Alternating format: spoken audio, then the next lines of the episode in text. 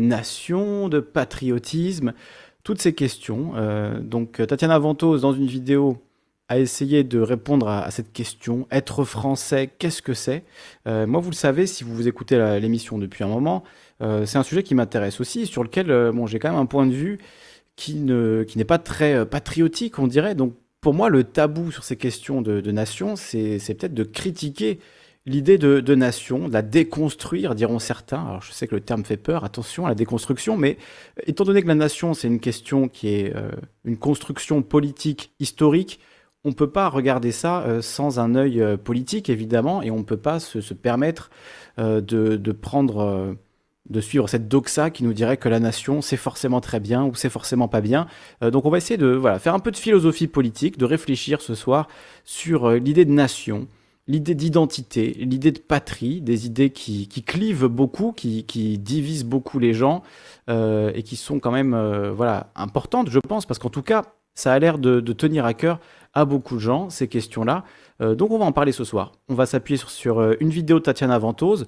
Je vous montrerai aussi un petit extrait, si je le retrouve, de Thaïs Descuffon, qui est donc ben, l'ancienne présidente de Génération identitaire, en tout cas porte-parole de Génération Identitaire, qui a aussi... Euh, alors j'ai mis les deux noms dans le titre, mais euh, je les rapproche pas forcément, Tatiana Ventose et Thaïs Descuffon. Elles ont deux visions différentes de la nation. D'après moi, les deux sont critiquables. On va voir pourquoi, on va regarder dans le détail. Je demanderai aux patriotes endurcis, qui sont peut-être euh, voilà une dizaine sur le, sur le live, d'écouter mes arguments.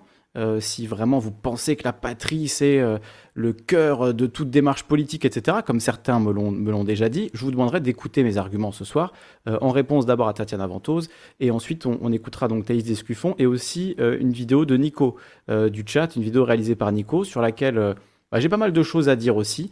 je vais en faire une critique, et après on aura Nico qui sera là en plus pour... Ben, défendre son travail et, parler avec nous de ce qu'il a voulu dire dans sa vidéo. Donc voilà, un programme relativement chargé, qui n'est pas forcément lié à l'actualité, euh, mais j'aime bien aussi faire des émissions où on prend le temps de réfléchir ensemble à ces questions. Alors évidemment, si vous aimez ça, n'hésitez pas à faire un don, on en a besoin. Merci à toutes celles et ceux dont les noms apparaissent en bas, euh, qui euh, font des dons sur Tipeee. voilà, un grand, grand merci à vous.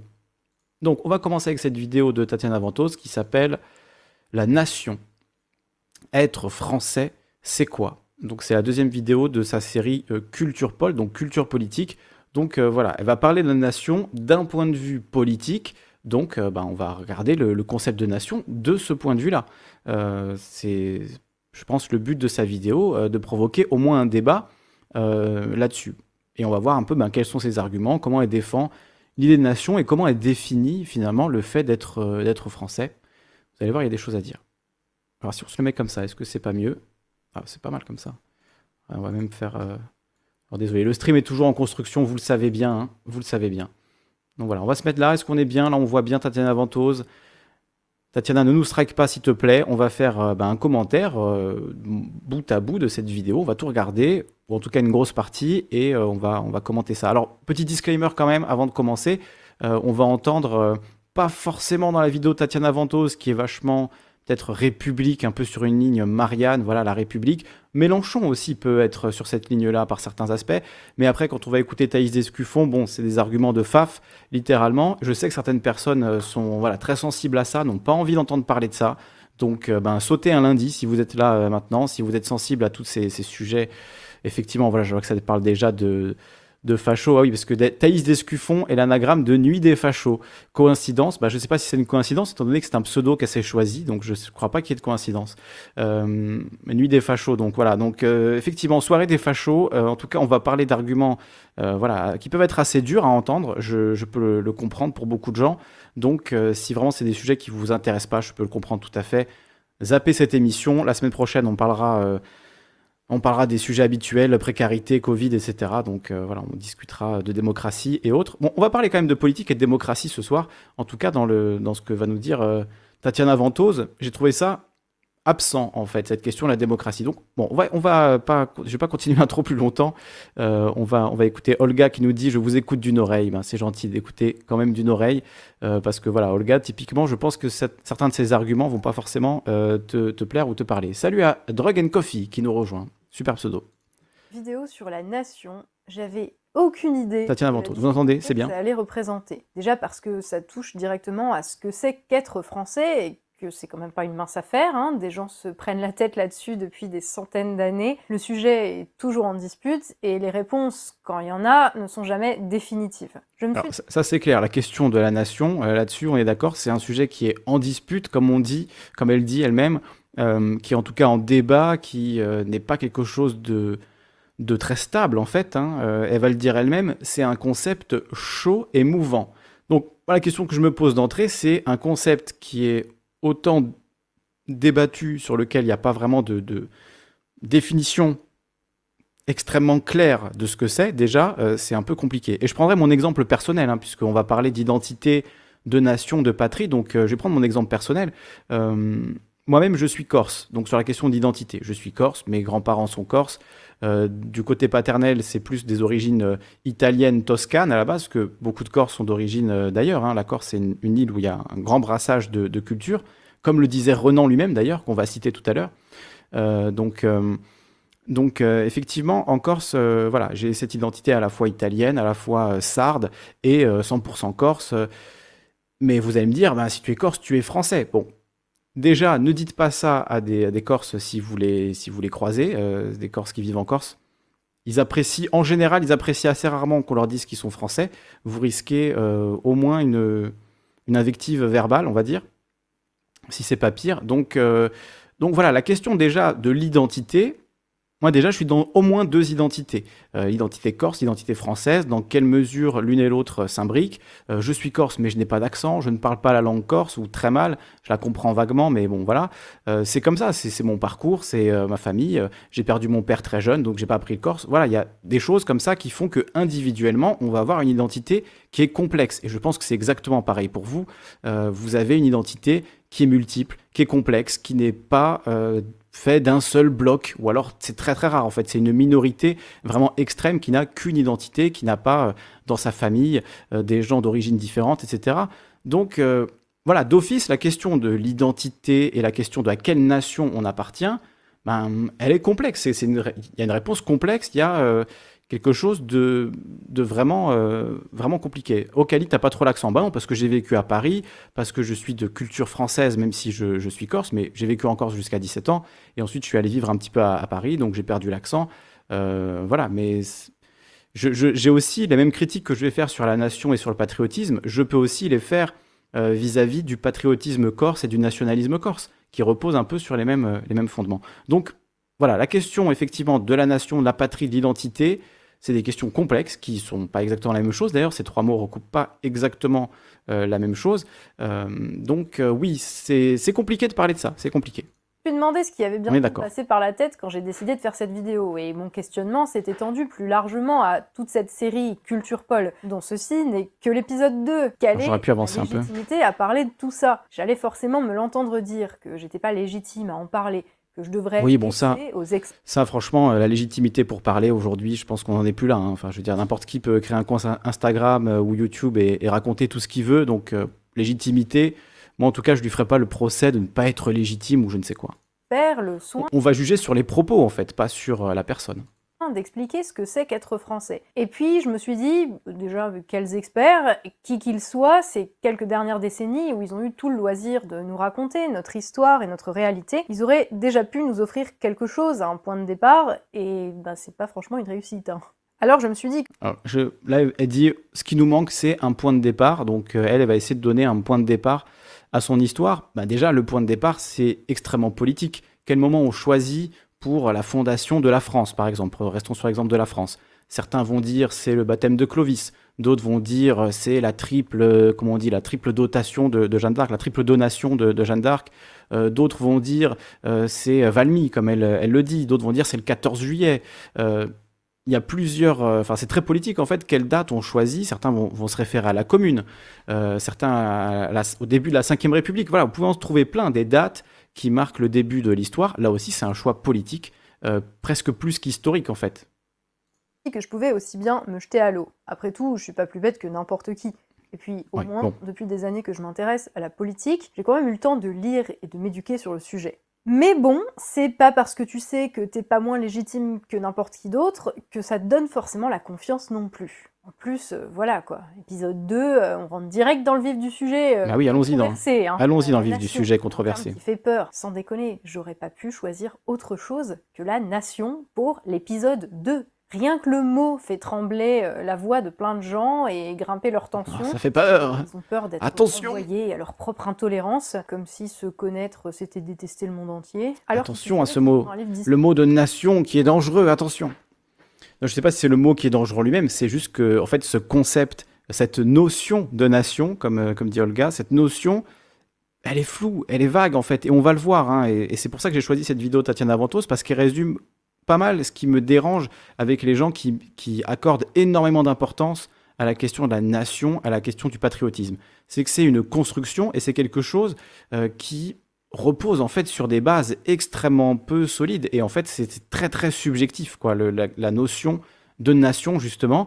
Et en fait euh, on construit quelque chose en choisissant euh, ce qui nous arrange. On construit ce ce concept de nation en choisissant ce qui nous arrange. Et c'est exactement ce qu'elle va faire pendant cette, euh, cette vidéo malheureusement. Vous allez le voir histoire pour comprendre l'origine et le sens de ce mot, pour comprendre un peu mieux leur pays, et pour se comprendre peut-être un peu mieux eux-mêmes. Parce que t'auras beau retourner le truc dans tous les sens, en tant que Français, la nation, c'est quand même un concept qui nous définit. Et ça, bien plus que dans tous les autres pays. Bah tiens d'ailleurs, rien que... bien plus que dans tous les autres pays basé sur quoi? Source source needed Euh, enfin là ce genre de ce genre de phrase c'est très français en fait hein, le côté euh, nous sommes la seule nation tous les autres pays ne sont pas de vraies nations.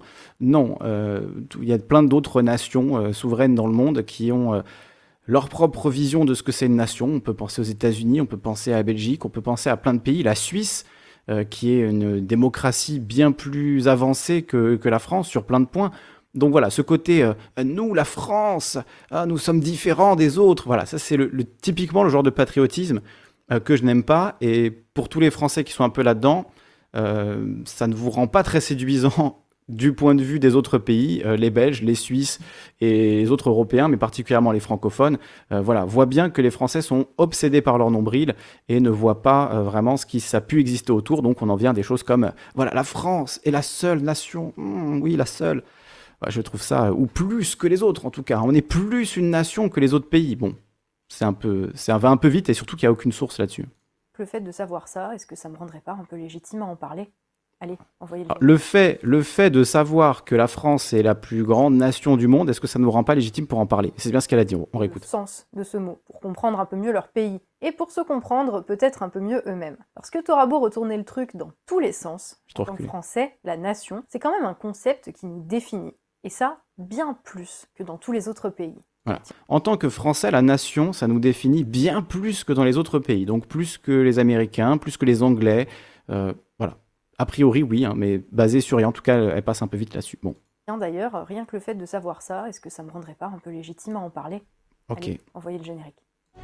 Alors, un magnifique générique avec euh, de belles références. Hein, Marianne, Clovis, De Gaulle, Jeanne d'Arc, Rousseau. Rousseau, on aime bien. Les Gilets jaunes, bien sûr. Les Gilets jaunes. Deux livres de plus sur l'étagère et on aurait pu y voir un argument d'autorité. Oui, attention, hein. moi j'en ai quelques-uns derrière là-bas. Euh, mais attention, là il commence à y avoir beaucoup de livres quand même. Mais ça fait sérieux, hein. elle a lu plein de livres sur la nation, donc euh, pas d'inquiétude. Le point de départ. Si nous, Français, on a un rapport particulier à la nation, c'est parce que c'est nous qui avons défini quelle était notre idée de nation en tant que Français. Pas Ah, par bon, encore le truc, nous les Français, nous les Français, bon, je vais passer là-dessus, mais ça, ça, ça, ça m'agace un peu quand même. rapport à ce que d'autres nous disaient ou à une définition du dictionnaire, mais par rapport à une idée qu'on se faisait de nous-mêmes et par rapport à notre vision du monde. Alors, Donc, on a défini la nation française par rapport à l'idée qu'on se faisait de nous-mêmes. D'accord. Bah, Vous voyez, c'est c'est un peu creux comme définition quand même. hein. L'idée qu'on se faisait de nous-mêmes. Et qui est ce on qui parle? Euh, De qui s'agit-il? Voilà, on, on ne sait pas.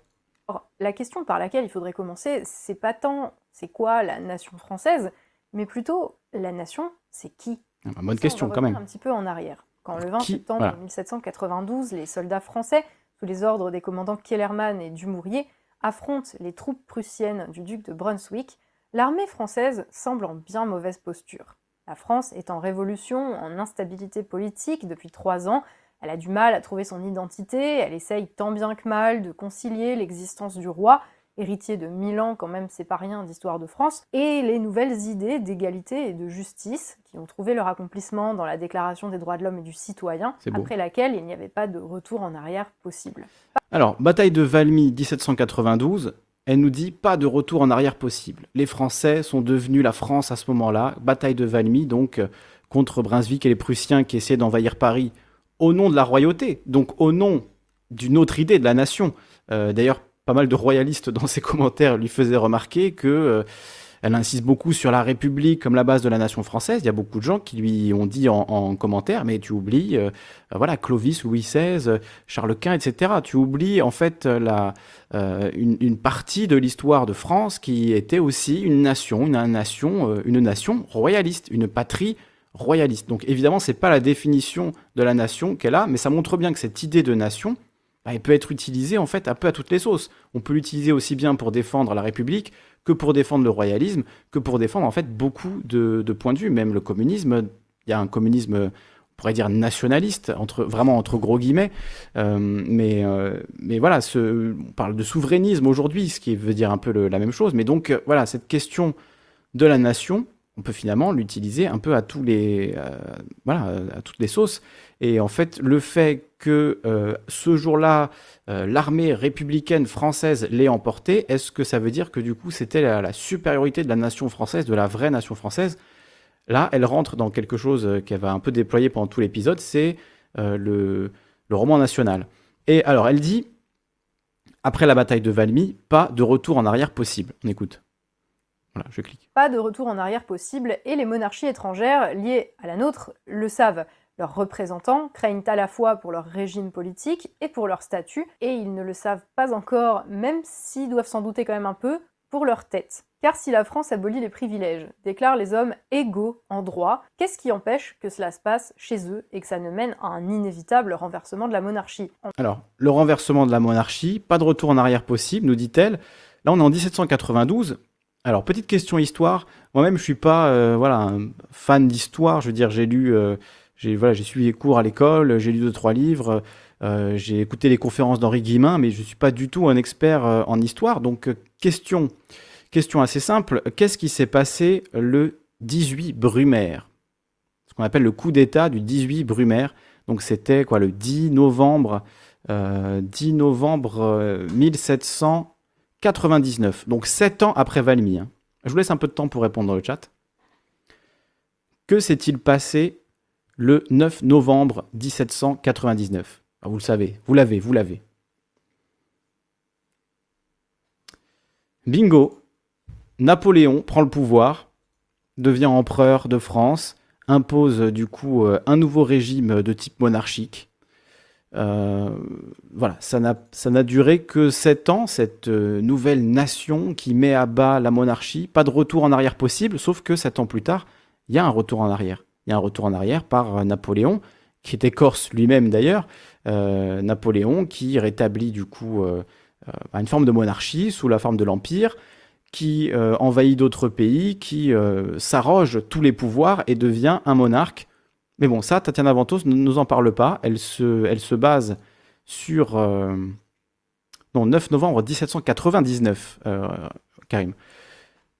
Donc euh, voilà, elle se base sur, euh, sur Valmy pour dire euh, à partir de là, la nation française devient une nation-peuple, un, peuple assemblé, etc. Vous allez voir, elle va le développer. Alors qu'en fait, sept ans plus tard, Napoléon fait voler tout ça en éclats, prend le contrôle, prend le pouvoir. Il y a ensuite la restauration. Enfin, c'est pas aussi simple que ça, l'histoire de France. C'est un, petit peu, un petit peu vite passé quand même là-dessus. Il n'était pas encore Napoléon. Non, il n'était pas encore Napoléon, il était Napoléon.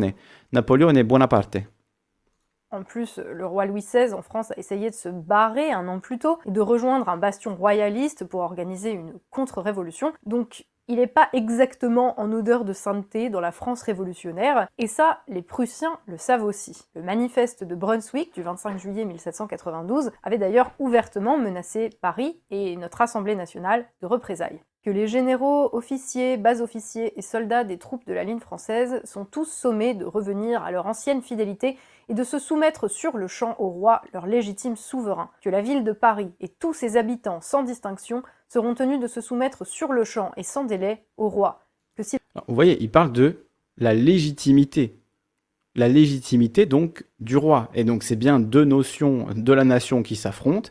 C'est à la fois euh, c'est à la fois la vision royaliste et la vision républicaine. Et les deux, finalement, qu'est-ce qui va légitimer l'une sur l'autre? C'est la victoire militaire, en fait.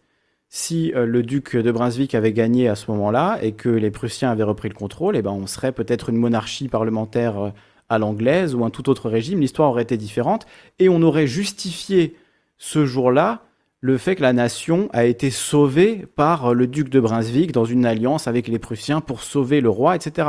Donc, vous voyez, c'est une construction politique et historique, cette idée de nation. Et en fait, euh, les guerres, ce n'est rien d'autre que l'affrontement de diverses idées de la nation. Donc, voilà, dire la nation comme si c'était quelque chose qui, euh, magiquement, s'était... Euh, voilà, activé en faveur de la Révolution française en 1792, en faveur des républicains, on va dire, euh, c'est en fait faire un peu une, un contresens, quoi. Si le château des Tuileries est forcé ou insulté, que s'il est fait la moindre violence, le moindre outrage à leur majesté, le roi, la reine et la famille royale, s'il n'est pas pourvu immédiatement à leur sûreté, à leur conservation et à leur liberté, elles en tireront une vengeance exemplaire et à jamais mémorable en livrant la ville de Paris à une exécution militaire et à une subversion totale, et les révoltés coupables d'attentats au supplice qu'ils auront mérité. Oui, c'est clairement une menace de massacrer et de torturer la ville de Paris. Oui, c'est sûr que c'est violent. À ce stade, on n'a même pas encore essayé de faire une république, ni de faire passer le roi sur le bio. Bio Varenne. Non, sans déconner, arrête avec tes blagues pourries sur la révolution. Oui, arrête, oui, vaut mieux. pas possible. En conséquence, j'en peux plus cette blague. déclaré suspendu de ses fonctions. Mais l'armée prussienne tente de marcher sur Paris au nom du roi pour libérer la famille royale et restaurer l'autorité de Louis XVI. Après la chute de Longwy, c'est Verdun qui tombe le 2 septembre.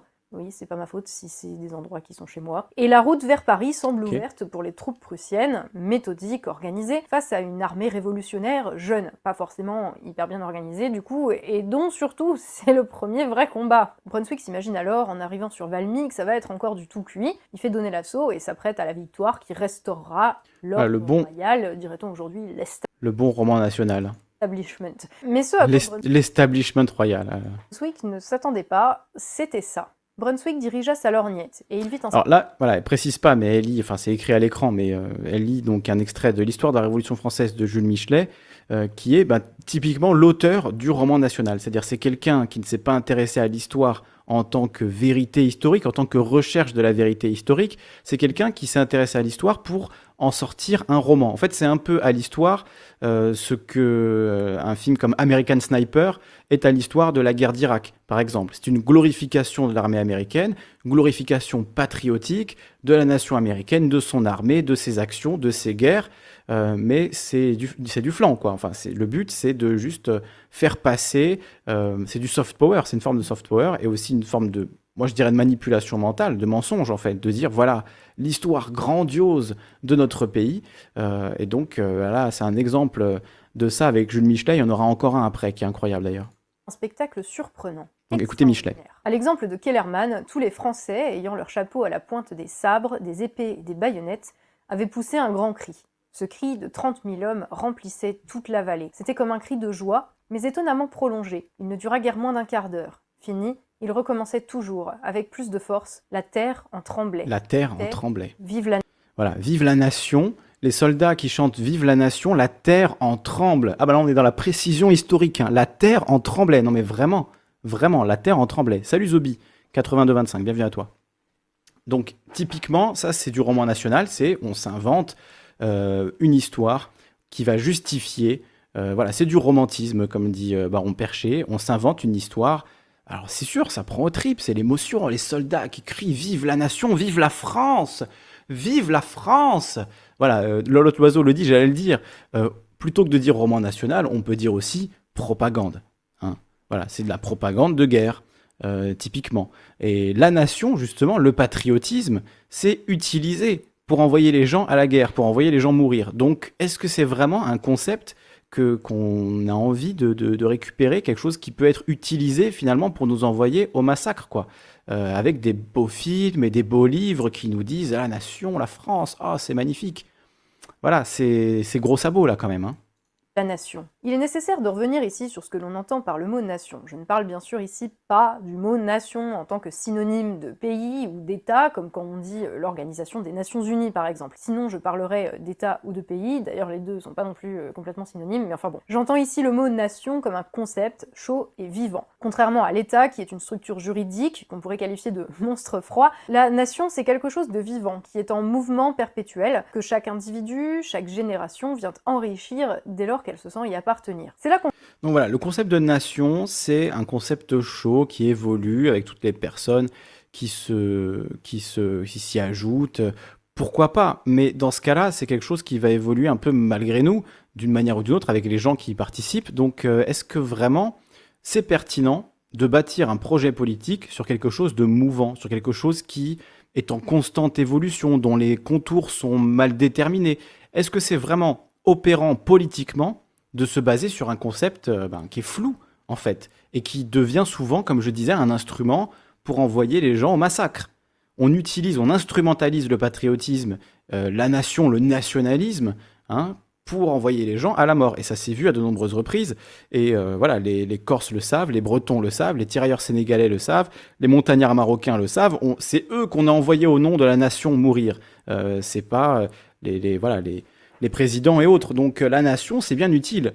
Donc est-ce que vraiment se baser sur ce concept chaud et vivant de nation, c'est vraiment pertinent et opérant politiquement? À quoi ça nous sert en fait? À quoi ça nous mène euh, Si ce n'est à de nouvelles... Euh, à nouvelles guerres de, entre États-nations, etc., ce qui serait un, scandale? Alors je ne pense pas qu'évidemment Tatiana Ventose veuille défendre ça, mais la question là qui est, la manière dont elle le dit, c'est chaud et c'est vivant, bah, ça veut dire que si c'est chaud, euh, techniquement, ça peut nous emmener à nous enflammer. Quoi. Voilà, moi je le vois, je le vois comme ça, et malheureusement, ça a existé comme ça énormément dans l'histoire de France on va entrer dans la spécificité française, dans la manière d'appréhender, de comprendre le concept. On peut en effet entendre par nation deux choses assez différentes. La première, c'est la nation au sens... Alors là, elle va distinguer, euh, je, vais, je passer un petit peu parce que c'est un peu long, elle va, elle va distinguer donc la, la nation euh, basée sur euh, l'ethnie, notamment par les Allemands. Bon, vas-y, je vais le laisser, tant pis.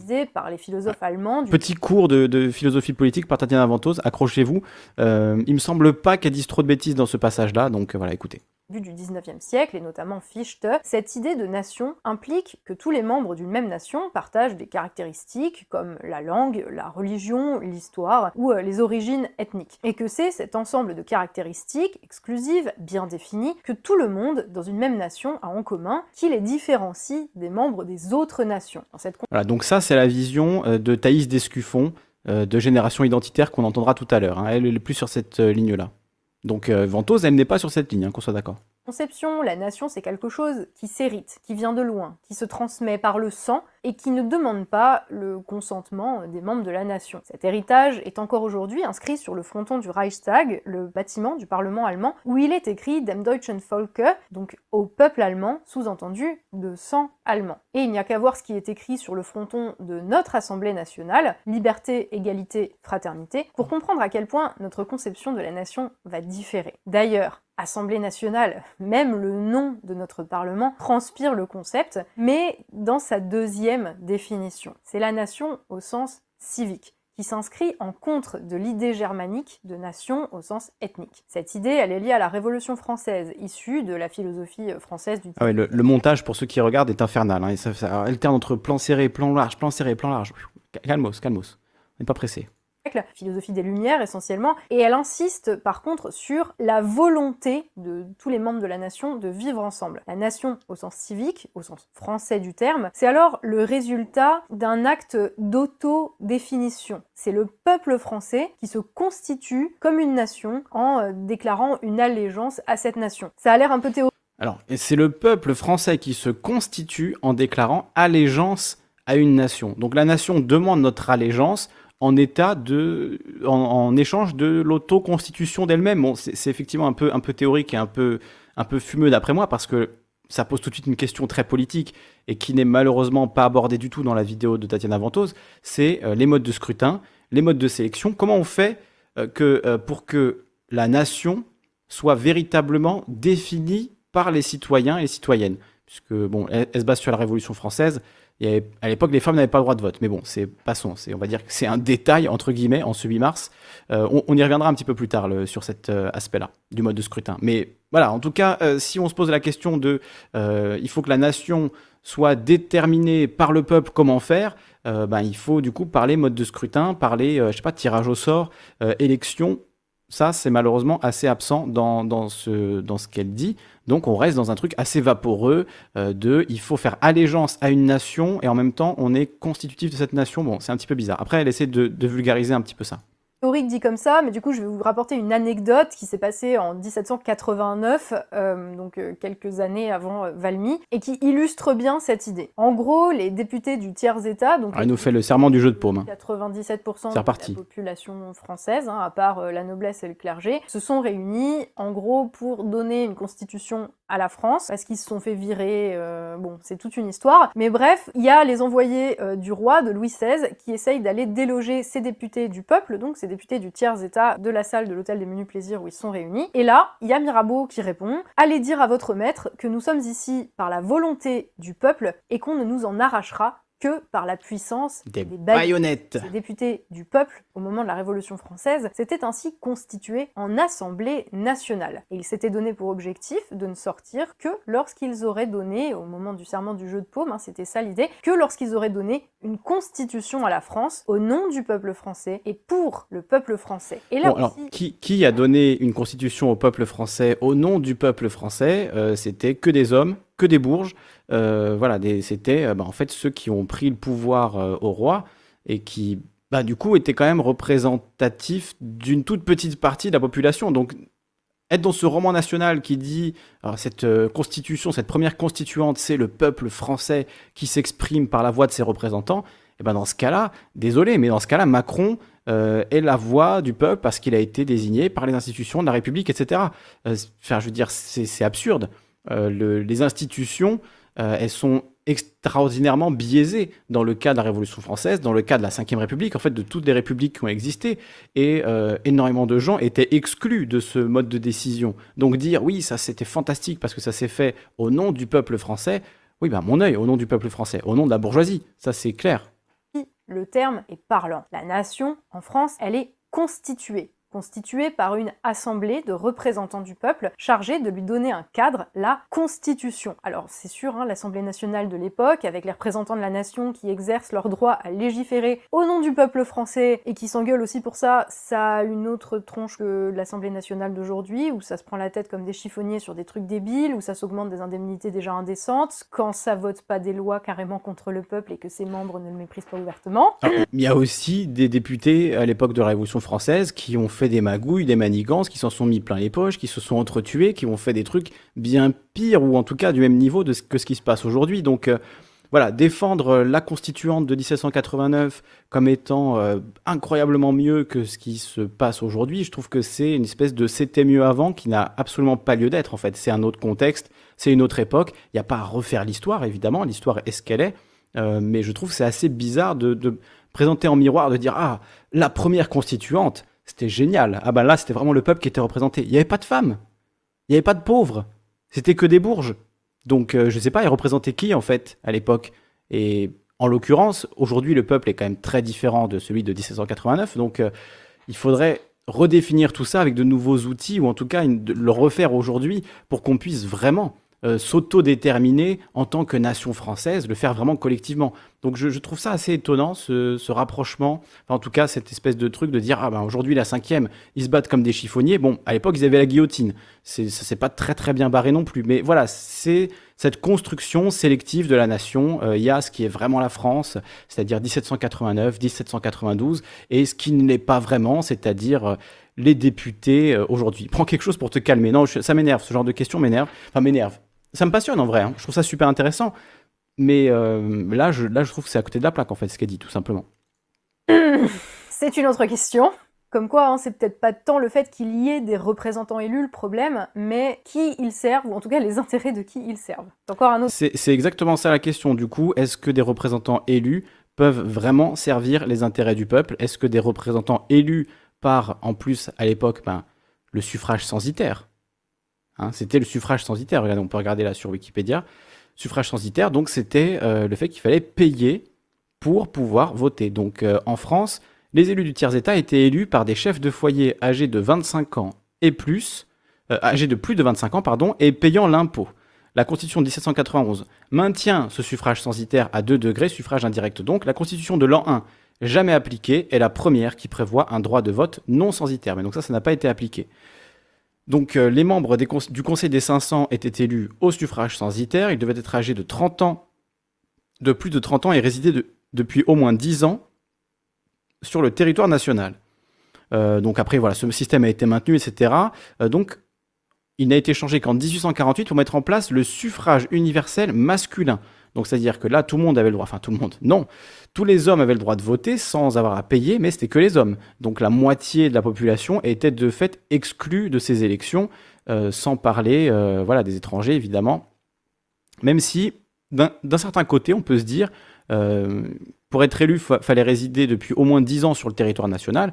Aujourd'hui, on dirait non, il faut être né en France, c'est euh, le droit du sol, le droit du sang. Euh, 10 ans euh, sur le territoire national, ça pourquoi pas, vous voyez, comme quoi tout n'était pas à jeter euh, à, l'époque non plus. Mais en tout cas, on ne peut pas dire qu'à l'époque, c'était représentatif plus qu'aujourd'hui, alors qu'il y avait en place un suffrage censitaire exclusivement masculin.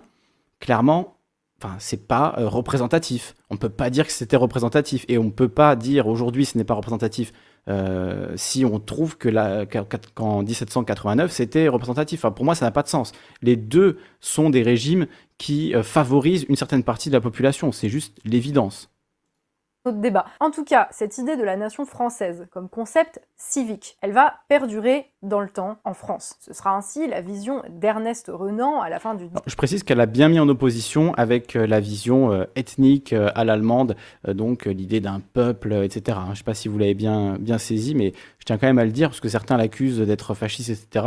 Je ne sais pas si Tatiana Ventose est fasciste, en tout cas, elle défend une vision de, de la France et de la gauche qui est voilà, extrêmement républicaine. Euh, et donc, moi, de mon point de vue, euh, de droite, mais voilà, après même Mélenchon euh, est dans ce travers-là, selon moi, quand il dit dans son interview avec Hanouna, ça, il, termine par aimer votre patrie. L'injonction à aimer sa patrie, moi, ça m'a toujours fait un peu mal aux fesses, honnêtement. 19e siècle, qu'il développe dans sa conférence dont tout le monde a au moins entendu parler euh, à l'école, qui s'intitule Qu'est-ce qu'une nation? et qui est encore une référence en fait pour expliquer ce qu'est la nation française. Donc, dans, ce texte, dans le texte de la conférence, euh, Renan explique que euh, effectivement, il y a des choses intéressantes d'ailleurs dans ce texte, je l'ai lu tout à l'heure, je l'avais jamais lu. il explique que la, la nation ne se fait pas sur l'ethnie, bon, lui parle de race, euh, il explique bien d'ailleurs que cette notion de race n'a pas beaucoup de sens. Euh, c'est un, texte intéressant et il explique que voilà, la France, ça se construit sur une vision commune, une volonté euh, de faire corps.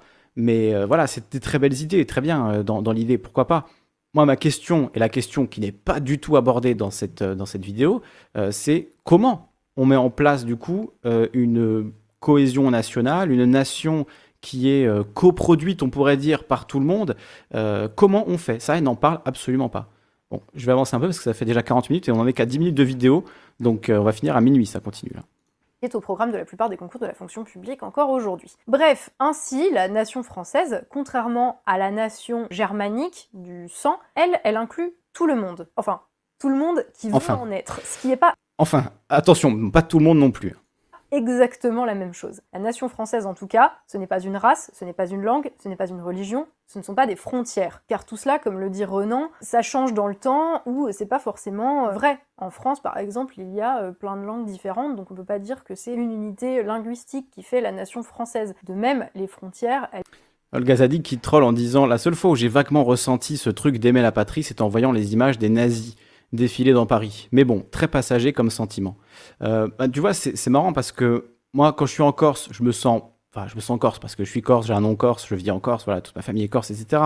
Mais je me sens pas particulièrement euh, corse ou euh, de devoir défendre l'identité corse ou je ne sais quoi. Par contre, quand je suis sur le continent et qu'on me qu'on me pointe du doigt, qu'on me qu'on m'isole, qu'on me qu'on m'identifie comme étant le corse, et bah là, si les gens commencent à balancer des clichés débiles sur la Corse, je vais me sentir Corse, je vais me sentir obligé euh, de défendre la Corse, etc. Et de voilà, euh, casser un peu les clichés qui peuvent être répandus ou les blagues à la con qu'on me fait, etc.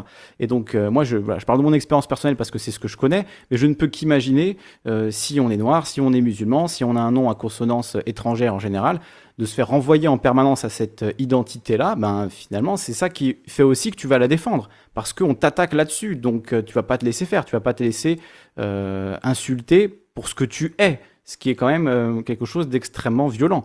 Être insulté pour euh, voilà, ce, enfin, le, corps dans lequel on existe alors qu'on ne l'a pas choisi, c'est extrêmement, euh, extrêmement violent. Donc, donc voilà, je ne sais plus pourquoi je disais ça, mais cette question quand même de, l'identité et de se sentir quelque chose quand ce quelque chose est menacé, pour revenir sur ce que tu disais Olga, c'est une vérité. Et donc il faut en avoir conscience en fait, si on parle d'identité, si on parle de nation mettre les gens à part pour euh, leur identité, quelle qu'elle soit, euh, c'est en fait les obliger par réflexe défensif à se replier sur cette identité-là. Elles évoluent avec les années, on obtient des territoires, on en perd d'autres, donc c'est pas quelque chose qui permet de définir ce qu'est exactement la nation. Ce qui ne change Alors, c'est intéressant euh, ce qu'elle dit à l'instant. Désolé, je coupe beaucoup, hein, mais c'est parce que j'ai beaucoup de choses à dire.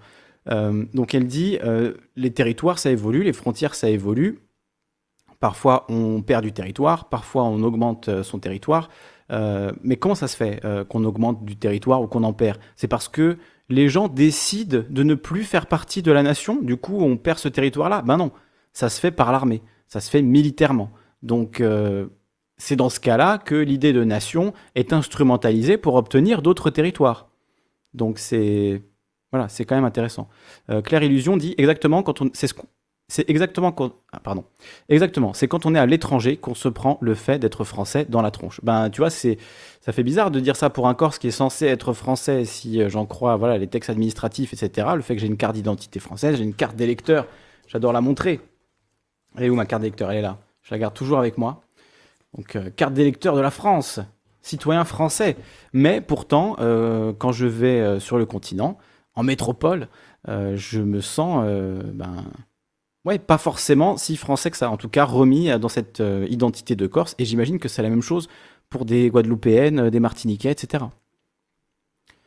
Change pas en revanche, c'est le caractère donné par la définition moderne du mot, hein, comme une personne juridique constituée par l'ensemble des individus composant l'État. En France, la nation demande un consentement à une autorité suprême qui est censée être l'émanation de la volonté du peuple. Et comment on obtient ce consentement? Voilà une bonne question. Comment on obtient le consentement du peuple en France aujourd'hui? Et même à l'époque, hein, d'ailleurs.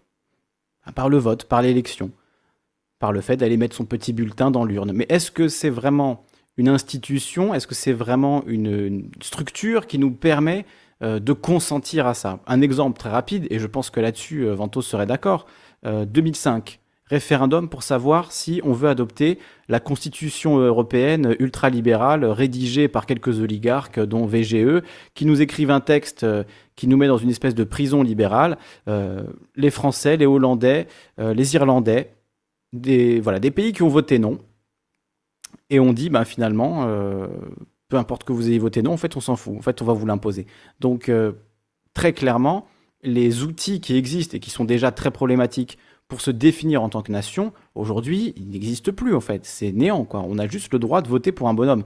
Donc euh, voilà, ne pas faire cette critique-là euh, dans cette idée de la nation, etc. Je trouve que c'est un peu, c'est un peu dommage. C'est un peu passé à côté euh, de, c'est un peu passé à côté finalement de de l'idée de nation, quoi. Enfin, de l'idée de, de, comment elle a dit. on va remettre, je sais plus quelle était son expression. Langue, pas une race, pas une religion mais des idées, des lois, un cadre établi par le peuple assemblé via ses représentants. Alors, c'est sûr, in fine... Via ses représentants encore.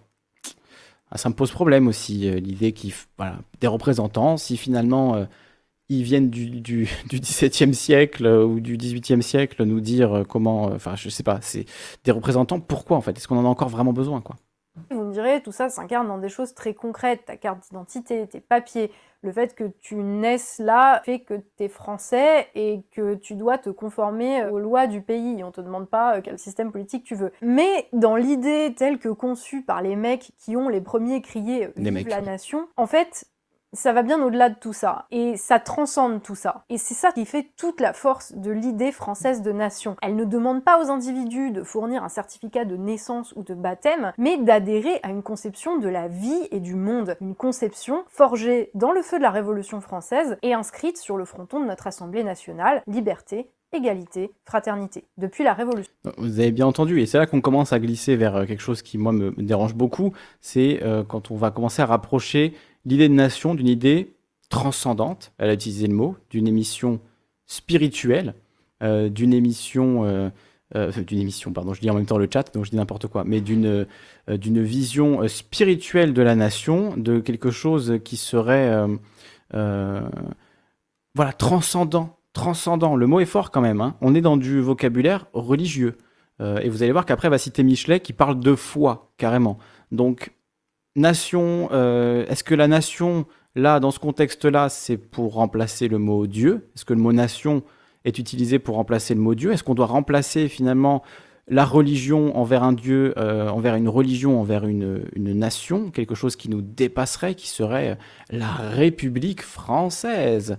Euh, Moi, honnêtement, je, je, ne consens pas à ça. Je ne peux pas consentir à ça. on te dit, tu dois consentir à un ensemble de valeurs et de conceptions du monde, mais que tu n'as pas choisi en fait. Donc euh, où est le consentement? C'est typiquement, on est dans l'illusion du choix là, typiquement.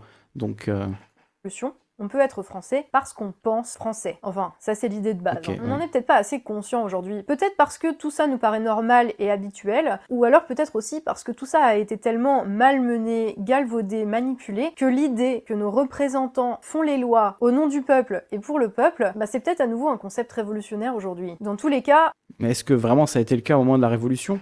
Euh, D'ailleurs, quand elle dit... Euh, euh, voilà qu'on est euh, qu'il suffit pour euh, être français de penser français, ben, on, pense quand même une petite pensée émue pour nos amis belges, nos amis suisses, nos amis québécois qui peut-être suivent pour beaucoup les médias français, pensent français comme elle dit, parlent français, mais ne sont pas considérés comme faisant partie de la nation française. Ah, il y a peu de pays dans le monde où ça s'est passé comme ça. Et chez nous, c'est comme ça. C'est pas la langue, c'est pas l'origine, c'est pas ta religion, mais c'est quelque chose de plus élevé que tout cela réuni. C'est un sentiment d'appartenance à la communauté et la volonté de tous et de chacun de continuer à y appartenir et donc de la construire qui fait la nation. C'est à la fois rien du tout et énorme parce que ça pose que l'individu qui appartient à la nation française n'est pas juste un mouton destiné à subir un système vieux de mille ans qu'il n'a pas choisi. Hein, la nation française, ça présuppose que chaque individu a un rôle à jouer dans le champ politique. C'est là qu'on voit que la notion... à quel moment est-ce que la nation française a permis à ses citoyens de ne pas être des moutons et de jouer un vrai rôle politique? À quel moment dans l'histoire de France? Vraiment, parce que si elle nous cite Valmy et la Révolution française, j'ai déjà expliqué, euh, voilà, c'était pas l'intégralité des citoyens français et françaises qui étaient euh, appelé à euh, créer cette nation, etc., hein, à co-créer ce, monde qu'on veut. En fait, ça n'a jamais été le cas. En fait, là, c'est vraiment une vision fantasmée de la nation, de la République, cette idée qu'on pourrait euh, choisir collectivement. Euh, à la fois, on pourrait le choisir, mais en même temps, comme elle le dit, ça nous dépasse, ça nous transcende, on le choisit pas vraiment. Donc, c'est un choix sans en être un, comme je disais. mais en fait, à quel moment ça s'est vraiment matérialisé autrement que par l'esbrouf en fait, que par oui oui vous inquiétez pas, euh, ce nouveau président représente la volonté des Français. À quel moment ça a été autre chose que ça dans l'histoire de France? Vraiment, je pose sincèrement la question. Moi, j'ai pas d'exemple. Pour moi, il y a toujours eu de, la manipulation en fait, euh, de, la prise de contrôle politique. On fait passer ça avec des mots. L'exemple de l'ABCIS, euh, d'ailleurs, à ce titre, voilà, est excellent. C'est un des d'architectes de cette euh, Révolution française, de la Première République, euh, qui disaient, en fait, les Français n'ont pas à donner leur avis. Nous ne doivent parler que par leurs représentants. Donc l'idée de représentation, elle était précisément pour déposséder les gens de leur pouvoir politique. Donc là, elle fait une espèce d'apologie de la représentativité euh, dans le bon contexte, avec les bonnes personnes, avec des gens qui sont vraiment patriotes, mais en fait ça ne veut rien dire les représentants, c'est déjà la dépossession du pouvoir politique collectif. Donc euh, c'est vraiment, euh, c'est vraiment problématique. Euh, alors les interventions non parce que là on écoute on écoute Tatiana Ventos, il y a déjà beaucoup de choses à dire donc je vais déjà répondre à, ce que ce qu'elle raconte dans cette vidéo et après évidemment on pourrait intervenir mais on a encore d'autres vidéos à regarder donc voilà Les interventions, ce sera un peu plus tard dans la soirée. La notion de nation est liée chez nous à quelque chose qui est du domaine de de l'éveil quasi spirituel. Dans la nation française, les individus ne sont plus des sujets, mais des gens qui pensent de manière critique, qui réfléchissent, qui débattent et qui, in fine, sont capables de construire, qui, éclairés et conscients, votent les lois, établissent leur constitution, organisent leur société. Ok, pourquoi pas, hein, dans l'idée, euh, voilà, on organise la société entre nous, la démocratie, moi je ne veux que ça. Mais quelles institutions? Quelles institutions dans l'histoire de la République ont permis de faire tout ce qu'elle vient de dire? Je n'en connais pas en fait. C'est pas la, France n'a pas vocation à être une démocratie au sens noble du terme. Les sujets. C'est une, citation de l'ABCIS, hein, c'est pas de moi. Sont devenus des citoyens. Et pareil aujourd'hui. Alors voilà, là maintenant elle va commencer à, parler de, de, des citoyens et du fait que le mot citoyen est devenu incroyable. Alors c'est vrai qu'à l'époque, euh, dire euh, que les gens étaient des citoyens et pas des sujets, c'était révolutionnaire. Bon, c'était euh, voilà une, une avancée, une avancée à une certaine période. dire qu'on était démocrate, aujourd'hui, on, dirait que vous étiez un populiste. Hein. ce mot plein de plein de violence et de violence sociale, hein, populiste. Donc à l'époque, voilà, démocrate, citoyen, c'était des mots qui étaient associés, voilà, une forme de démagogie, de populisme, quoi. Vous voulez défendre la plèbe. Donc il y avait quelque chose de euh, d'un petit peu révolutionnaire, effectivement, dans le fait euh, de considérer que tout le monde avait vocation à devenir citoyen. Sauf qu'encore une fois, les femmes n'y avaient pas accès, les étrangers n'y avaient pas accès, euh, les hommes pauvres n'y avaient pas accès non plus. Donc ça faisait beaucoup de gens qui étaient exclus quand même, hein. les moins de 25 ans, etc. Le terme nous semble d'une affligeante banalité, contrairement au harcèlement de masse. Et parce qu'on est tellement habitué. Quoi? Contrairement au harcèlement de masse? Rien compris. Qu'on regarde même plus ce qu'il veut dire. Mais être citoyen, ça veut dire qu'on n'est plus esclave, qu'on n'est plus des moutons. C'est pour ça que sous la Révolution, les gens s'interpellent entre eux en se disant Hé, citoyen machin, euh, comment tu vas? Ben ça va, citoyen truc. Et d'ailleurs, cette pratique a Mais citoyen, hein, pas citoyenne. Révolutionnaire, jusqu'à ce qu'un siècle plus tard, en gros, il soit remplacé par camarade, mais c'est encore une autre. Camarade Bref, c'est difficile, je pense, pour nous de se rendre Camarade, au moins, c'est unisexe. Hein. Camarade, on peut le dire à une fille, un garçon euh, et à toute autre personne, il n'y a pas de souci. Citoyen, était subversif à l'époque. Et c'est parce qu'il impliquait, juste dans le mot, dans l'idée même qu'il y a derrière le mot, une vraie révolution. Parce que c'était une rupture avec l'idée qu'on se faisait de l'individu avant ça. Avant, l'individu, il était soumis à une autorité à laquelle il n'avait pas donné son consentement, l'autorité du roi, l'autorité du seigneur. C'est même pas qu'il n'osait pas le dire, c'est que c'était même pas concevable en fait. Et la Révolution française. Alors, c'était pas concevable. Les gens à l'époque ne pouvaient pas critiquer le roi. C'était pas, pas possible pour eux dans leur tête. Ils ne pouvaient pas se dire ce roi est merdique, euh, ce roi est mieux. Non, ils étaient euh, bloqués. Bloqués parce que il n'y avait pas eu la Révolution française et l'idée euh, de nation. Vous vous rendez compte? Donc, bon, évidemment, c'est une simplification tellement extrême que ça en devient caricatural. là, pour le coup, pas d'accord du tout avec ça. Hein elle institue que l'individu de sujet, il devient citoyen, individu éclairé, capable de faire des choix politiques. En fait, elle confond euh, une, le fait d'avoir acté politiquement que les gens étaient devenus des citoyens, euh, le fait que ça se soit passé d'un point de vue politique, administratif, avec le fait que ça se soit passé véritablement dans la vie. Euh, elle pense que les deux, voilà, c'est ça, c'est le roman national, hein, c'est-à-dire on vote une loi, ça y est, tout change, euh, le monde entier euh, est sauvé. ça, c'est vraiment le roman national et l'idée que un texte peut changer la réalité de, des choses concrètement, même sans être suivi politiquement des, faits. Quoi. C'est, quand même, c'est quand même incroyable.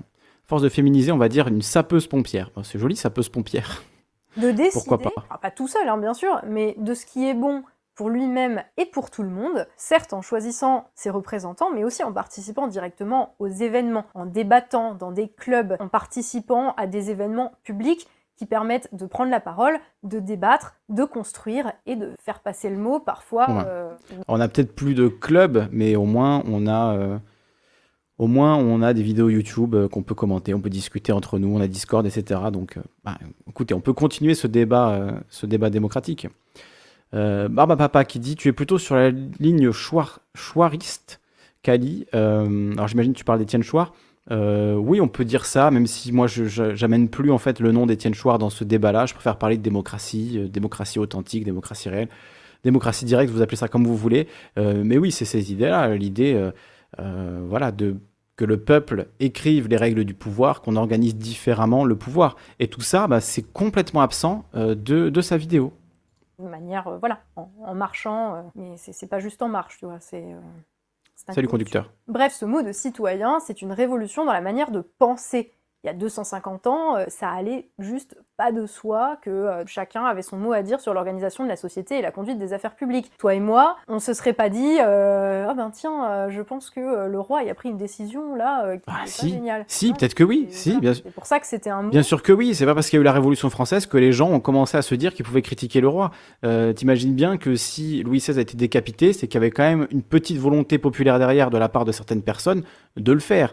C'est donc euh, ils étaient bien critiques du roi quand même. Enfin, c'est bon, c'est un peu bizarre cette vision-là. Population française en 1799, 29 millions. Et je crois avoir vu tout à l'heure qu'il y avait euh, même pas 200 000 personnes qui participaient au scrutin. Donc tu vois, c'est euh, voilà, c'est même pas 1% de la population quoi qui, quand tu l'utilisais, il montrait déjà dans quel camp t'étais. Quand tu utilises le mot citoyen, ça veut dire que tu es aussi celui qui pense que tous ensemble, ces citoyens forment une nation, expriment la volonté du peuple, sans s'étendre bien sûr vers l'intérêt général. Citoyen, c'est pas un état passif, c'est un mode de vie et un mode de pensée. Et c'est sûr qu'une fois que les gens se sont éveillés à cela, une fois qu'ils se sont dit ah ben oui en fait on a notre mot à dire là-dessus, il n'y avait pas de retour en arrière possible. Alors tu peux bien rêver un... Encore une fois, il dit pas de retour en arrière possible, mais euh, je veux dire, je croyais que dans l'histoire de France, on devait tout prendre, de Clovis à Napoléon, à la colonisation. Euh, là, il oublie complètement Napoléon, la restauration, la colonisation, elle ne, parle pas de, tout ça, c'est quand même assez, assez hallucinant. Merci beaucoup Alice pour ton don de, 10 euros. Merci à toi, très généreux autrefois fait d'un roi et de ses sujets, avec des seigneurs et des paysans, où la vie était très simple et où on ne demandait pas aux gens de réfléchir, mais en fait c'est trop tard. Brunswick, en 1792, le savait.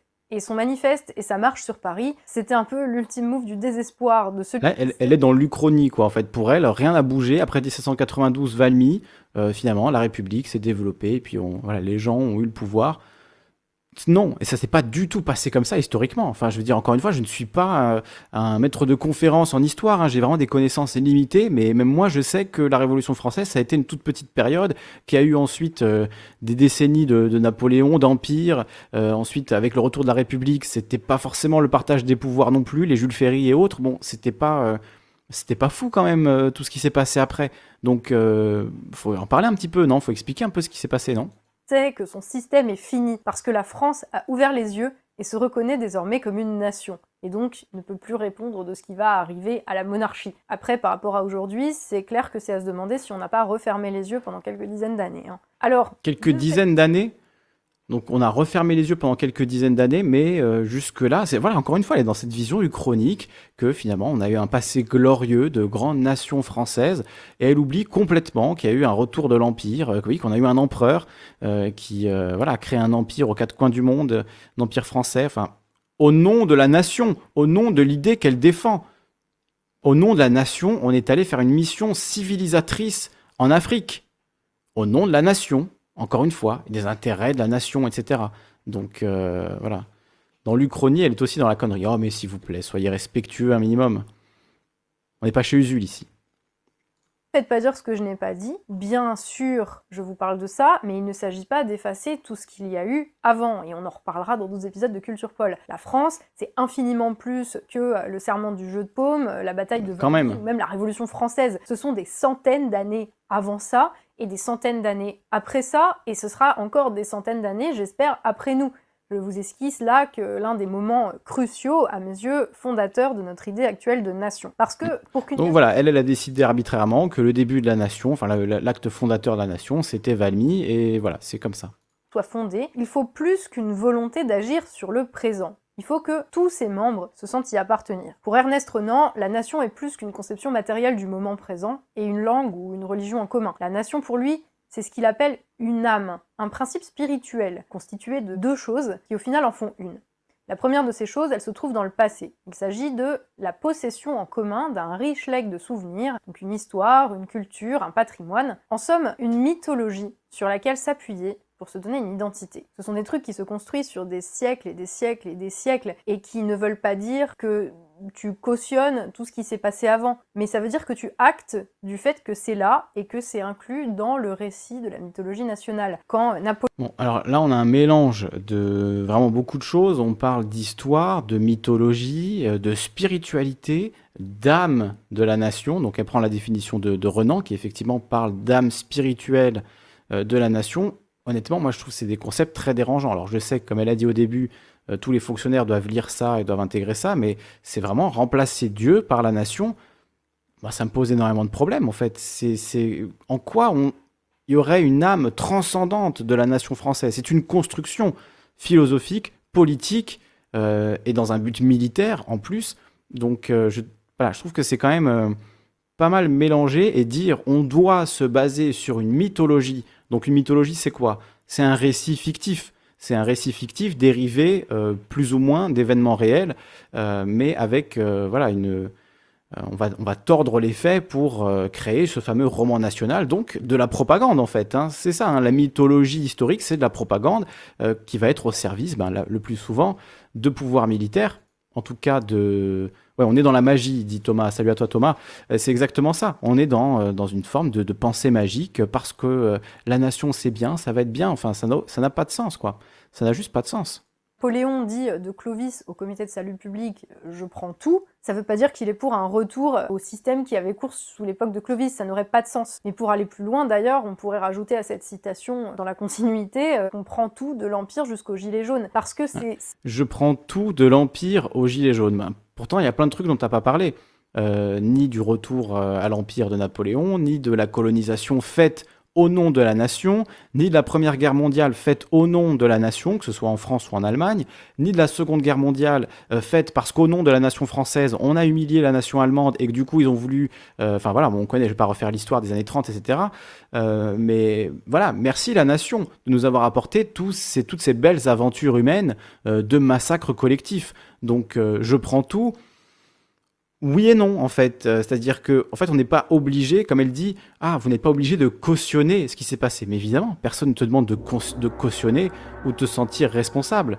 Ah, merci beaucoup, Choupette, qui nous fait un don de 50 euros. Merci, Choupette. Tu es vraiment euh, d'une bonté infinie. Je t'en remercie. Donc, je ne sais plus où j'en étais. Je suis troublé. Euh, donc, oui, l'idée de nation à travers, à travers les âges, ça ne veut pas dire qu'on doit cautionner tout ce qui a été fait au nom de la nation, au nom de la République, au nom de je, ne sais quoi, euh, mais ça veut dire qu'on doit le regarder honnêtement. Ça veut dire qu'on doit l'accepter, le reconnaître. Et ça, j'ai pas l'impression qu'avec euh, cette vision euh, très roman national, il faut qu'on croit dans une mythologie, on va vraiment aller vers une reconnaissance eh ben, de, des choses absolument ignobles qui se sont passées dans l'histoire de France également le sens des mots qui nous dit, euh, qui nous fait un don de 5 euros, qui nous dit au nom de la nation ou de la religion, c'est pour l'argent et le pouvoir. Il y a de ça, il y a de ça effectivement. Merci beaucoup pour, euh, pour ton don. C'est généreux. Donc on va regarder la suite ces événements-là, c'est la mythologie nationale qui construit les communautés, et cette mythologie, elle doit quand même se fonder sur des événements, sur une réalité. Alors on le sait, le mythe, c'est jamais qu'un récit qu'un groupe se donne à lui-même et qui justifie son existence. Et il est toujours en dispute, en vrai. L'histoire, en ce sens d'ailleurs, n'est jamais terminée. Et là, il est en dispute, vous avez bien compris, ça veut dire c'est un tissu de mensonges vaguement basé sur la réalité, hein, parce que c'est ça que ça veut dire. Hein. La mythologie, c'est ça, hein. soyons, très clairs. Là, c'est ce qu'elle dit. Oui, alors ok, la mythologie, le mythe, bah, pas forcément basé sur les, faits, mais il faut quand même qu'on choisisse ça comme base de la nation. Mais pourquoi? On pourrait pas faire une nation qui soit basée sur la vérité? On pourrait pas faire une nation qui est basée sur la reconnaissance des faits historiques euh, sans qu'on on rejette une partie de l'histoire Parce que c'est elle-même qui le dit. Hein. Il faut accepter, euh, reconnaître finalement, comment il dit, ne pas cautionner, mais euh, voilà, reconnaître tout ce qui s'est passé dans l'histoire. Donc peut-être qu'une nation fondée sur la reconnaissance de ce qui s'est vraiment passé, c'est un peu plus intéressant qu'une nation basée sur des mensonges, basée sur un tissu de, mensonges. Je trouve ça fou en fait de dire ça, quoi pendant de cette idée, c'est que tu peux pas non plus construire une nation de manière totalement artificielle, à partir de rien. Il faut des, choses qui te lient, des événements fondateurs, même si ils sont romancés et racontés avec euh, plus énormément de fonds de vérité. Tu vois, la construction européenne, par exemple, c'est un très bon exemple de l'échec. Ah mais c'est fou, c'est fou. Il faut garder ça, même si c'est raconté pas avec le plus grand fond de vérité. Donc voilà, basons-nous sur des mensonges pour établir la nation. Super, beau programme politique, on est bien là. Des tentatives de forcer des peuples qui n'ont finalement pas grand-chose en commun et qui ont des conceptions de la vie euh, très différentes à faire ensemble un bloc politique. Et si tu peux pas forcer la nation de manière artificielle, de la même manière, tu ne peux pas la défaire par la force. On repensera. Alors, on peut pas forcer la nation de manière artificielle. Là où pareil, on ignore une bonne partie de, l'histoire de France. Comment est-ce que euh, la Bretagne, euh, le Béarn, le Pays Basque, la Provence, le Pays niçois, la Corse, la Guadeloupe, la Martinique, on pourrait même aller jusqu'en Algérie, au Maghreb, euh, en Afrique euh, occidentale française, le franc CFA. Ça, c'est pas forcer la création d'une nation officiellement, hein, en plus. Euh, c'est très officiel tout ça. Et donc, forcer la main à plein de gens pour leur imposer une langue, une culture, la nation française. Voilà, ça, ça, n'existe pas. On ne peut pas forcer une nation. C'est pas du tout ce que la France a fait pendant 200 ans. Bon, en tant que Corse, je peux vous dire que euh, voilà, mes grands-parents, mes arrière-grands-parents se prenaient des coups de bâton quand ils parlaient la langue corse à l'école et que donc on, leur a bien, on les a bien forcés à adopter euh, le mode de vie français, la culture française, etc. Euh, voilà. Mais c'est des mensonges agréables. Hein. C'est vrai que c'est agréable de se dire, mais oui, on ne force pas la nation. Les gens de la nation française le sont parce qu'ils aiment la France. Mais oui, bien sûr, bien sûr à l'annexion de l'Alsace-Moselle par l'Allemagne entre 1871 et la Première Guerre mondiale, ben, les mecs étaient quand même français de cœur. Alors les Alsaciens apprécieront, hein. Les Alsaciens, les Mosellans, vous êtes quand même français de cœur, peu importe, euh, peu importe ce que vous avez, euh, ce que vous vivez en fait, hein, vous êtes français de cœur, voilà, que vous le vouliez ou non. C'est incroyable. Tu oublies les Savoyards, pardon pour les Savoyards. Oui, j'aurais pu en citer d'autres. Hein. Les Savoyards, les Alsaciens, les Mosellans. Et je ne suis pas forcément pour la défense non plus de l'identité régionale comme supérieure à l'identité nationale. C'est juste que ces, identités régionales, elles ont été niées par la France, et elles le sont toujours aujourd'hui d'ailleurs. Hein. Quand elle dit au début, oui, la nation française, c'est pas une langue, tu rigoles ou quoi? En haut de la Constitution, il y a écrit la langue de la France, c'est le français. Et il y a une charte européenne des langues régionales que la France refuse toujours de signer à ce jour. Parce que la France refuse de reconnaître qu'il y ait d'autres langues sur son territoire euh, que la langue française. Donc euh, le breton, le savoyard, je ne sais pas s'il y a une langue, il y a un, un, une langue savoyarde, un patois, euh, en tout cas le breton, le basque, le corse, le créole, etc., les différents créoles, ne sont pas reconnus comme des langues, euh, comme des langues officielles en France. Donc, euh, bon. Deuxième chose qui pour Renan constitue la nation, et cette chose se trouve dans le présent, c'est le consentement actuel, le désir. Voilà, cette phrase, quand même incroyable. Hein. Une nation est une âme, un principe spirituel. Donc on est bien dans euh, ce remplacement d'une spiritualité religieuse, euh, théiste, euh, basée sur la croyance en Dieu ou dans des livres, dans on remplace ce concept-là par le concept de nation. Donc maintenant, le principe spirituel transcendant, ce n'est plus Dieu, c'est la nation. Et on est censé accepter ça comme ça, voilà. Donc on a le droit de critiquer les religions. Par contre, critiquer le concept de nation, oh là là, attention, attention, qu'est-ce que, qu'est-ce que tu dis? Tu remets en cause la nation française. Ben oui, et pour moi, il est là le tabou, en fait, sur ces questions de, de nation et de, et de patrie. Il est vraiment là, quoi. Remettre en question ce principe spirituel dans lequel beaucoup de gens semblent croire euh, que la nation est un truc euh, transcendantal, qu'on choisit collectivement, euh, que euh, c'est la possession en commun, nous dit Renan, euh, la possession en commun d'un riche legs de souvenirs. Sauf que on le voit bien, ces souvenirs, ils sont choisis hein, un petit peu, euh, voilà, c'est euh, à la carte. Hein, on choisit les souvenirs qu'on a envie de garder, puis on efface un peu les autres. C'est euh, ce que les Anglais appellent du cherry picking. Hein, on cueille des cerises et puis on choisit celle-là et puis pas celle-là, etc. Donc, euh, ok pour Valmy. Euh, par contre, euh, on parlera pas de, de colonisation de vivre ensemble, une volonté de faire valoir cet héritage, cette mythologie qu'on a reçue et qu'on porte avec nous. Que tous les membres de la communauté revendiquent la volonté de faire perdurer cet héritage commun dans l'avenir. Mais ça, ça implique, au moins tacitement, un engagement. En gros, pour résumer, pour faire une nation, il faut qu'on ait un vécu partagé, raconté par un récit qu'on a en commun, même s'il est toujours en dispute, et qu'on s'imagine encore faire un bout de chemin ensemble, et donc en étant prêt à s'y investir. C'est ce moment où le peuple, ayant conscience de ce qui le lie, se transcende et se dote d'une organisation politique pour défendre sa vision du destin que les citoyens ont en commun. Oui, ça nécessite de Racam le Rouge qui dit En tant que Corse, je ne vois aucune contradiction entre le fait d'être Corse, de défendre ma culture régionale, tout en étant français l'histoire de la résistance en Corse montre cette convergence. Ah oui, tu, as raison là-dessus, Raka, mais moi je connais beaucoup de Corses, si tu leur dis euh, oui, tu es français, ils vont te dire non, je suis Corse, je ne suis pas français. Ils ne vont pas parler de la France, d'ailleurs, ils vont parler de l'État français, la présence française. Donc ça en dit long quand même. Donc peut-être que toi, ça ne te pose pas de problème, euh, mais il y a beaucoup de Corses, ça leur, pose, ça leur pose problème de se reconnaître en tant que Français. Ils ne se reconnaissent pas en tant que Français. Ils luttent contre l'État français pour certains. Euh, donc euh, maintenant, il y a cette voie institutionnelle qui, a été choisie par les mouvements indépendantistes. On voit bien d'ailleurs que ça mène pas très loin. Donc voilà, c'est des questions qui sont extrêmement vivaces et qui sont complexes. Hein. Donc il n'y a pas forcément de contradiction, je suis d'accord, je te dirais pas que tu es en contradiction, mais c'est des, problématiques qui sont complexes et que chaque individu va gérer différemment selon son histoire, selon son parcours. Penser sur plusieurs temporalités différentes, mais c'est pas plus mal. Et c'est ça qui fait de la nation française un phénomène qui est fondamentalement politique. C'est cette volonté de vivre ensemble, en ayant conscience de notre unité et qui implique la défense de nos intérêts communs, comme à Valmy ou Sabrok. On n'est qu'à 20 minutes, c'est l'enfer les soldats de ce qui n'était pas encore la République, mais qui savaient déjà ce qu'était la France, ont défendu l'intérêt du pays au cri de Vive la Nation. Encore une fois, pas Le bon roman national, hein, on sort les violons. Religieux, linguistique, mais notre intérêt au sens politique du terme. Et ce à quoi le peuple français avait intérêt. Alors là, c'est fait un contresens par rapport à ce que dit, euh, à ce que dit Renan lui-même, euh, qui dit, euh, j'ai là en plus le texte, ça tombe bien, je vous en ai gardé un petit extrait pour après, qui dit donc, euh, voilà, dans son texte, qu'est-ce qu'une nation? Donc elle s'est basée sur Renan hein, pour faire sa vidéo, et il dit, la communauté des intérêts, donc ce qu'elle vient de dire, la communauté des intérêts est assurément un lien puissant entre les hommes. Les intérêts, cependant, suffisent-ils à faire une nation? Je ne le crois pas. La communauté des intérêts fait les traités de commerce.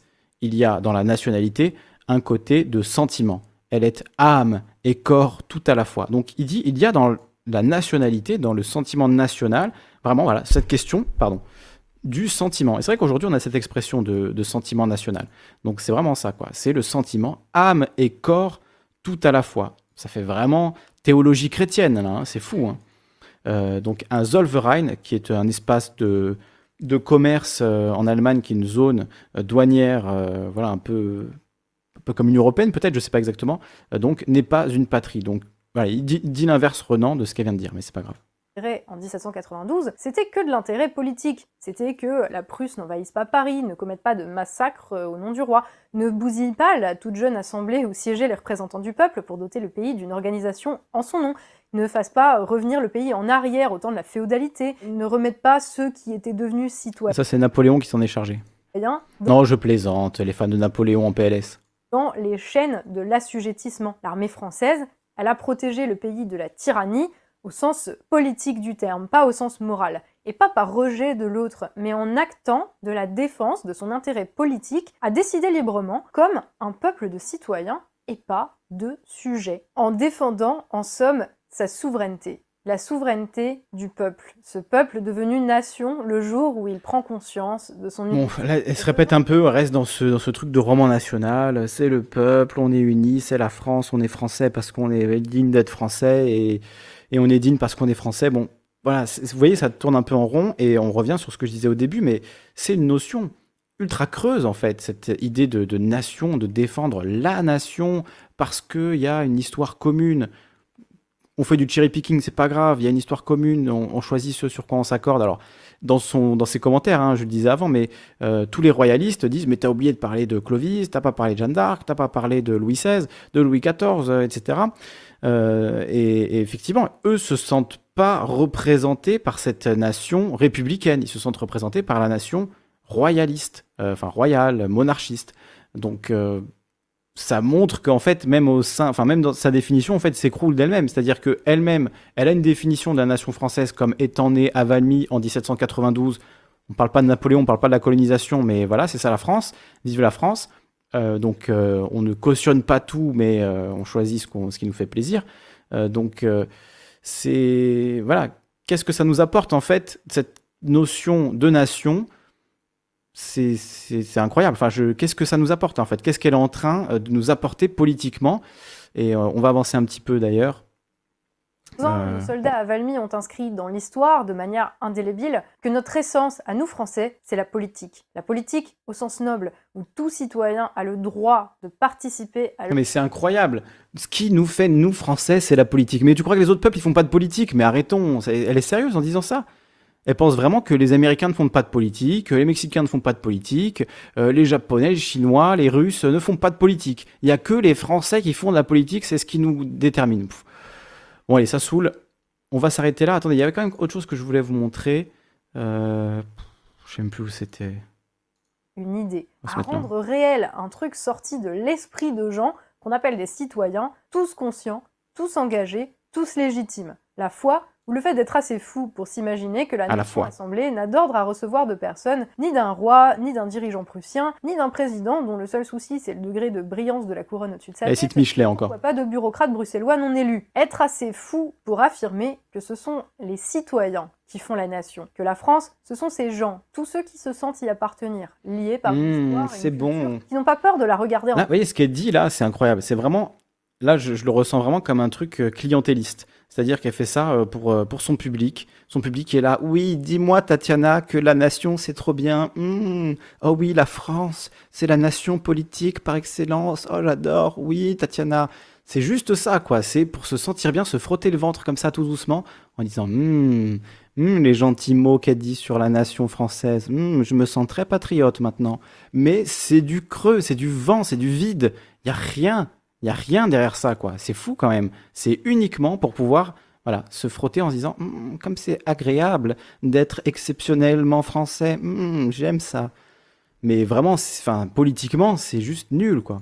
Face et qui veulent continuer de la construire. Une idée de fou alors qu'ailleurs on n'a pas été capable de concevoir qu'on puisse appartenir à la nation sur la base d'autre chose que des considérations euh, étroites, fragiles et qu'on ne choisit pas. Nous, on répète tout le temps la même chose en, fait. On est vachement plus fort quand on fait corps autour d'un projet auquel on croit et qu'on construit ensemble. Parce que ce projet. Alors à quel moment on a fait ça du coup en France? À quel moment on a vraiment fait corps autour d'un projet politique où tout le monde était d'accord?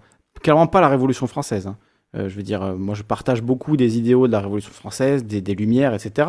Beaucoup de choses qu'elle dit, ok, je suis d'accord, dans l'idée, euh, on n'a pas à avoir un souverain qui nous dicte tout, euh, on devrait décider par nous-mêmes, on devrait faire corps euh, avec l'intégralité du peuple. C'est la démocratie, très bien, mais à quel moment ça s'est passé dans l'histoire de France?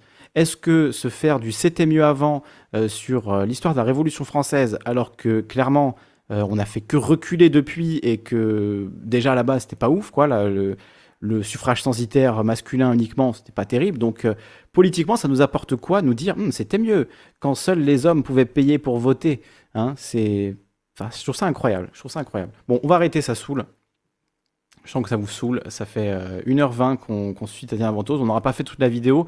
Il y a un moment où elle parle du coup de la foi de Jules Michelet qui dit euh, euh, ils avaient la foi en la France, etc. Donc vraiment, encore une fois, euh, bon, je crois qu'on a tout dit de toute façon. Voilà, le, rapport entre religion et nation, le fait de remplacer euh, Dieu par la nation, par la République, voilà, bon, c'est éclaté au sol. On est d'accord. Enfin, on est d'accord ou pas d'ailleurs. Donc j'ai fait un petit sondage quand même sur la chaîne. Bon, c'était juste à titre indicatif. Je sais que ça ne veut pas forcément dire grand-chose, surtout en ce qui concerne Tatiana Ventose. Il y a eu 80 votes. Et euh, donc, à votre avis, où se situe politiquement Tatiana Ventose aujourd'hui? Extrême gauche, 6%, gauche, 40%, c'est la majorité, donc beaucoup la situent quand même à gauche, 9% euh, la mettent au centre, droite 20%, extrême droite 26%. Donc on va dire 46% euh, la considère... Ah ben c'est équilibré en fait. 46% la considère à droite ou à l'extrême droite, 40% à gauche et 6% à l'extrême gauche et 9% au centre. Donc voilà, c'est bah, écoutez, moi j'avoue qu'après cette vidéo, euh, et pas mal de vidéos qu'elle a fait récemment qui étaient euh, voilà, en sorte de défense, euh, des gens qui ont fait le 6 janvier en disant oui mais c'était pas un coup d'état, etc. Bon, je trouvais ça assez chelou. D'ailleurs, il y a Patchwork qui a fait une vidéo vraiment cool où il analyse le, cette vidéo de, de Ventose. voilà, elle a fait pas mal de vidéos assez bizarres, ou en tout cas un peu nulles, quoi. Enfin, d'après moi, hein, évidemment, elle fait ce qu'elle veut, mais on sent que voilà, un nouveau public, un nouveau public assez droitard, assez patriote et qu'elle veut donner des gages à ce public en faisant ce genre de vidéo. Euh, donc, euh, qu'est-ce qu'il y a d'autre sur sa chaîne?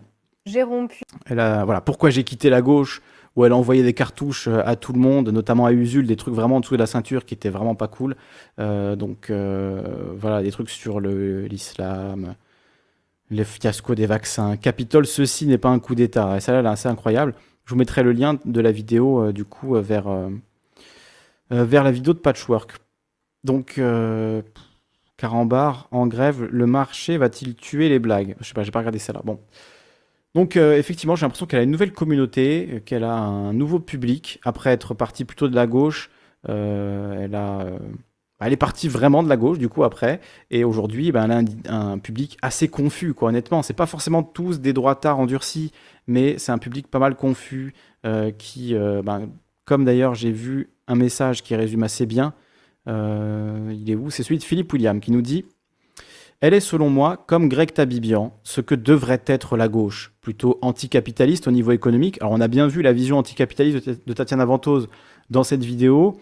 À aucun moment euh, n'a cité le mot bourgeois alors qu'elle a passé toute la vidéo à parler de Révolution française.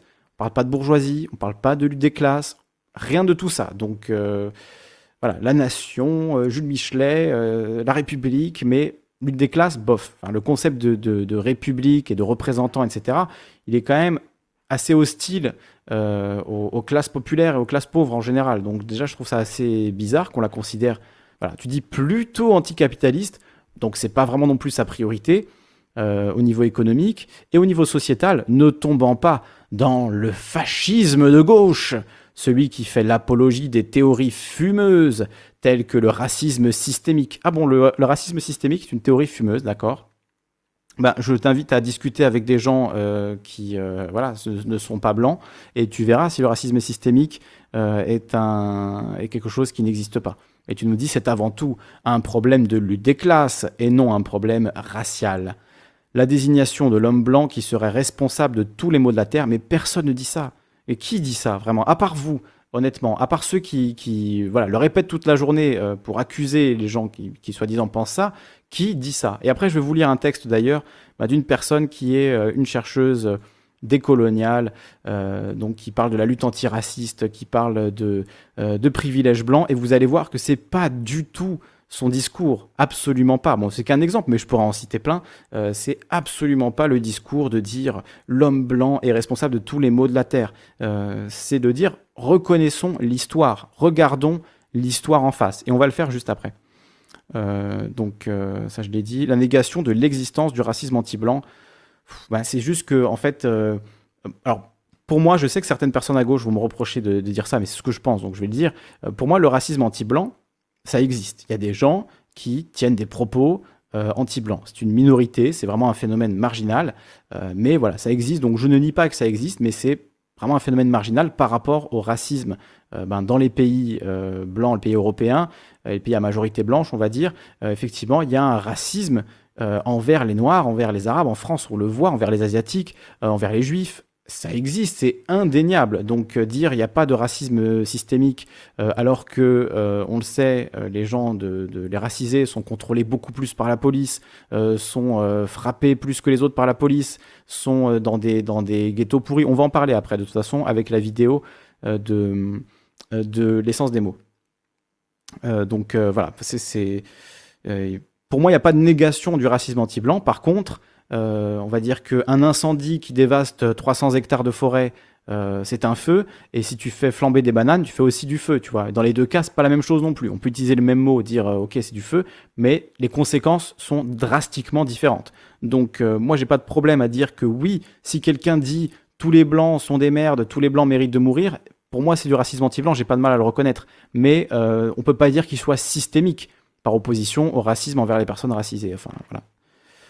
L'apologie du ressenti primant sur la réalité objective des faits et des données statistiques. Alors là, précisément, euh, tout ce dont nous a parlé Vento, c'est euh, de ressenti, euh, de spiritualité par rapport à la nation et de même le fait qu'il faut croire des choses fausses, qu'il faut croire une mythologie dont on sait qu'elle n'est pas trop basée sur la réalité, comme elle l'a dit, pour justement créer un concept de nation.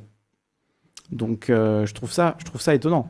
Je trouve ça étonnant que tu dis ça, alors que en général, les vidéos ben, de, Droitard ou de Confus euh, sont beaucoup, beaucoup basées sur l'émotion quand même, et assez peu sur les faits historiques, notamment le fait qu'on parle jamais de colonisation. Et on va le voir tout à l'heure avec euh, la vidéo euh, de, de l'essence des mots, et même la vidéo de, de Thaïs Descuffin, il faut que je la retrouve. donc tu dis, voilà, l'indigénisme, le déconstructivisme. Euh, voilà. Et Pigeon Mystérieux qui dit j'aurais pu écrire ça. Donc vous êtes visiblement d'accord là-dessus. Ben, moi je suis pas du tout d'accord avec ça. Euh, et je pense que c'est une vision ultra caricaturale et qui en fait invisibilise des combats tout à fait légitimes euh, des personnes noires en France, des personnes musulmanes. On voit au quotidien, je vois quelqu'un qui me dit je suis d'accord, mais en Europe il n'est pas systémique. Tu vas me dire que le racisme contre les musulmans en France, il n'est pas systémique? Tous les jours, il y a une polémique contre les musulmans. Tous les jours, on, en fout plein la gueule aux femmes voilées, aux musulmans, aux associations musulmanes. Faut arrêter quand même. C'est systémique, c'est putain de systémique. arrêtez au bout d'un moment, ouvrez les yeux, quoi. Regardez le monde dans lequel on vit, c'est du délire. Donc non, pas du tout d'accord. Tech éclaté, mais bon, voilà, j'ai répondu. Au moins j'ai répondu. Alors, on va, on va écouter maintenant Nuit des Fachos, euh, Thaïs Descuffon, Nuit des Fachos, alors qui était sur, euh, sur Sud Radio, et euh, bah, j'ai perdu la vidéo. Est-ce que c'est si grave? Non, ça c'est le sondage. Ok, j'ai ouvert le sondage 37 000 fois, mais je n'ai pas ouvert la vidéo de Thaïs Descuffon. On va la retrouver, est-ce que c'est ça, Sud Radio? Quoi, regarde, non, ça c'est le live. Désolé, je l'avais, hein, la vidéo de Thaïs Descuffon, mais visiblement on l'a perdu. À Sud Radio. Euh, on va retrouver ça. Après, j'ouvrirai le débat, hein, évidemment. On ouvrira le micro pour que vous puissiez intervenir. Je veux juste faire un peu le tour de mes, choix ce soir. C'est vrai que la vidéo de Ventos était longue. J'avais prévu de la regarder en entier à la base, mais c'était trop long et puis elle se répétait trop là. Euh, je l'ai regardé toute la journée en prenant des notes, etc. C'est saoulant. Mais de toute façon, j'ai dit plus ou moins ce que j'avais à dire. Hein. Je pense. Alors, il faut retrouver l'extrait. je crois que c'était aux alentours de 27 minutes. Peut-être 26. On va regarder là. Donc, c'est sur Sud Radio. Euh, je vous remets. Sud Radio. Thaïs Descuffon euh, et Stella Kamga qui discutent euh, donc de la dissolution de Génération Identitaire. Et le journaliste de Sud Radio a une question ma foi, assez simple. Qui est français? C'est quoi l'identité française? C'est quoi être français? Il demande ça donc à Thaïs Descuffon, a.k.a. Nuit des Fachos, euh, donc euh, porte-parole, dirigeante, je sais pas, de Génération Identitaire, groupuscule d'extrême droite, qui a été dissous par Gérald Darmanin la semaine dernière. Il faisait notamment des actions coup de poing, comme aller dénoncer à la police les migrants qui passaient la frontière. voilà, des, donc des personnes avec un très grand cœur, comme vous pouvez le, voir. C'est, euh, ce sont des valeurs. C'est pas une couleur de peau. Mais c'est également. Alors attendez, on va remettre juste un tout petit peu avant. Une France blanche ou pas? Non, nous défendons euh, une. Alors est-ce que vous défendez une France blanche? demande Thaïs Descuffon, le journaliste de, Sud Radio. Nous défendons une Europe européenne et une France française. Ce qui, non, mais il y a beaucoup de gens qui vont Une Europe européenne et une France française, d'accord, ça ne veut rien dire. Un Exactement, parce que ça reste. Alors, je ne sais pas si vous avez entendu, désolé, je coupe, mais il demande est-ce que, vous, est-ce que euh, vous pouvez répondre sur l'accusation de suprémacisme blanc? Écoutez bien la réponse. Hein. C'est un élément de langage, en fait. Non, c'est faux. Vous le contestez, clairement. Oui, bien sûr. Euh, néanmoins, euh, l'identité, c'est. Euh, Nous contestons être des suprémacistes blancs, néanmoins. Néanmoins, mais vous, je trouve ça incroyable de mettre néanmoins après ça. Oui, je conteste d'être un suprémaciste blanc et un nazi. Néanmoins, il faut bien reconnaître que les juifs, bon voilà, c'est incroyable, c'est hallucinant.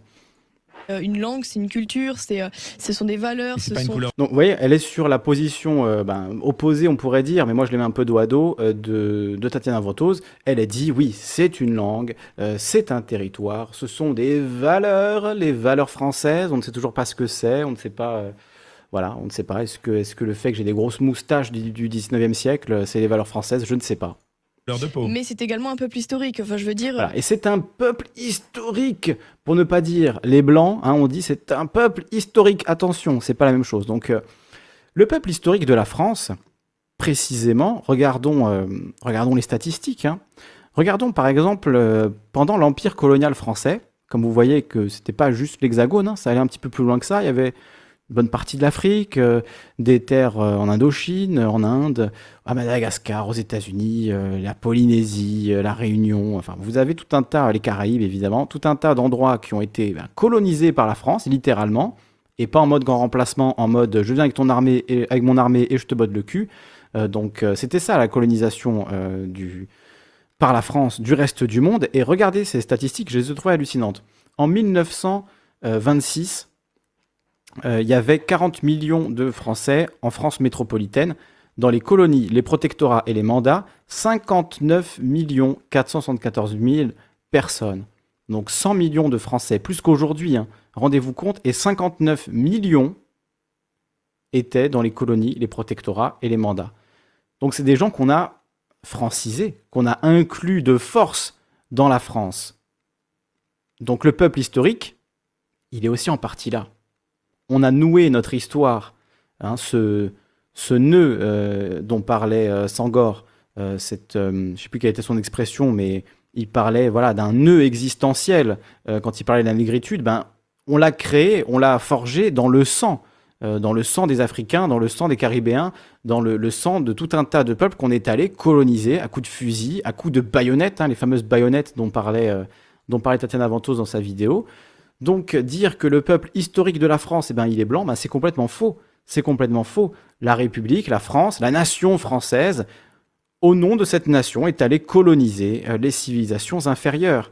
C'est ça la réalité des choses. Alors je sais que c'est peut-être dur à admettre pour certains, pourtant ce sont des gens qui disent euh, que euh, voilà, la France est avant tout une histoire. Eh bien, connaissez-la cette histoire. Sachez qu'en 1926, il y avait 60 millions de personnes qui étaient dans les colonies, les protectorats, les mandats, qui étaient considérés comme français, plus ou moins, avec évidemment divers degrés de, de respect. Quoi. Et en 1936, 69 millions, la population actuelle de la France, était dans les colonies, les protectorats, les mandats, donc en Indochine, en Afrique, euh, en Polynésie, aux Caraïbes, etc. etc.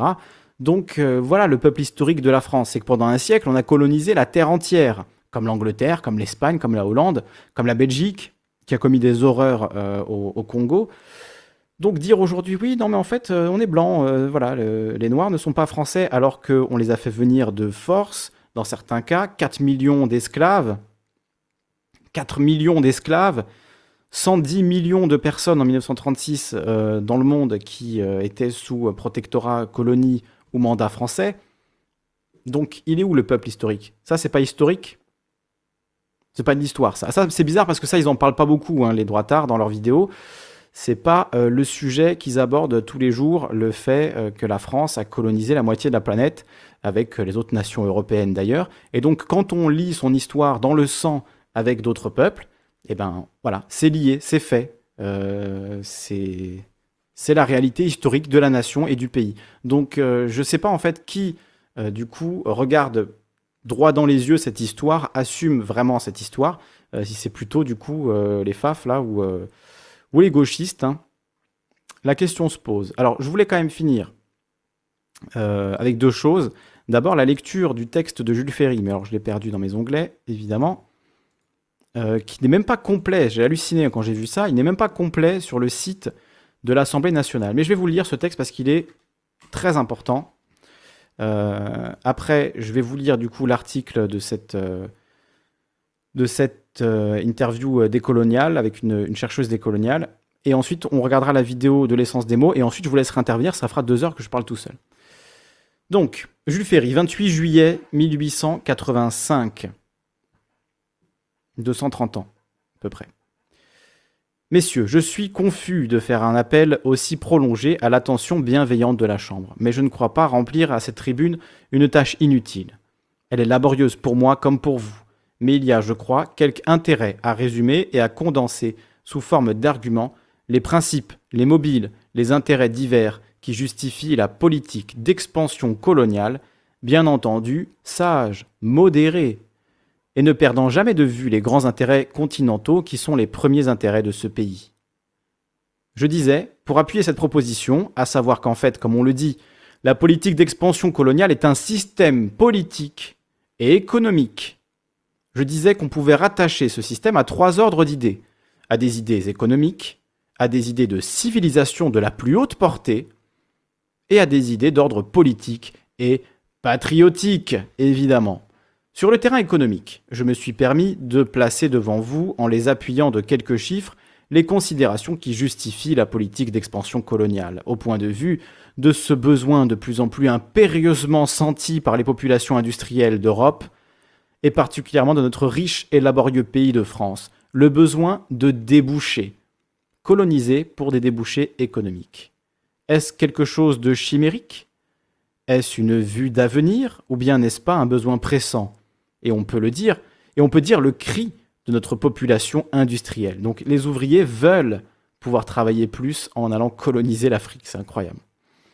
Discours de Jules Ferry, un discours euh, voilà, à la tribune de l'Assemblée nationale et de la nation. Économique et financière, oui, bien sûr. Tout à fait. Odile. Donc, est-ce euh, donc, pardon, où en suis-je? Je ne fais que formuler d'une manière générale ce que chacun de vous, dans les différentes parties de la France, est en situation de constater. Oui, Ce qui manque à notre grande industrie, que les traités de 1860 ont irrévocablement dirigé dans la voie de l'exportation, ce qui lui manque de plus en plus, ce sont les débouchés. Pourquoi? Parce qu'à côté d'elle, l'Allemagne se couvre de barrières, parce qu'au-delà de l'océan, les États-Unis d'Amérique sont devenus protectionnistes, et protectionnistes à outrance, parce que non seulement ces grands marchés, je ne dis pas se ferment, mais se rétrécissent, deviennent de plus en plus difficiles à atteindre par nos produits industriels parce que ces grands États commencent à verser sur nos propres marchés des produits qu'on n'y voyait pas autrefois. Ce n'est pas une vérité seulement pour l'agriculture qui a été si cruellement éprouvée et pour laquelle la concurrence n'est plus limitée à ce cercle de grands États européens, pour lesquels avaient été édifiées les anciennes théories économiques. Aujourd'hui, vous ne l'ignorez pas, la concurrence, la loi de l'offre et de la demande, la liberté des échanges, l'influence des spéculations, tout cela rayonne dans un cercle qui s'étend jusqu'aux extrémités du monde. Très bien, très bien, on dit dans l'auditoire. C'est là une grande complication, une grande difficulté économique. Vous voyez, il parle déjà de mondialisation, il parle déjà de spéculation, de liberté des échanges, de la loi de l'offre et de la demande, de la concurrence, bien évidemment. C'est là un problème extrêmement grave. Il est si grave, messieurs, si palpitant, que les gens moins avisés sont condamnés à déjà entrevoir, à prévoir, et se pourvoir pour l'époque où ce grand marché de l'Amérique du Sud, qui nous appartenait de temps en quelque sorte immémorial, nous sera disputé, peut-être enlevé par les produits de l'Amérique du Nord. Il n'y a rien de plus sérieux, il n'y a pas de problème social plus grave. Or, ce programme est intimement lié à la politique coloniale. Alors ce que je trouve hallucinant, c'est que là, sur le site de l'Assemblée, ben, le texte n'est pas complet. On a des crochets, trois petits points, donc il manque des extraits du texte. Euh, je ne sais pas ce qui manque. Si vous avez euh, un lien avec le discours complet, merci de, me le donner. Parce que je ne l'ai pas trouvé, j'ai regardé vraiment rapidement, mais je n'ai pas eu le temps de le trouver. Je me suis dit, Assemblée nationale, ça va être bon. Et puis en lisant, je me suis rendu compte que c'était euh, pas en entier. Et il n'y a pas moyen, il n'y a pas une version complète plus bas. Hein. C'est voilà, c'est comme ça. Donc je sais pas qu'est-ce qu'ils ont censuré. ça se trouve, c'est des trucs super importants. ça se trouve, c'est juste des, échanges avec la, foule, là, je veux dire la population, avec le, les gens au Parlement, euh, et ça n'a pas forcément énormément d'intérêt. Mais euh, j'aimerais bien retrouver le discours complet, parce que qu'est-ce qui manque là? Donc là, il aborde le second point. Messieurs, il y a un second point, un second ordre d'idées que je dois également aborder le plus rapidement possible, croyez-le bien. C'est le côté humanitaire et civilisateur de la question. Sur ce point, l'honorable monsieur Camille Peytan raille beaucoup avec l'esprit et la finesse qui lui sont propres. Il raille, il condamne et il dit Qu'est-ce que c'est que cette civilisation qu'on impose à coups de canon? Qu'est-ce sinon une autre forme de la barbarie? Il avait raison, hein Est-ce que ces populations de races inférieures de races inférieures. Oui, oui, c'est sur le site de l'Assemblée nationale. Hein. On est en train de lire un texte qui est sur le site de l'Assemblée nationale. Déclaration de Jules Ferry. Jules Ferry, qui est la première personne à qui François Hollande a rendu hommage en devenant président. C'est beau quand même. Hein. Est-ce que ces populations de races inférieures n'ont pas autant de droits que vous? Est-ce qu'elles ne sont pas maîtresses chez elles? Est-ce qu'elles vous appellent? Vous allez chez elles contre leur gré. Vous les violentez, mais vous ne les civilisez pas. Voilà, messieurs, la thèse. Je n'hésite pas à dire que ce n'est pas de la politique, cela, ni de l'histoire. C'est de la métaphysique politique. Décrit à l'extrême gauche, donc j'imagine que c'était plutôt l'extrême gauche qui lui opposait, du coup, euh, ce... Ben, cette chose qu'on pourrait dire toujours aujourd'hui, en fait. Pourquoi vous allez en Afrique imposer notre civilisation supérieure euh, aux autres? Vous les violentez, mais vous ne les civilisez pas. Et effectivement, 130 ans plus tard, on est encore empêtré dans les conséquences euh, géopolitiques, les conséquences sociales, les conséquences économiques, conséquences migratoires euh, de cette politique française du XIXe siècle, qui donc, pour des euh, pour des objectifs économiques, financiers, des intérêts spéculatifs, est allé envahir, massacrer, contrôler, prendre de force d'autres peuples, d'autres nations. Donc voilà. Voilà où est le problème, c'est que les droitards n'abordent jamais cette question. Donc déjà, à l'époque, l'extrême gauche avait raison. Euh, voix à gauche parfaitement. Monsieur Jules Ferry dit, et je vous défie, permettez-moi de vous porter ce défi, mon honorable collègue, monsieur Peytan, ou Pelletan, je ne sais pas comment on prononce, de soutenir jusqu'au bout votre thèse qui repose sur l'égalité, la liberté, l'indépendance des races inférieures. Désolé, le mot est horrible, hein, l'expression est atroce. Mais c'est historique. Vous ne la soutiendrez pas jusqu'au bout, car vous êtes, comme votre honorable collègue et ami M. Georges Perrin, le partisan de l'expansion coloniale qui se fait par voie de trafic et de commerce. Messieurs, il faut parler plus haut et plus vrai. Il faut dire ouvertement qu'en effet, les races supérieures ont un droit vis-à-vis des races inférieures. Rumeur sur plusieurs bancs à l'extrême gauche. Oh, vous osez dire cela dans le pays où ont été proclamés les droits de l'homme C'est la justification de l'esclavage et de la traite des nègres. Désolé encore une fois, ce sont les mots euh, historiques. Si l'honorable Monsieur Maine a raison, si la Déclaration des droits de l'homme a été écrite pour les Noirs de l'Afrique équatoriale, alors de quel droit allez-vous leur imposer les échanges et les trafics? Ils ne vous appellent pas. Interruption à l'extrême gauche et à droite. Très bien, très bien, sur divers bancs à gauche. Donc voilà, en gros, il compare le fait de coloniser ces pays avec le fait de faire euh, des échanges économiques avec eux. C'est voilà, pour lui c'est la même chose. Hein. Mais oui, vous voulez bien les civiliser puisque vous voulez faire du commerce avec eux. Euh, voilà, donc vous êtes en fait comme moi, vous avez envie de, leur fracasser la tête et de les, esclavagiser. Euh, non, c'est pas ce qui était dit. Mais voilà, euh, petite manipulation de la part de Jules Ferry. Monsieur Jules Ferry qui répond Je répète qu'il y a pour les races supérieures un droit parce qu'il y a un devoir pour elles. Elles ont le devoir de civiliser les races inférieures manque d'approbation sur les mêmes bancs à gauche. Nouvelles interruptions à l'extrême gauche et à droite. Monsieur Joseph Fabre, c'est excessif. Vous aboutissez ainsi à l'abdication des principes de 1789 et de 1848. Bruit, à la consécration de la loi de grâce remplaçant la loi de justice. Monsieur Verne, alors les missionnaires ont aussi leurs droits, ne leur reprochez donc pas d'en user. On l'accuse parce qu'il était plutôt anticlérical, Jules Ferry, évidemment.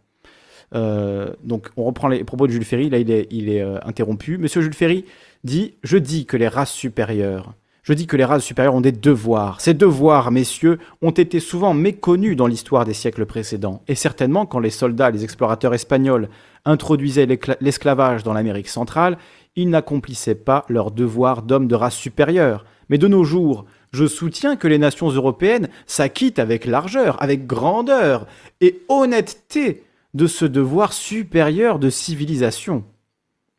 Le culot quand même, hein Culot est ouf, hein La France l'a toujours fait, dit Paul Bert.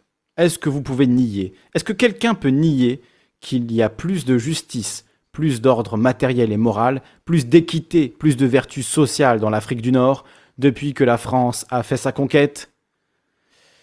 Quand nous sommes allés à Alger pour détruire la piraterie et assurer la liberté du commerce, dans la Méditerranée Est-ce que nous faisons œuvre de forbans, de conquérants, de dévastateurs Est-il possible de nier que dans l'Inde, et malgré les épisodes douloureux qui se rencontrent dans l'histoire de cette conquête, il y a aujourd'hui infiniment plus de justice, plus de lumière, d'ordre, de vertu publique et privée depuis la conquête anglaise qu'auparavant? Monsieur Clémenceau, c'est très douteux.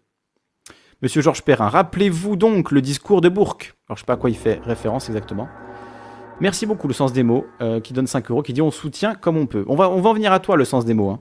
On, va, on va venir sur ta vidéo euh, qui, euh, moi, m'a posé problème à pas mal d'égards, donc on va y arriver, on va, on va lire. Et justement, c'est un peu en préparation aussi de ce que tu dis dans ta vidéo que je voulais relire ce texte de Jules Ferry, les déclarations de Jules Ferry, pour bien comprendre que oui, c'est la France qui a colonisé, elle savait très bien ce qu'elle faisait, elle l'a fait pour des intérêts économiques. Vous voyez ce débat à l'Assemblée, il montre bien qu'il y avait des gens déjà à l'époque qui disaient mais ils vous ont rien demandé, les Africains, en fait. Pourquoi vous allez leur imposer quoi que ce soit? De, quel, euh, de quoi vous prévalez-vous? Eh bien, ils se prévalaient de la nation française. Ils se prévalaient des vertus sociales de la France. C'est le même discours que George Bush en Irak. On va leur apporter la démocratie. On va leur apporter l'équité, l'ordre matériel et moral.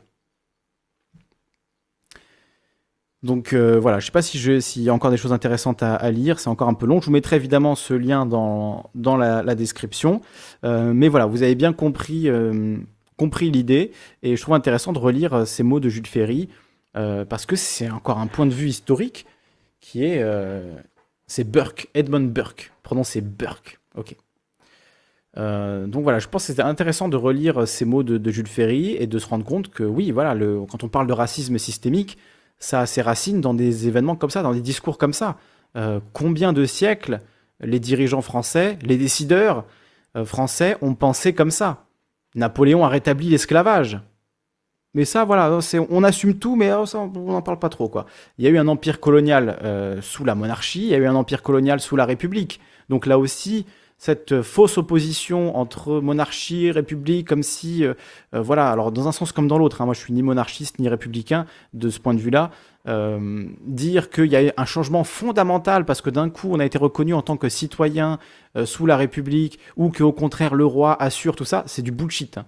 C'est du bullshit ce qui, ce qui existe, ce qui est factuel, c'est que la France a utilisé son armée pour civiliser, c'est-à-dire euh, défoncer la, tête, disons les choses clairement, euh, d'autres peuples, quoi. Donc après, voilà, tout le monde l'a fait à plusieurs échelles, à différentes échelles, mais on ne peut pas le nier, en fait. C'est pas parce que les Anglais l'ont fait aussi que ça rend la France moins responsable. Euh, c'est pas parce qu'il y a eu euh, une traite arabe dans une partie de l'Afrique que la France n'est pas responsable de sa colonisation. Ça aussi, c'est les arguments, je les, je les débunk tout de suite parce que c'est vraiment des arguments à la con. donc voilà, bon, je crois que j'ai fait le tour du coup là-dessus. Ah oui, il y avait un point que je voulais lire aussi dans justement euh, qu'est-ce qu'une nation de, Renan? Il dit quelque chose que je trouve intéressant et que je trouve qu'on pourrait prendre euh, ben, presque contre en fait ce qui est avancé par Tatiana Ventose et particulièrement par euh, quand elle parle de, voilà, de, cette histoire qu'on devrait cautionner, mais qu'en même temps on n'assume pas vraiment, ou pour répondre aussi, donc, pour répondre aussi à, la personne tout à l'heure, c'était qui Philippe, je ne sais plus quoi, qui disait, je l'ai perdu, bon, peu importe, qui disait du coup euh, que euh, voilà l'homme blanc était euh, un monstre ignoble et qu'il était responsable de tous les maux. Non, c'est ce que je disais tout à l'heure, c'était il faut reconnaître les, les, problèmes qu'il y a dans l'histoire, il faut reconnaître les massacres qu'il y a eu, il faut le reconnaître. Ça ne veut pas dire qu'on en est responsable. si tu es né en 82, je ne vais pas te tenir responsable de ce qui s'est passé au 19e siècle mais il faut le reconnaître. Et le nier, c'est déjà une violence, en fait. C'est ça que, disent les, décoloniaux. On va en parler. Mais justement, je trouve que Renan, dans sa définition de ce que c'est une nation, bah, il, a, il a un paragraphe qui peut nous unir, justement, et qui peut nous faire prendre conscience euh, que si on veut véritablement créer une nation, il bah, va falloir prendre en compte toutes les souffrances euh, qu'a infligé cette nation aux différents euh, peuples qui l'ont constituée, aux différents individus qui l'ont constituée. Donc voilà ce que dit Renan. Dans le passé, un héritage de gloire et de regrets à partager, dans l'avenir, un même programme à réaliser. Avoir souffert, joui, espéré ensemble, voilà ce qui vaut mieux que des douanes communes et des frontières conformes aux idées stratégiques. Voilà ce que l'on comprend malgré les diversités de races et de langues. Je disais tout à l'heure, avoir souffert ensemble. Oui, la souffrance en commun unit plus que la joie. En fait de souvenirs nationaux, les deuils valent mieux que les triomphes, car ils imposent des devoirs. Ils commandent l'effort en commun. Et je trouve ça vraiment euh, très fort. Et je vais en arriver à première, euh, première conclusion, on pourrait dire, en tout cas idée de, réhabilitation de l'idée nationale, euh, c'est que justement, du point de vue de cette souffrance, là on est en train de connaître un événement qui nous fait souffrir à peu près de la même manière dans le monde entier. Alors il y a des décisions différentes selon les pays, c'est pas pareil partout, mais on souffre collectivement. Donc est-ce qu'on n'est pas en train depuis plusieurs années maintenant, hein, c'est pas juste euh, du Covid et tout, mais est-ce qu'on n'est pas en train de développer une conscience mondiale, de par la conscience de l'écologie, de par la conscience qu'on inflige euh, des dégâts sur la planète, que quand euh, on fait fabriquer nos chaussures en Chine ou nos ordinateurs, ça pollue en Chine, mais c'est pour nous, donc en fait on est, on est lié dans cet environnement, on est sur la même, la même bouboule hein, qui tourne autour du Soleil, et on est tous dans le même bateau. Euh, donc, est-ce que ça, ça ne porte pas les bases d'une conscience, on pourrait dire universelle, hein, puisque voilà, ils se disent euh, universalistes, donc pourquoi pas universelle, euh, conscience donc mondiale de, tout le monde, conscience internationale, en gardant peut-être dans un premier temps les nations, mais comme un échelon presque technique, structurel, qui permet d'avoir une puissance d'agir, comme diraient les philosophes politiques, euh, à un grand niveau, c'est-à-dire une nation, un pays, un État, euh, il y a des structures qui existent et qui permettent de faire des choses. Donc on peut s'en servir à ce niveau-là, mais euh, c'est ce que dit Lordon par exemple, c'est ce que défend un, Frédéric Lordon, mais faire de la nation une espèce de, voilà, de truc qui est indispensable, qui doit être la base de notre réflexion, tout comme le patriotisme, la défense de notre nation, etc., je suis pas sûr que ce soit vraiment pertinent et je suis pas sûr que ça ait vraiment du sens, euh, étant donné que avec l'écologie, encore une fois, on se rend compte qu'on est tous dans le même bateau. Donc si les États-Unis polluent, ça a une influence sur nous, sinon on pollue, ça a une influence sur les voisins, etc. etc. Donc euh, vu qu'on partage pas tous la même langue, est-ce qu'on pourrait au moins partager des objectifs communs? Euh, C'est un peu voilà, la question que je poserais pour apporter quand même un semblant de, réponse et ne pas être uniquement euh, dans la critique. J'ai beaucoup parlé là ce soir. Je vois que Rakam le Rouge aussi a beaucoup parlé dans le chat. je vois que vous voyez beaucoup de messages. Alors j'ai sans doute raté des super bons messages, je suis désolé. Jérémy Marion qui dit Demandez à ceux qui ont tenté de refuser le franc CFA comment ils ont fini. Voilà, mais ça, l'exemple du franc CFA, il est juste hallucinant, mais jamais tu entendras un droitard te parler de ça, en fait. Euh, le franc CFA, donc le fait qu'il euh, y a une, monnaie qui est utilisée par plusieurs pays d'Afrique, qui est imprimée en France, et sur laquelle on a plus de contrôle que sur la monnaie qu'on utilise, nous, en France, qui est l'euro. Donc on a plus de contrôle sur le franc CFA que sur l'euro. C'est juste ça, ça devrait quand même vous faire comprendre que oui, il y a un racisme systémique, oui, il y a une domination systémique des pays européens sur les pays africains et des populations européennes sur les populations africaines. Et euh, bon, on, va, en parler dans, le, dans la dernière partie. Euh, je ne sais pas si on regarde d'abord, euh, on va regarder d'abord la vidéo de l'essence des mots.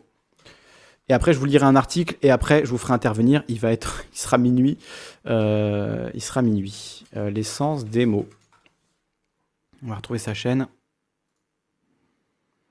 Euh, c'est laquelle? Oh, DuckDuckGo Quel enfer, DuckDuckGo On va aller chercher direct sur YouTube. Merci euh, de rappeler si vous aimez ce contenu, si vous voulez que j'en fasse plus, si vous voulez que j'en fasse tous les jours comme on en fait en ce moment, eh bien n'hésitez pas à faire un don, ça fait extrêmement plaisir, ça nous aide. Merci euh, aux tipeurs de ce soir. D'ailleurs, un gros gros bisou à elle et eux. Bon, J'espère que l'émission vous plaît en tout cas.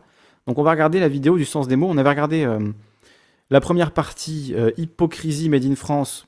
Bon, on n'avait pas été ultra convaincu, donc on a fait nos retours à l'essence des mots. Donc Nico, je vois qu'il y a du monde en plus qui veut intervenir. On m'envoie... Ah bah alors, on m'envoie une chanson, il y a Rodpi qui m'envoie une petite chanson, on va la mettre après pour faire une petite pause, il faudra que j'aille faire pipi, mais on va... voilà, ok, alors Nico qui préfère... Ok, ben désolé, désolé du coup on va dire, l'essence des mots. Mais alors, c'est ton pseudo, euh, c'est mon pseudo, euh, c'est ton pseudo, pardon, euh, Discord qui, voilà, qui m'induit en erreur. Donc, il faudrait que tu le changes si tu veux vraiment que je fasse plus l'erreur à l'avenir. Donc, l'essence des mots, c'est une petite chaîne YouTube qui a deux vidéos. La première, c'était une forme de disclaimer pour dire un peu, bon, voilà, attention je ne veux pas brusquer les gens, je sais plus comment tu le disais. Bon, pas forcément ultra intéressant à la retrouver. Si vous voulez, vous irez la voir. Euh, on va regarder maintenant la deuxième partie, donc conséquences d'une société en crise identitaire, puisque comme il nous expliquait dans la première partie, il préfère s'attaquer aux conséquences qu'aux causes. Moi, ça me pose un peu problème, parce que comme là, on a beaucoup parlé des causes, ça me semble difficile en fait d'aborder euh, la situation en France aujourd'hui sans rappeler l'histoire de France, sans rappeler tout ce qui s'est passé, sans rappeler euh, ben, voilà, tout ce qu'on a fait au nom de la nation, la colonisation, euh, l'Algérie, etc. C'est des sujets qui sont encore extrêmement tendus aujourd'hui. On le voit d'ailleurs, hein, le fait que des gens nient l'existence d'une forme de racisme systémique, etc. Pour moi, c'est bien les conséquences de, tout ça. donc, donc voilà, on est dans un contexte en France qui est assez compliqué et ça me paraît difficile de n'étudier que les conséquences sans se baser sur les causes. Donc c'est l'exercice périlleux que tu as tenté de, réaliser. On va regarder ça ensemble et puis je ferai pause quand j'ai des choses à dire et, euh, après on te laissera réagir, du coup t'expliquer un peu sur euh, ben, les, euh, les différentes lacunes que moi j'ai remarquées dans ta vidéo, en tout cas que j'ai trouvé. Donc n'hésitez pas aussi à réagir sur le chat évidemment. Bonjour à tous, cette vidéo est la suite de la première partie que j'ai publiée précédemment et je tenais à faire un point sur les retours que j'ai pu avoir concernant la forme de celle-ci. Alors, le sens des mots nous dit non, c'est le contraire, c'est les causes. Bah, ta vidéo s'appelle Conséquences d'une société en crise identitaire. Et dans ta première vidéo, tu nous dis il faut d'abord s'attaquer aux conséquences avant de s'attaquer aux causes. C'est toi qui l'as dit, hein C'est toi qui l'as dit. On va regarder ta vidéo, de toute façon, t'inquiète pas. Ma première vidéo a servi à poser les bases de mon discours, mais surtout à vous impliquer émotionnellement en utilisant un rythme percutant et un ton presque agressif afin de vous rapprocher le plus possible du sujet abordé, c'est-à-dire la violence en groupe et les comportements inconscients que ça implique. Je vous invite donc à aller voir la première partie. On est, sur ta, deuxième vidéo. Alors, tu dis dès le début que tu veux impliquer les gens avec, euh, avec euh, un discours euh, voilà, assez agressif pour les mettre en jeu émotionnellement. Bon, je trouve que c'est déjà une très mauvaise idée de base parce que tu parles d'un sujet qui est extrêmement tendu, qui est extrêmement compliqué en France, tu en as conscience, et tu choisis quand même d'y aller d'un point de vue émotionnel. Bah, typiquement, c'est une technique qu'utilisent plutôt les vidéastes de droite. Hein, désolé, je ne veux pas stigmatiser, mais on le voit quand même pas mal du côté du Raptor, etc. Ce côté intensité émotionnelle pour faire passer les idées. Moi, je trouve que c'est hautement manipulatoire. Alors, bon, tu dis que tu le fais, du coup, ça n'empêche pas que c'est quand même de la, de la, manipulation, mais voilà, je trouve ça un peu, un peu étrange partie de cette vidéo si ce n'est pas déjà fait, je vous mets le lien en description. Dans cette seconde partie de vidéo, nous allons prendre plus de recul sur la situation actuelle dans nos banlieues, voir comment l'environnement des cités s'est transformé au fil du temps, et comprendre comment le communautarisme qui s'y est développé a laissé place petit à petit à un sentiment de rejet et de haine envers la France. Avant de commencer, je précise... Alors, enfin, ouais, je ne sais pas si c'est vraiment ce que tu expliques dans ta vidéo, mais tu dis qu'en tout cas, tu vas nous expliquer pourquoi il y a ce sentiment de rejet et de haine. Voilà, on va voir que l'analyse qui suit ne parle pas forcément d'une vérité historique, mais vise plutôt à décrire comment celle-ci a été perçue et ressentie plus ou moins consciemment à travers le regard d'une partie de la société. Alors là, c'est compliqué aussi. Tu dis, je ne vais pas me baser sur une vérité historique, mais je vais me baser sur comment une partie de la population a perçu cela. Donc, quelle partie, de quel point de vue tu te places, ça déjà, ça pose problème. Tu vois, moi j'ai commencé euh, cette émission aujourd'hui en disant voilà, je suis corse, mon identité c'est ça. Voilà les problèmes que j'ai entre guillemets avec mon identité, c'est-à-dire les, les choses que je peux vivre comme des paradoxes ou qui peuvent être compliquées à vivre. Je me suis ancré dans la discussion et voilà. Euh, après, t'es pas obligé de le faire, mais je trouve que c'est quand même plus intéressant, euh, comme dans le ce qu'on se disait avec Rodfi, mais comme dans le cadre d'une d'une conférence gesticulée. En fait, tu fais un peu l'inverse d'une conférence gesticulée, c'est-à-dire que tu vas prendre un point de vue euh, sans en fait l'incarner vraiment. Tu vas nous parler du coup du point de vue d'une certaine partie de la population, sans nous dire laquelle non plus. C'est pareil, c'est qu'est-ce que tu veux dire en fait? Tu ne veux pas parler de l'histoire, tu veux parler de comment une partie de la population a perçu. Bon, c'est un peu bizarre. Pour vous illustrer cela, je vais prendre pour exemple Camélia Jordana. On va te prendre en live, hein, t'inquiète pas, euh, l'essence des mots, je vais te faire monter. Je vais te faire monter dans le studio. Euh, je te rejoins. Mais euh, d'abord, je veux d'abord je veux parler un peu de ta vidéo. Après, on te laissera répondre. T'inquiète pas. Donc, on est dans le studio ensemble et, j'ouvrirai ton micro juste après. Enfin, j'ouvrirai mon micro juste après. Donc, tu vas te baser sur Camélia Jordana. Ok. Avec sa déclaration récente, les hommes blancs sont dans l'inconscient collectif responsable de tous les maux de la Terre. Comme la plupart des gens qui composent notre société, ces propos ne découlent pas d'une analyse et d'une recherche de vérité historique, mais plutôt d'un ressenti alimenté de croyances et d'idées reçues qui composent la réalité qu'elle perçoit. Alors, un ressenti euh, basé sur des croyances et des idées reçues, après ce que j'ai lu juste avant euh, de Jules Ferry, euh, je pense qu'il y avait quand même un complexe de supériorité de l'homme blanc, que les, civilisations européennes se sont quand même enfin, ont bien foutu le bordel dans le monde. Alors, ça ne veut pas dire que tous les problèmes viennent d'eux, euh, mais c'est pas non plus ce que dit Camélia Jordana. Camélia Jordana dit dans l'inconscient collectif, les hommes blancs sont perçus comme étant responsables de tous les maux. Et l'inconscient collectif de qui? Puisque la citation est un peu hors contexte, je ne sais pas de qui elle parle. Euh, mais voilà, c'est basé quand même aussi sur des choses qui existent. Je ne dis pas qu'il faudrait que tout le monde soit à la recherche des vérités historiques et comprendre toute la complexité. Ah, si, justement, il faut être à la recherche des vérités historiques. Pourquoi ne pas être à la recherche de, pourquoi ne pas être à la recherche des vérités historiques? Un minimum quand même. On a bien vu ce que ça donne avec Tatiana Ventose, hein, le, fait de vouloir être dans la mythologie et une vision fantasmée, ça, ça marche pas malheureusement. Excité du monde Je dis simplement que ce n'est pas le cas et que c'est même l'essentiel à prendre en compte si l'on veut comprendre les mots et l'incompréhension qui cultivent la division au sein de notre société. Parce que les choses qui sont vraies sur le papier ne composent pas forcément la réalité qui en découle. Mhm. Cela étant dit, nous allons revenir sur le sujet de nos banlieues, et pour cela nous allons remonter jusqu'aux années 50, un peu avant la création des premières cités. En ce temps-là, les périphéries urbaines étaient envahies par les bidonvilles, conséquence d'un exode rural et d'une immigration venue chercher travail et modernité. Cette concentration de pauvreté et de misère engendrait déjà une certaine délinquance, mais à l'époque, l'essentiel était déjà d'avoir de quoi se nourrir et se chauffer, et la société de consommation n'avait pas encore envahi les esprits. Contre, la société de consommation n'avait pas encore envahi les esprits, euh, elle n'a même pas encore envahi les magasins en fait. Et au départ, la société de consommation, c'était un, réel gain au quotidien pour les gens. C'est-à-dire, bon là, les images que tu as trouvées, je ne sais pas de quand, de quand elles datent, elles sont assez incroyables, des images de bidonvilles aux alentours de, Paris. Il y en a encore d'ailleurs aujourd'hui, hein, euh, malheureusement, avec beaucoup de, personnes immigrées qui vivent euh, ben, littéralement dans des bidonvilles. Donc ça, ça n'a malheureusement pas beaucoup changé. Mais quand tu dis la société de consommation n'avait pas encore gagné les esprits, je crois que c'était ça ta phrase, c'est juste qu'il n'y avait pas encore de, voilà, de très grands magasins, il n'y avait pas encore d'électroménager dans toutes les maisons. Et au début, tout ça, euh, les machines à laver, les frigos, etc., c'était une véritable amélioration du confort de vie.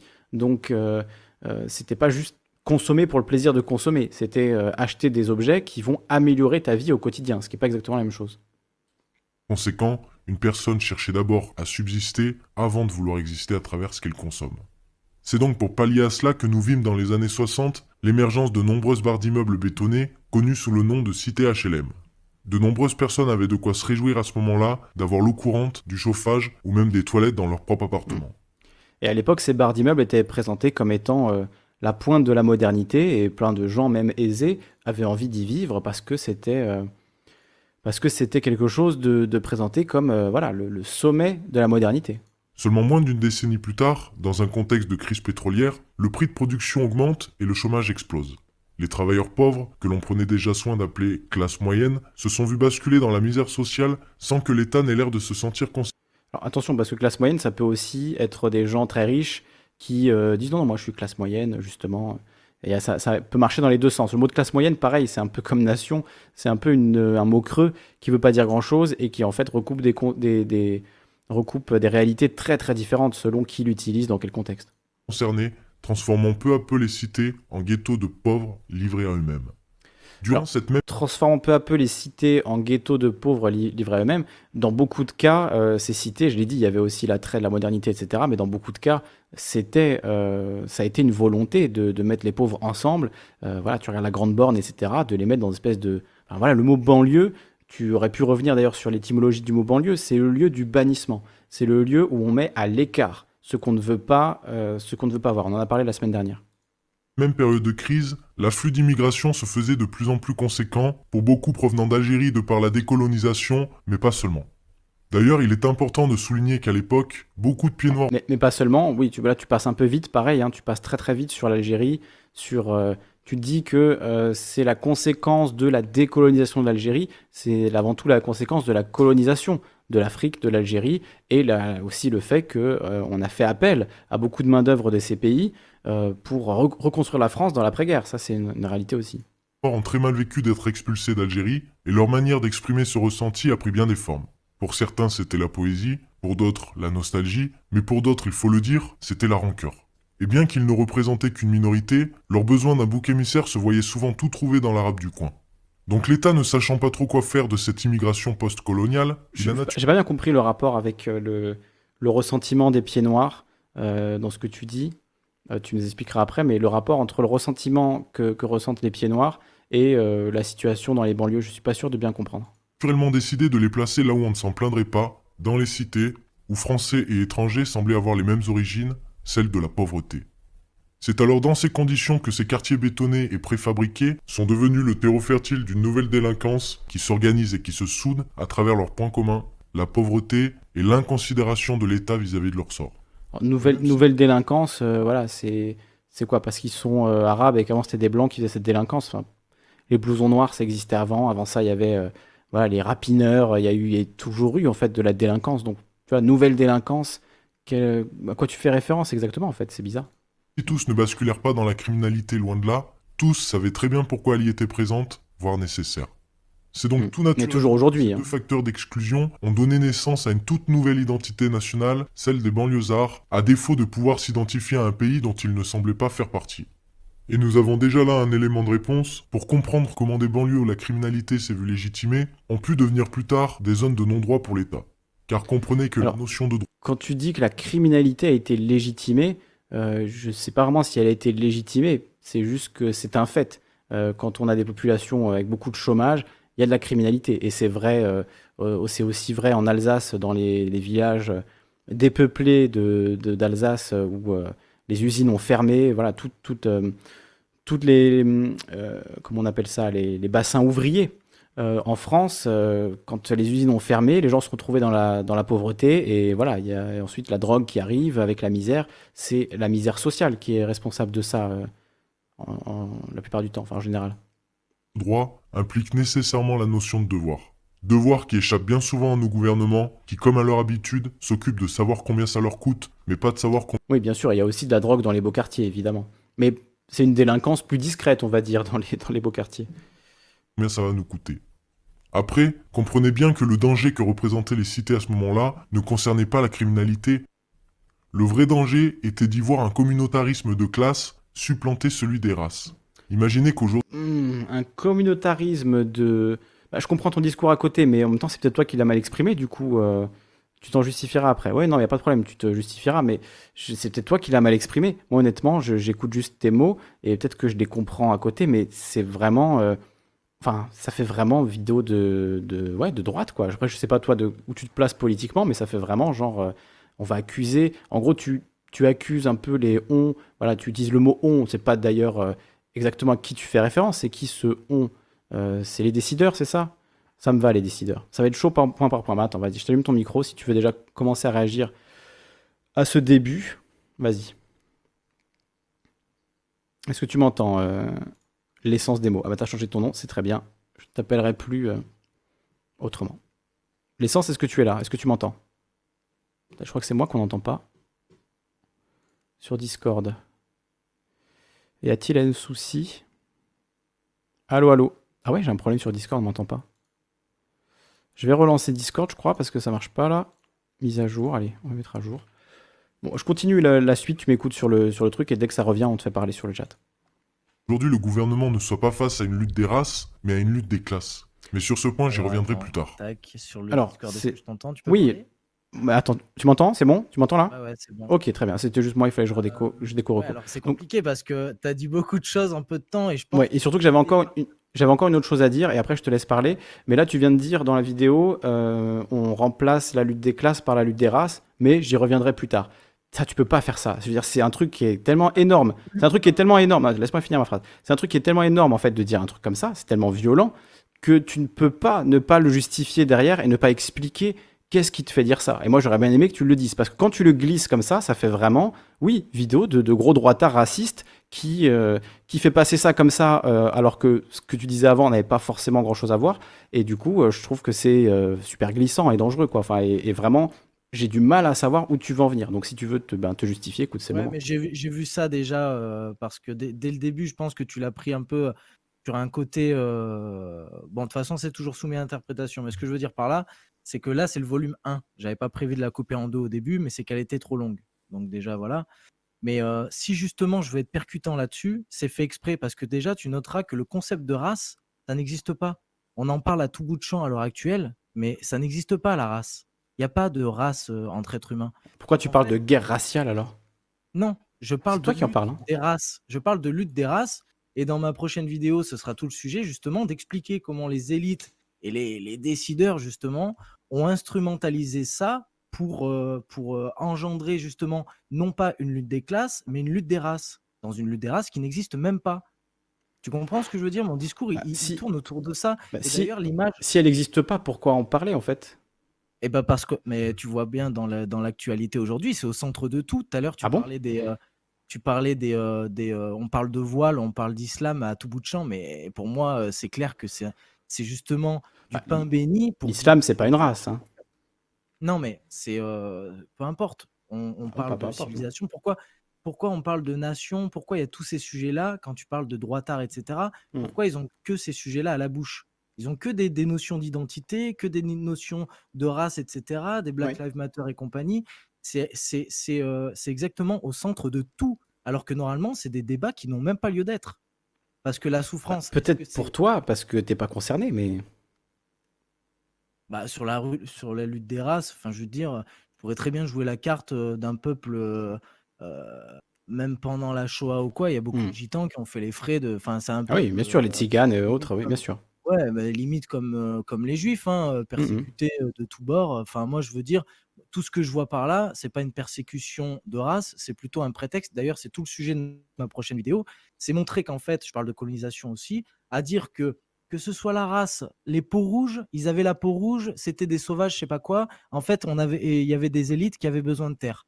Les noirs, c'était des sauvages, ce que tu veux. En fait, ça légitimait une, une, accaparation de, des, Amériques, euh, pour, euh, parce que ça faisait une main-d'œuvre parfaite pour aller coloniser euh, partout ce que tu veux. Alors, on a inventé un peu ce, concept de race, on s'en est même servi scientifiquement ce que tu veux.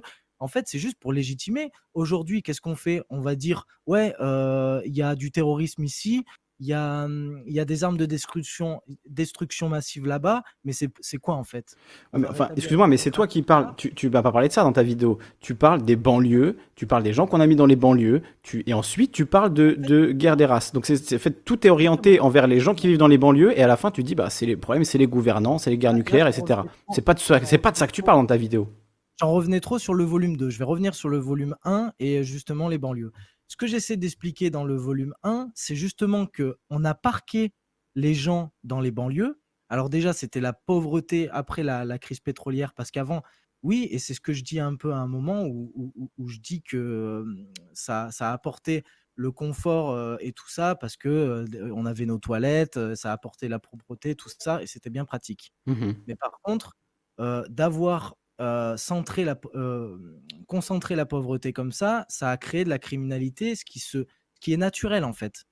Et le qui existait avant différemment, mais. Le, bah, le, premier communautarisme qui a existé dans les banlieues, c'est un communautarisme de classe. Il y a, on a, il y a, ça a créé une nouvelle nationalité, c'est ce que je dis dans la vidéo. Mais tu sais, communautarisme de classe, ça veut, ça, je ne crois pas que ce soit une, un concept très efficace. Quoi. Je crois pas que ça recoupe grand chose. Il y avait les banlieusards, il y avait Black Blamber, ce que tu veux, hmm. il y avait les banlieusards. Ah, plutôt une conscience de classe. Voilà, bah, hmm. si, tu veux, c'est même mieux dit. Mais en fait, ça a créé justement un mouvement qui, qui s'avérait être dangereux parce que euh, que ce soit des Arabes, des Portugais, des Italiens ou des Français, il y avait un sentiment d'unité qui s'était créé dans les banlieues et que et, et, quand à un moment après la crise pétrolière, tout ça, ça a commencé à chauffer, où les gens se, il y a eu carrément une des, révoltes hein, dans les. Oui, tu veux dire tant que tout allait bien économiquement, les gens étaient contents d'être ensemble, et puis dès que ça a commencé à se tendre économiquement, c'est devenu chaud, c'est ça que tu dis? Ah non, non, ce que je dis, c'est au contraire, justement, vu que c'était la merde, ils se sont liés tous ensemble pour justement former une sorte de lutte des classes, et, et ça, a été, ça a commencé à être devenir dangereux pour le pouvoir en place. Et le pouvoir en place, c'est ce que je dis après ensuite dans la... Hmm. Dans la Mais qui craignait, toi tu dis dans ta vidéo, qui craignait une alliance entre le, les, mouvements ouvriers, les banlieusards, et que tout le monde se mette euh, ensemble. Il y avait un panneau, à, à Vaux-en-Velin où il y avait ici, euh, vive en paix, plus de 80 nationalités différentes. Il y avait des panneaux comme ça à l'époque. Et après, pour moi, l'État, alors après, peut-être euh, on va me prendre pour un complotiste, mais si on fait des recherches, on peut très bien le voir. Après, il y a une volonté de l'État, pour moi qui a vu un danger là-dedans, dans cette sorte de lutte des classes et rébellion des, cités, ils avaient peur que le peuple s'unisse à eux, et après, c'est là qu'il y a eu une, volonté pour moi délibérée de mettre toutes les ethnies, du moment qu'elles venaient d'Afrique, et du moment qu'on pouvait en créer une sorte de, division basée sur une soi-disant race, euh, et qu'on a instrumentalisé ça en justement toute l'immigration qu'on savait pas quoi en foutre, parce qu'en réalité, euh, pas grand monde en voulait à cette époque. Il faut remettre les choses dans le contexte, et là, je, peux parler de, de, de, Pieds Noirs, notamment, par exemple, dans la police. C'est très connu à l'époque, si vous connaissez des immigrés euh, d'origine euh, maghrébine actuellement, ils pourraient vous raconter que leur grand-père, ou même leurs parents, s'ils sont un peu âgés, à l'époque, il y avait des choses qui se passaient avec la police parce mmh. qu'il y avait énormément de pieds noirs qui étaient dans la police et qui avaient très mal vécu ah la décolonisation et qui. D'accord. Mais c'est pas exactement ce que tu expliques. Tu vois, si tu avais expliqué ça dans ta vidéo, ça aurait été déjà un peu plus pertinent, je trouve. C'est pas exactement ce que tu dis. Hein. C'est pas exactement ce qu'on bah, comprend. Après, je l'ai peut-être mal exprimé dans la vidéo, mais dans la vidéo, c'est ça que je veux dire quand je parle des pieds noirs qui ont très qui mal. tapent sur l'arabe du coin, oui. Voilà, quand ils voyaient le bouc émissaire dans l'arabe du coin, mmh. c'est ça que j'exprime en fait. C'est qu'il y en a beaucoup que n'importe quoi qui se passait, même en classe, tu vois, moi quand j'étais gamin, euh, bon, ça pouvait être moi comme, comme euh, l'arabe à côté, mais quand il y avait des poux, c'est peut-être un truc con, tu vois, mais quand il y avait des poux, c'était forcément nous, en fait. C'était forcément soit, euh, soit voilà, soit le, le, rebeu de la classe, enfin, le rebeu, on était même, enfin, il y en avait même plusieurs, mais est-ce que tu comprends ce que je veux dire? C'est que c'est tout, c'est tout ce que là, il y a des gens maintenant qui vont y noter un racisme systémique, alors que pour moi, ça va pas être ça. Ça va plus être de la connerie et, et l'être humain, en fait. l'être humain est naturellement un peu, un peu con. Et, c'est ce que je note souvent chez toi dans ton raisonnement. J'ai l'impression que tu estimes toujours l'être humain comme naturellement moral, naturellement reculer sur sa vision de la réalité, alors que moi, justement, non. Bah, disons que moi, je, fais confiance aux gens de base, et ensuite, les gens peuvent perdre ma confiance s'ils font de la merde. Mais de base, je leur fais confiance. Donc c'est vrai que de base, j'ai tendance à penser que tout le monde a un minimum d'intelligence, qu'en tout cas, même si je suis pas d'accord avec ce qu'ils disent, ils parlent d'un point de vue qui est différent du mien, et que voilà, leur expérience les a conduits à penser ça, etc. Euh, après, si quelqu'un euh, voilà, tient des propos... Euh, terrible ou euh, à des comportements violents ou je ne sais quoi, là, je vais me dire, bon, bah, cette personne, clairement, elle n'est pas digne de mériter ma confiance ou de mériter le fait que, voilà, je pense qu'elle est intelligente, quoi. Je, pense que ça part un peu de là, la, façon dont tu interprètes euh, mm. ma vidéo. C'est parce que moi, je pars déjà de ce constat-là. Je pars du principe qu'un être humain n'est pas euh, maître de ce qu'il pense. Mm. C'est comme le, le, commerce triangulaire avec les noirs ou tout ça dans ma prochaine vidéo, c'est ce que je vais essayer de dire un peu, à dire euh, le commerce triangulaire, il n'a pas été fait par le prolo du coin. Ils étaient déjà servis par le roi, ils étaient exploités. Euh, enfin, il n'y a pas beaucoup de gens qui allaient au casse-pipe ou à la guerre euh, de plein gré. On leur montait le bourrichon, on se sert de la stupidité des gens. Moi, je pars du principe que l'être humain de base est déjà fortement manipulable et manipulé. Donc, euh, tu, penses du coup, tu crois au déterminisme du coup, qu'on on n'est pas maître de ses actions, on n'est pas maître de ses pensées, on n'est pas maître de ce qu'on vit, parce qu'on est déterminé par des conditions sociales, historiques, euh, etc. Justement, pour moi, critiquer l'humain et critiquer les hommes, c'est non constructif, parce qu'il y a bon, il y a des subtilités. Je vais peut-être pas, on, va pas peut-être pas en discuter là, parce que ça serait vraiment profond. On rentre presque dans la spiritualité. Mais là, ce que tu dis, tu as un peu raison. Je pense un peu comme ça. Pour moi, critiquer les hommes et leur, euh, et leur actions, c'est pas la bonne solution. Pour moi, c'est non constructif. Il faut d'abord critiquer le système en lui-même qui permet. En gros, je peux, je peux utiliser cette image-là. C'est que quand tu es dans une cuisine et que tu la nettoies pas, il y a des champignons qui s'installent. Tu vas pas en vouloir aux champignons de s'installer. Tu sais que naturellement, si tu fais pas du nettoyage, si tu veilles pas à ce qui ne soit pas là, il va en avoir. Et pour moi, l'être humain et, et notre société, c'est comme ça. Il naît, la connerie est naturelle et elle prend la place qu'elle lui est due en quelque sorte. Si tu, c'est comme le bien et le mal. Euh, le mal, c'est l'absence de bien, c'est tout. Si tu prévois pas euh, que, encore faut-il définir euh, définir ce qu'est-ce que le bien. Oui, voilà, voilà. Moi, je suis plutôt dans cet ordre-là, mais en fait, moi, c'est ce qui est. Mais quand tu définis le bien, du coup. Eh ben, et eh ben moi, personnellement, c'est ce qui est pas pratique, qui ne sert pas la société et ce qui ne sert pas à l'ensemble des personnes, ce qui la dessert. et Eh ben, c'est le mal. Enfin. tu es utilitariste à un point. Je suis pas vraiment pour le mal, mais c'est plutôt la notion de mauvais. Qu'est-ce qui mmh. est mauvais? Bah voilà, dans une soupe, euh, qu'est-ce qui est mauvais? Eh ben, euh, s'il y a des champignons euh, qu'elle moisit, bah ça c'est mauvais. C'est pas une mmh. question de mal. Je ne. Oui, mais après, tu vois, la même, la même soupe peut tuer quelqu'un parce qu'il était allergique au radis noir ou je ne sais quoi que tu as mis dans ta soupe, alors qu'avec des personnes qui sont pas allergiques, tu vas passer un très bon repas. Tu vois, donc euh, est-ce que le radis noir est mal en soi? Il était mal pour cette personne, mais tu vois, c'est un peu. Ben, là, pour l'image, je le dirais comme ça c'est qu'il faut être prévenu. Une, une, une, société juste, pour moi, c'est une société euh, qui n'est pas du tout celle qu'on a là. C'est une société qui s'identifie, qui n'estime pas être le bien, mais qui veille à, à, ce que les choses se passent bien. Et pour ça, il faut savoir identifier euh, qu'est-ce que la société et comment elle se place. Là, mmh. on est tout dans le contraire parce qu'on est dans une société totalement corrompue et qui joue sur la communication à dire la société est ci et ça et machin. Et en fait, elle est tout le contraire. On est tout le contraire d'une société juste. Mmh. On est dans une société vraiment de, mensonges et d'apparence. Alors, tu en parles dans ta vidéo, donc je te propose qu'on regarde encore un petit extrait, puis je, couperai si j'ai quelque chose à dire, et comme ça, tu pourras répondre. Et bon, on va pas faire ça trop longtemps, parce qu'après, il y a plein de monde qui va intervenir. Je vois qu'il y a Thomas, je vois qu'il y a Sofiane, je vois qu'il y a Maître Red, Karim, l'ours, euh, Trotsky, donc euh, il y a du monde. Donc on va, on va accélérer. C'est donc dans cette concentration d'enfants illégitimes de la France, qu'on appelait banlieue, que la colère s'est cristallisée autour de l'indifférence de l'État envers leur sort. Cette bombe à retardement éclata une première fois dans les banlieues lyonnaises, notamment au Minguettes à Vénissieux, où l'on a pu voir de multiples affrontements et incendies en tout genre. L'État prend alors conscience des conditions de vie dans les cités et décide de Ah non, pardon, ça c'est l'histoire qu'on nous raconte. En fait, ce qui s'est vraiment passé, c'est que ces événements entachaient sévèrement l'image du Parti Socialiste qui venait tout juste de se faire élire. Par conséquent, divers plans sociaux sont mis en place, comme les UP, afin de gérer les problèmes. Seulement voilà, à l'époque, nos dirigeants n'avaient pas bien compris la différence entre gérer les problèmes et les résoudre. Chose qui heureusement a évolué de nos jours et qui nous permet aujourd'hui d'affronter une crise sanitaire avec panache.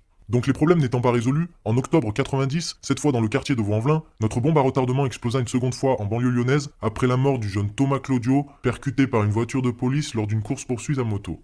Les affrontements prennent cette fois des allures de révolution et nos élites, une fois de plus face à leur incompétence, prennent surtout conscience que ce sentiment de révolte pourrait se voir rejoint par les étudiants et la classe ouvrière si leur venait l'envie de finir ce qu'ils avaient commencé en mai 68. Si je vous parle de tout ça, c'est pour vous mettre en évidence trois choses. La première, c'est que la criminalité et le sentiment d'exclusion ne concernaient pas seulement les immigrés, mais toute une classe sociale qui, en plus de n'intéresser personne, ont été isolés entre eux dans des cages à lapins coulées au béton. Vous vous alors là, c'est pareil. Attends, je rallume ton micro parce qu'on entendait le, retour. Euh, là, c'est pareil. Tu dis euh, la criminalité ne concernait pas euh, juste certaines personnes, mais toute une classe sociale. Mais en fait, c'est même faux. Euh, ça ne concerne pas juste une classe sociale. Tu crois qu'il n'y a pas de criminalité chez les bourgeois, chez les riches, euh, chez euh, les, milliardaires Les bourgeois, c'était plus du, banditisme. Ça a donné C'est de la criminalité. Plus du banditisme que de la criminalité pure. C'est eux qui ont forgé le milieu dans les années 60. C'est de la pure criminalité. C'est de la pure criminalité et, c'est, ça peut même aller au-delà. Quand on parle de fraude fiscale, c'est tu vois, de fraude sociale, de corruption, de choses comme ça. Enfin, on le voit bien en ce moment. Hein. C'est ah oui, non, mais justement, c'est c'est pour ça que je fais un peu la part de, la, part de choses. C'est comme délinquance et criminalité. Pour moi, c'est pas la même chose. Criminalité hmm. et banditisme, c'est pas la même chose. Donc quand tu, quand tu parles de délinquance dans les années 70-80 dans les banlieues, tu penses à quoi exactement? Aux voitures brûlées, aux choses comme ça? Larcin, euh, moi, j'ai, enfin, j'ai, enfin, à cette époque, euh, ceux qui ont pu connaître des gens de leur famille ou quoi de cette époque euh, qui faisaient des, des petites broutilles, tu fais vite de la prison, hein, pour, tu siphonnes de l'essence. Mmh. tu, prends, tu prends facilement un enferme. Hein. des vols de voitures, petit trafic, petit, enfin, délinquance de petite envergure, quoi. Mmh. Surtout quand tu étais un peu basané. moi, dans ma famille, il y en a un qui a fait 9 mois ferme. À, il avait 18 ans, je crois. Il a fait 9 mois ferme pour avoir siphonné de l'essence. Hein, et sur ah, une tu, vois, tu dis surtout quand tu es un peu basané, ben, c'est ça le racisme systémique, hein, pour répondre à Philippe William qui disait oui, ça n'existe pas, etc. C'est typiquement ça. C'est-à-dire que si tu le fais en étant un Jean-Édouard, fils de Bourges, on te dira bon, pour cette fois, ça va aller, on vous tape sur les doigts, ne recommencez plus. Euh, si tu t'appelles Karim et que tu, euh, voilà, que tu vis euh, en banlieue, bah là, on va dire, monsieur, c'est intolérable, vous allez faire 9 mois de prison ferme, alors que c'est votre premier délit. Ouais, mais ça, ça c'était, c'était, c'était vrai à une époque, maintenant, ça se passe différemment. Alors, je ne sais pas, je sais pas exactement. C'est vrai d'un côté, mais c'est pas... maintenant, moi je te le dis. Après, les prisons sont pleines, hein, donc bon, normalement, faut... mais les rebeux que j'ai pu croiser qui, sont, qui ont fait de la prison, ils te disent je l'ai fait sur un pied, il n'y a pas de souci. Parce que maintenant, en fait, l'État, et c'est là, moi, ce que je veux dénoncer, c'est qu'ils ont réussi à faire en sorte que la criminalité, et, et notamment dans les banlieues, on soit qu'entre communautés. Plutôt qu'on soit entre banlieusards, on est maintenant entre communautés. Donc en fait, ça fait des. des Tu penses que c'est organisé par l'État, ça? Bah, moi, après, c'est ma pensée, pas organisée, mais instrumentalisée. Ça veut dire que la mmh. pauvreté, elle est là où tu la concentres, elle s'organise là où tu la concentres. En concentrant les communautés dans les banlieues, on a permis ça. On a, oh, si, si, je sais pas si tu es déjà allé en prison ou tu connais des gens qui ont fait de la prison, savoir à quoi ça ressemble. Euh, voilà, si, si euh, par exemple, euh, pour parler juste de, de pour pas parler d'ethnie et parler religion, il y a beaucoup de musulmans dans les prisons, mmh. Mais c'est pas pour rien. C'est, ça n'a pas toujours été comme ça, surtout pas en France en plus. si c'est arrivé, c'est, parce que justement, dans les banlieues et la misère, on l'a concentré. non pas, c'est plus devenu une, question d'être banlieusard, c'est devenu une question d'être maghrébin ou africain ou je sais pas quoi. Parce qu'on a tout concentré c'est ce que je dis là justement dans, dans le. Quand tu dis on, euh, le, le, on est, enfin à chaque fois peut mener en erreur, tu vois. Quand tu dis on, c'est qui? C'est nous, c'est les décideurs? Clairement, les décideurs. Les décideurs. quand je parle des décideurs, je parle de, des dirigeants. C'est ce que je vais dire dans, la, dans le volume 2. Les dirigeants et l'oligarchie. Pour moi, c'est clair et net. Quand je parle des décideurs, c'est les dirigeants, ceux qui nous représentent, alors qu'en fait, ils représentent bien souvent leurs intérêts euh, là-dedans. Bon, enfin voilà, ça, ça, ça, sera dans le volume 2 et l'oligarchie qui a pour moi gangréné les institutions et qui font passer leurs euh, intérêts à eux comme étant celui des autres. Bon, alors ok, les décideurs, ils ont bon dos, ils ont fait plein de merde, on est d'accord, mais est-ce qu'il n'y a pas aussi un truc euh, ben, plus euh, interpersonnel, tu vois, dans le dans les relations entre, entre les gens, quoi, directement. C'est-à-dire que si, pour résumer très simplement, euh, si tu es noir en France et que toute ta vie, on t'a rappelé que tu étais noir, on te traite de euh, sale euh, N-word, etc., on te, tu vois, on t'insulte, toute ta vie, tu reçois des insultes par rapport à ça, tu ne peux pas dire, oui, bah, la race n'existe pas, de toute façon, on est tous ah, pareils, puisqu'on te ramène en permanence à ça. Et après, une fois que tu es dans un pays qui te bah, renvoie à cette identité, est-ce qu'il n'est pas normal, selon toi, euh, de vouloir, euh, et j'imagine que c'est ce que tu penses, puisque c'est ce que tu dis, tu vois, tu es déterminé par tes conditions de vie. Donc si on te rappelle tout le temps, euh, on te ramène tout le temps à ton identité de personne noire, eh ben, tu vas te sentir plus à l'aise avec d'autres personnes noires, tu vois, ou d'autres personnes issues de la même communauté, même, tu vois ce que je veux dire, des Camerounais ou de, de telle ou telle communauté, qui parlent la même langue peut-être que tes parents, etc. Donc c'est un phénomène, en fait, qui est lié au fait que, que ces gens-là n'ont jamais été acceptés en France. Ouais, mais justement, Kali, là, là, c'est, à toi que je pose la question. Euh, en quoi mon raisonnement, du coup, est un peu est, est plus faux quand j'estime que la plupart des gens sont, sont un peu. Moi, j'aime pas utiliser le mot stupide, mais déterminés par leur environnement, les gens vont pas chercher plus loin. On est dans une société. Je pars du mais c'est pas une question de chercher plus loin ou pas. Tu vois, moi, enfin, ce que j'évoquais tout à l'heure avec le fait d'être corse, quand je suis corse en Corse, ben, je j'y pense pas. Quand je suis corse sur le continent et qu'on me dit Ah oui, ton nom est corse, alors t'es corse, ah, boum boum, ah, les terroristes, etc., je me sens obligé de défendre le fait d'être corse, tu vois. Et je vais me sentir plus à l'aise avec quelqu'un qui est corse aussi et qui comprend du coup euh, ce que c'est qu'avec quelqu'un qui me dit Alors le terroriste, boum boum, les terroristes en Corse, tu vois, c'est insupportable. Et, je, et moi, c'est un petit truc, tu vois, c'est une toute petite discrimination par rapport au fait d'être noir, de le porter sur sa gueule à vie et que tu ne puisses pas l'enlever, tu vois. Moi, si je si j'ai pas envie de passer pour le corse, ben, je dis non, non, je suis pas corse, je suis. Euh, tu vois, je, je le ferai pas au final, mais en vrai, je, tu vois, je ne suis pas soumis à, au même niveau à ça. Et pourtant, je le vis quand même. Donc j'imagine si tu es noir, si tu es arabe, si tu es asiatique, euh, quand tu es une femme, et quand tu es une femme qui combine avec en plus, voilà, c'est euh, c'est très très dur à vivre et c'est normal de vouloir se mettre en sécurité avec des gens qui ne vont pas t'infliger ça en fait. Justement, quand t'es gitan, c'est voleur de poules et, euh, et ce que tu veux, vas-y, le cuivre et compagnie. mais en même Oui, voilà, ça, oui, exactement. Ou les roms, etc., bien sûr j'ai envie de te dire que quand j'étais gamin, je faisais l'affaire avec mon père, tu vois. Euh, les idées reçues ne, ne, viennent pas de nulle part aussi. Mon père, euh, il a fait un peu de prison. Ah voilà, je vais pas. Bah, Après, c'était vrai pour toi, mais est-ce que c'était vrai pour tous les gens de ta communauté? Ce que je veux te dire, c'est que d'une, les choses ne partent pas non plus de rien, mais au-delà de ça, c'est que les gens sont s'arrêtent aux a priori. C'est humain, surtout dans une société. Et là, on vient sur le fond de ce que je pense, parce que là, ce que j'ai dit, c'est pas voilà. Le fond, c'est que pour moi, dans une société qui abrutit les gens pour, pour les rendre plus compulsifs, plus consommateurs, etc., on, les, on les pousse à ne justement pas chercher plus loin que le bout de leur nez, et ben c'est ça qui provoque ces comportements-là. C'est pas parce que les gens sont fondamentalement racistes, et moi je l'ai jamais pris comme ça, et je n'incrimine pas les gens là-dessus, j'incrimine le système qui justement les rend assez cons pour s'arrêter à ça. Parce que oui, pourquoi tu pourquoi tu t'attardes plus sur les gens qui sont victimes du racisme que sur les gens qui euh, ben, sont racistes? Ah non, ah non. Bah si, tu parles des banlieues, tu parles de, tu, montres des images de, euh, de noirs et d'arabes. Après, tu montreras des images de, de rap en faisant une, vision, en donnant une vision super caricaturale du rap, ce qui est euh, là aussi bah, un argument un peu raciste, désolé, mais de dire euh, voilà le rap, ça n'est que la glorification des armes. Alors évidemment, ça existe dans le hip-hop et il y a une industrie de la musique qui euh, a intérêt à vendre avec des émotions fortes, avec des trucs violents, etc. Mais c'est très très loin d'être représentatif de tous les gens qui font du rap en banlieue, tu vois. C'est c'est juste caricatural en fait. Il y a un sentiment de rejet qui pour moi s'est clairement euh, transformé au fil du temps. Et pour moi, le rap, etc., il surfe sur cette vague. Tu verras jamais euh, Jean-Charles faire du rap et dire ouais, je viens faire. Non, ça surfe pas du tout. Mais tu rigoles ou quoi? Tu rigoles ou quoi? Tous les bourgeois aujourd'hui font du rap? Non, mais ça, c'est pour moi, c'est pas ça le rap. C'est comme Oxmo. Bah, c'est pas ça. Non, mais tu. Donc c'est le cherry picking maintenant sur, sur le rap. Non, mais évidemment que je te dis pas qu'ils vont faire du Oxmo Puccino, c'est du rap de merde. Mais il y a plein de bourgeois qui se mettent à rapper et qui se sentent aujourd'hui, enfin, qui ont envie de faire du rap. il y a 20 ans, c'était du rock. Aujourd'hui, tu fais du rap. Tu vois, peu importe ta classe sociale. Bah, au car c'est pas ça qu'on écoute. Donc Évidemment que c'est pas du... Je me doute bien qu'ils écoutent pas du rap de bourge. Encore que ah euh, Booba avec ses cours de poney, etc. Peut-être que tu vois, Booba qui est pas mal écouté quand même encore dans dans les quartiers, bon, c'est pas forcément euh, quelqu'un qui vient non plus du milieu social. Bon, c'est une autre discussion. C'est une autre discussion. on, va avancer sur ta vidéo parce qu'il y, a beaucoup, beaucoup de monde qui va intervenir et j'aimerais bien qu'on voit bah, où tu veux en venir avec tout ça. Vous vous rendez compte que les seules choses pour lesquelles on a coulé autant de béton, ce sont des barrages hydroélectriques, des centrales nucléaires ou même des bunkers pour déchets radioactifs. Je trouve quand même ce parallèle assez révélateur. La seconde... Ah, ça, c'est le truc que j'ai trouvé euh, le plus intéressant dans ta vidéo, c'est ce parallèle que tu fais entre le fait d'avoir coulé du béton pendant, euh, pendant des années, et euh, enfin d'avoir coulé du béton pour des centrales nucléaires, finalement, moins que pour mettre les gens dans des cages à lapins en banlieue.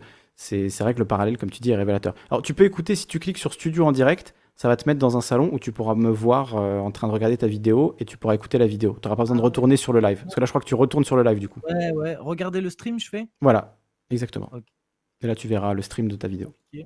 C'est que le contexte et les conditions de vie dans les cités ont engendré un communautarisme refermé sur lui-même à l'image de l'environnement dans lequel il a évolué.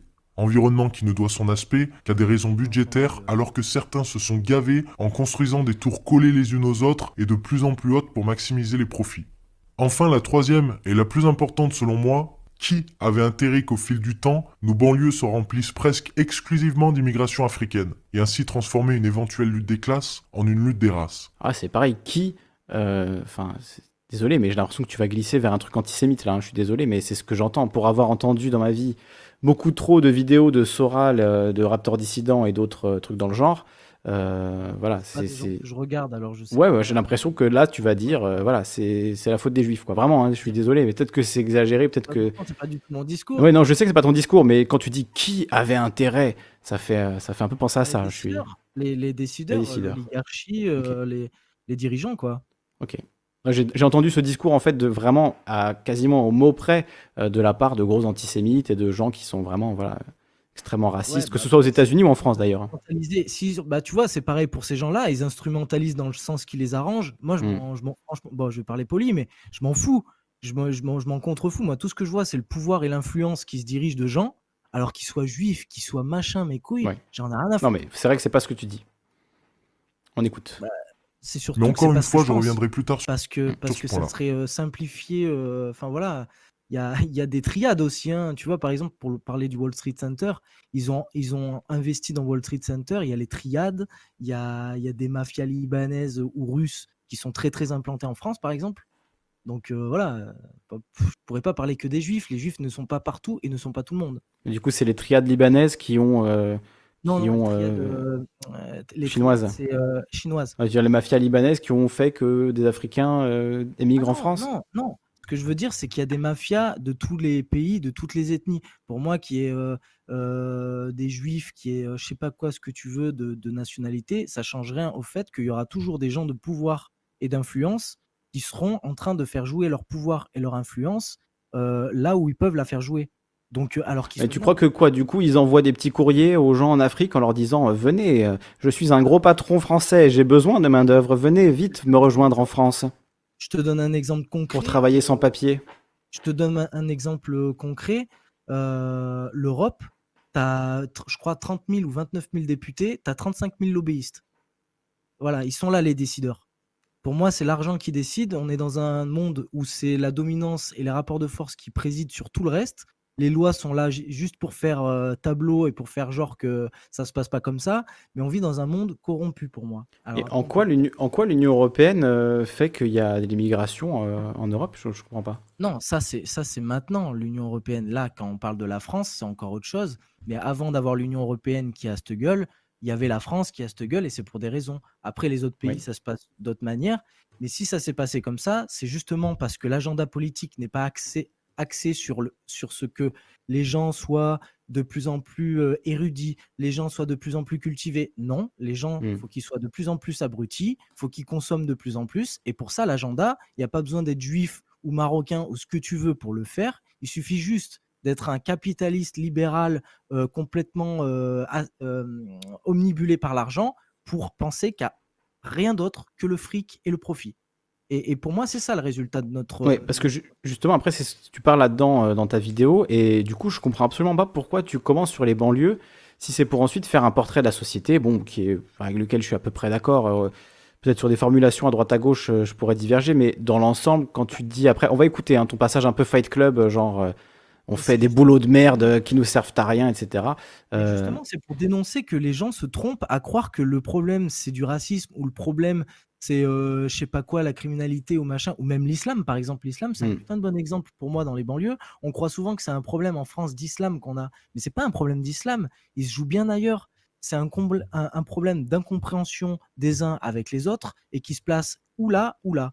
Peu importe, en fait, les gens sont, sont mal dans leur vie et ils peuvent prendre le prétexte que ce soit parce qu'il y a trop de noirs en France ou parce que je sais pas quoi, ou parce que même, tiens, quand c'est des blancs, des juifs, tu en as parlé, ça mmh. pourrait très bien être. En fait, c'est le même paradigme qui s'opère pour deux points de vue différents. C'est tout. En fait, est-ce que pour, est-ce que tu as l'impression que ta vidéo, elle aide vraiment à euh, améliorer la compréhension entre les gens, qu'elle aide, euh, par exemple, les gens de banlieue qui se sentent ostracisés en France, qui se sentent pas français, etc. Est-ce que tu as l'impression qu'elle les aide à euh, finalement mieux comprendre leur situation et que tu un peu leur tends la main. Moi, j'ai pas l'impression que tu tends la main à quiconque dans cette vidéo. Tu ah, donnes, tu donnes aucune solution. Tu dis juste tout est pourri. Euh, les décideurs nous ont baisés depuis le début et il y a zéro solution. Et ta vidéo, c'est ça. C'est vraiment du. Enfin, les Américains appellent ça le doomer, c'est-à-dire euh, le fait d'avoir une vision ultra sombre de la réalité où il y a juste aucune porte de sortie. et en fait, quel est l'intérêt du coup de, de travailler à faire ça si c'est pas pour apporter au moins un embryon de solution, tu vois? Justement, justement, je pense que c'est ce qui manque. Euh, je l'ai coupé en deux sous conseil de beaucoup de personnes. Je pense que j'ai eu raison, mais euh, c'est pour ça que faut que je sorte le volume 2 euh, très vite parce que c'est comme la première. On ne sait pas trop où je vais, on ne sait pas mmh. trop de quel bord je suis, et tout mon discours réside là en fait. C'est que pour moi, je veux bien montrer que aucun discours ne se vaut pas parce que pour moi, n'importe qui qui pense, même des Soral ou quoi, que je connais pas beaucoup, mais je sais à peu près, euh, n'importe quel discours pour moi est légitime d'apparaître. Pourquoi? Parce qu'il le pense pour des raisons. Et vu que la raison, la vraie raison, la vérité n'existe pas, en fait, on se trompe tous. Et donc, ça veut dire qu'on a, des, on a forcément des raisons qui nous poussent à penser ce qu'on pense. Alors, c'est ça qu'il faut comprendre. Mmh c'est que c'est pour ça qu'on n'arrive pas à me placer. C'est que moi, je veux me placer nulle part. J'estime juste que si les gens pensent qu'ils pensent, ils ont des légitimités de le penser. Alors, pour moi, j'essaie de casser ces choses-là pour les expliquer et dire bah ça se comprend en fait. Si à l'heure d'aujourd'hui, quand tu es un rebeu de quartier, euh, tu te sens pas français, et eh ben c'est normal en fait. Parce que tu n'as aucune raison qui te pousse à le faire.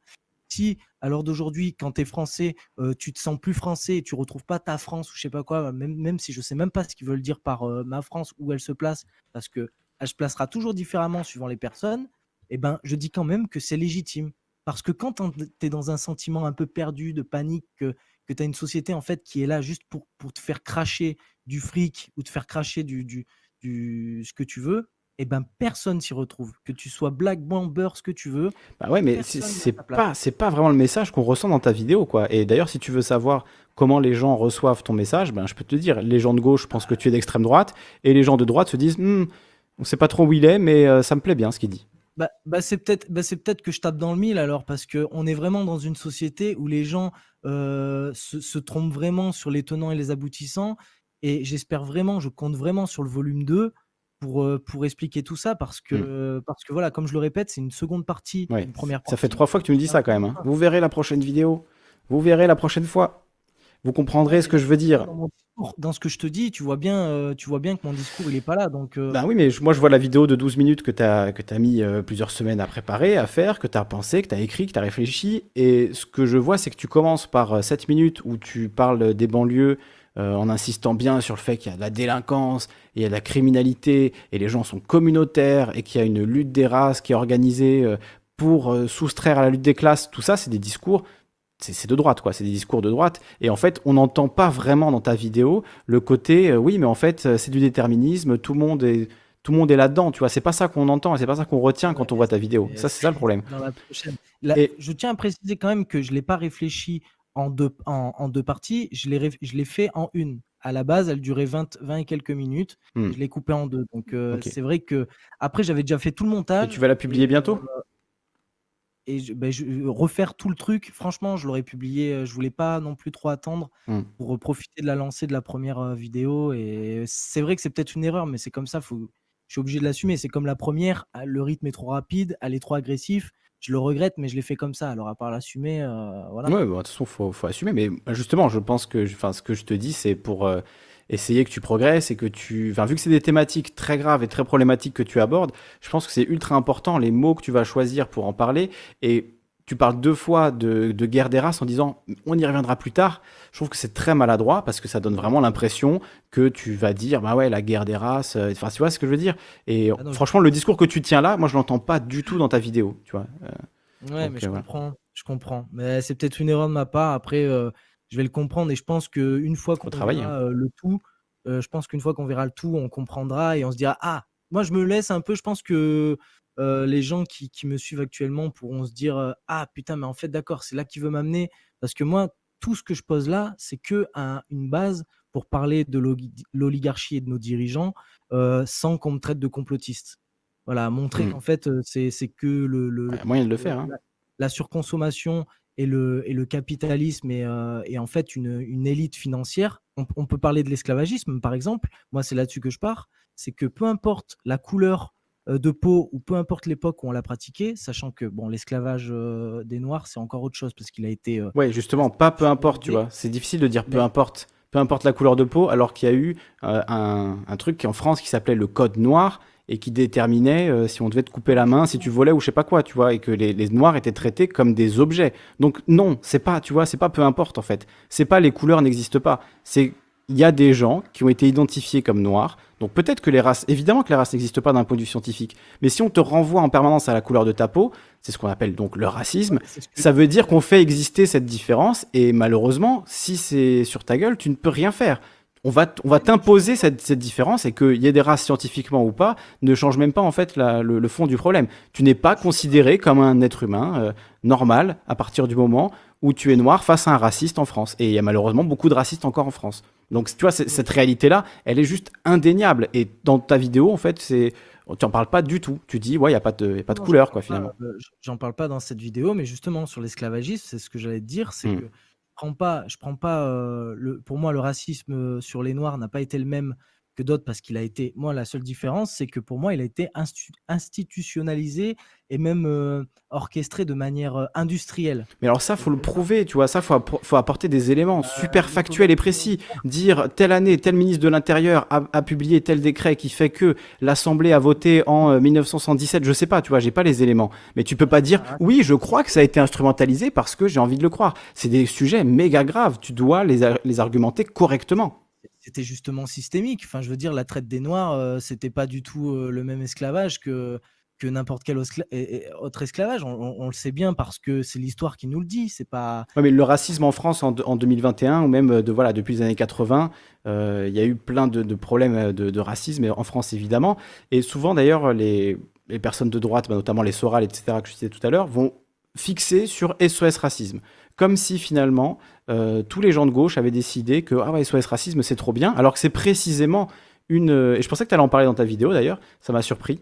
Donc euh, bah, un bon point pour toi parce que c'est un peu un cliché de parler SOS racisme. mais je connais pas assez euh, ces, fonctionnements. Mais voilà, très, très souvent ils vont te sortir l'exemple SOS racisme en disant regardez c'est l'instrumentalisation du racisme. Enfin non c'est justement le, fait de bah, un peu ce que tu dis, tu vois, de détourner la guerre, la lutte des classes en lutte des races avec SOS euh, racisme. Donc, comme disait Baudrillard, je crois que c'est Baudrillard qui disait ça, qui disait, euh, euh, qui disait SOS racisme, en fait, c'est pour venir en secours au racisme. comme SOS baleine, c'est pour aider les baleines, SOS racisme, c'est pour aider le racisme. Bon, c'était un, petit mot comme ça. Mais SOS racisme, voilà, c'était vraiment une instrumentalisation du coup de ces combats légitimes, de la marche des beurs, etc., pour gagner des points politiquement, ce qui est proprement dégueulasse, qui est ignoble, euh, qui a existé, mais qui ne, délégitime pas euh, le combat antiraciste. Pas du tout, en fait. C'est pas parce que c'est récupéré, c'est pas parce que c'est instrumentalisé que le combat en lui-même euh, est. voilà. Honnêtement. Pas lui qui dit un air de cancel, culture, de cancel culture, mais arrêtez, on discute ensemble en direct. J'ai le droit d'être véhément, non? On, on, discute, là, on n'est pas en train de se cancel. Pardon, excuse-moi. Ouais, ouais, clairement. Mais après, je pense vraiment que moi, ce que, ce que je vois dans, ton discours par rapport à ce que je dis, je pense réellement que tu le calques par rapport à un discours ambiant qui est, euh, qui est présent, ce que je comprends, hein, ce qui est bah, oui, il est là. Hein. Ça peut faire pareil. Mais euh, honnêtement, moi, je suis tellement en dehors de. Tu sais, j'ai pas la télé, je sais que toi aussi, hein, mais j'ai pas la télé, euh, je suis pas sur le seul forum sur lequel je suis, c'est le tien moi, j'ai plutôt, je suis plutôt habitué à un discours vraiment nuancé et, qui va dans tous les sens. et moi, j'essaie de me placer à un endroit où personne n'est. Et quand, quand tu me dis que j'ai un discours de droite, franchement, je m'y retrouve pas du tout. Et c'est pour ça, j'écoute avec vraiment beaucoup d'attention ce que tu me dis pour justement pour, pour alimenter ma prochaine vidéo et tout. Mais putain, moi, j'ai tout mon discours, justement, quand je parle des banlieues, qu'on les a enfermés dans du béton, que les seules fois où on a coulé plus de béton, moi, c'est le sentiment que j'ai eu, moi, personnellement, quand j'ai mmh dit euh, entouré de béton, c'est que je me suis senti. Euh, bah, comment tu veux te sentir français là-dedans Bien sûr. Il y avait un, extrait, d'ailleurs, euh, je crois, de Lina, où il y avait quelqu'un qui disait Vous vous rendez compte, tout ce béton, trop de béton. Hein. Quelqu'un qui était visiblement d'origine maghrébine, qui vivait dans la banlieue et qui disait Voilà, le problème ici, c'est il y a trop de béton. Et ça m'a fait penser à la discussion qu'on a vue la semaine dernière, justement, où tu parlais déjà de ça, quoi. Bah justement, les seules choses où on a coulé autant de béton, c'est les centrales nucléaires, les barrages hydroélectriques. Enfin, je trouve que l'image, elle est parlante de soi. Alors, quand, quand on me dit discours de droite, enfin, franchement, moi, moi c'est pas, c'est pas le discours que j'y retrouve du tout. Moi, justement, j'essaie de comprendre comment on a transformé en fait une misère sociale qui, qui, a toujours existé en France.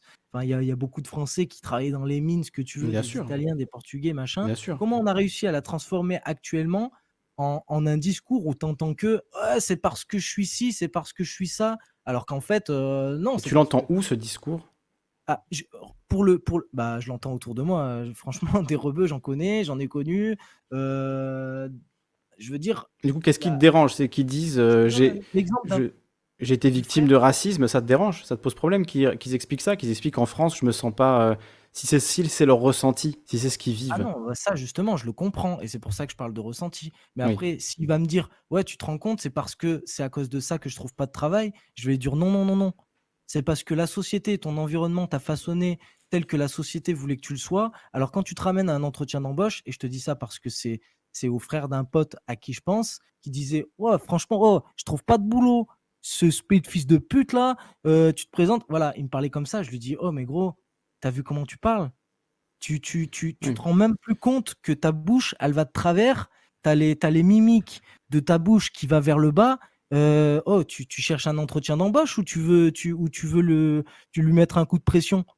Donc, il faut savoir ce que tu veux, mon gars. Et en plus, tu te ramènes. Tu as vu comment tu, tu te ramènes Enfin, voilà. Une... après, moi, j'ai connu aussi, anecdote pour anecdote, tu vois, j'ai connu aussi des, des gens euh, qui se blanchissaient le visage sur leur, euh, sur leur CV, qui parlaient avec aucun accent, euh, voilà, de, de, quelque sorte que ce soit, qui parlaient bien et qui se blanchissaient à la photocopieuse pour que leur visage apparaisse blanc sur leur photo d'identité. Et ils voyaient qu'à chaque fois, la personne qui les recevait était là. Ah, ok, en fait, il est, il est noir, je ne savais pas, tu vois. Et du coup, il a fini par, par obtenir un boulot, mais après avoir beaucoup, beaucoup plus galéré que, que les gens normaux, tu vois, enfin les gens normaux, que les gens qui sont considérés comme étant normaux, c'est-à-dire blancs, euh, valides, euh, voilà, hétéros, etc. Eh ben, ben, dans ce cas, là, ce qu'ils font le frais, en fait, c'est de, c'est un peu de cette ambiance-là où euh, eux, c'est ceux que je plains le plus, parce que c'est ceux que je connais le plus. Bah, c'est ceux qui sont plus nombreux, hein, largement. Hein.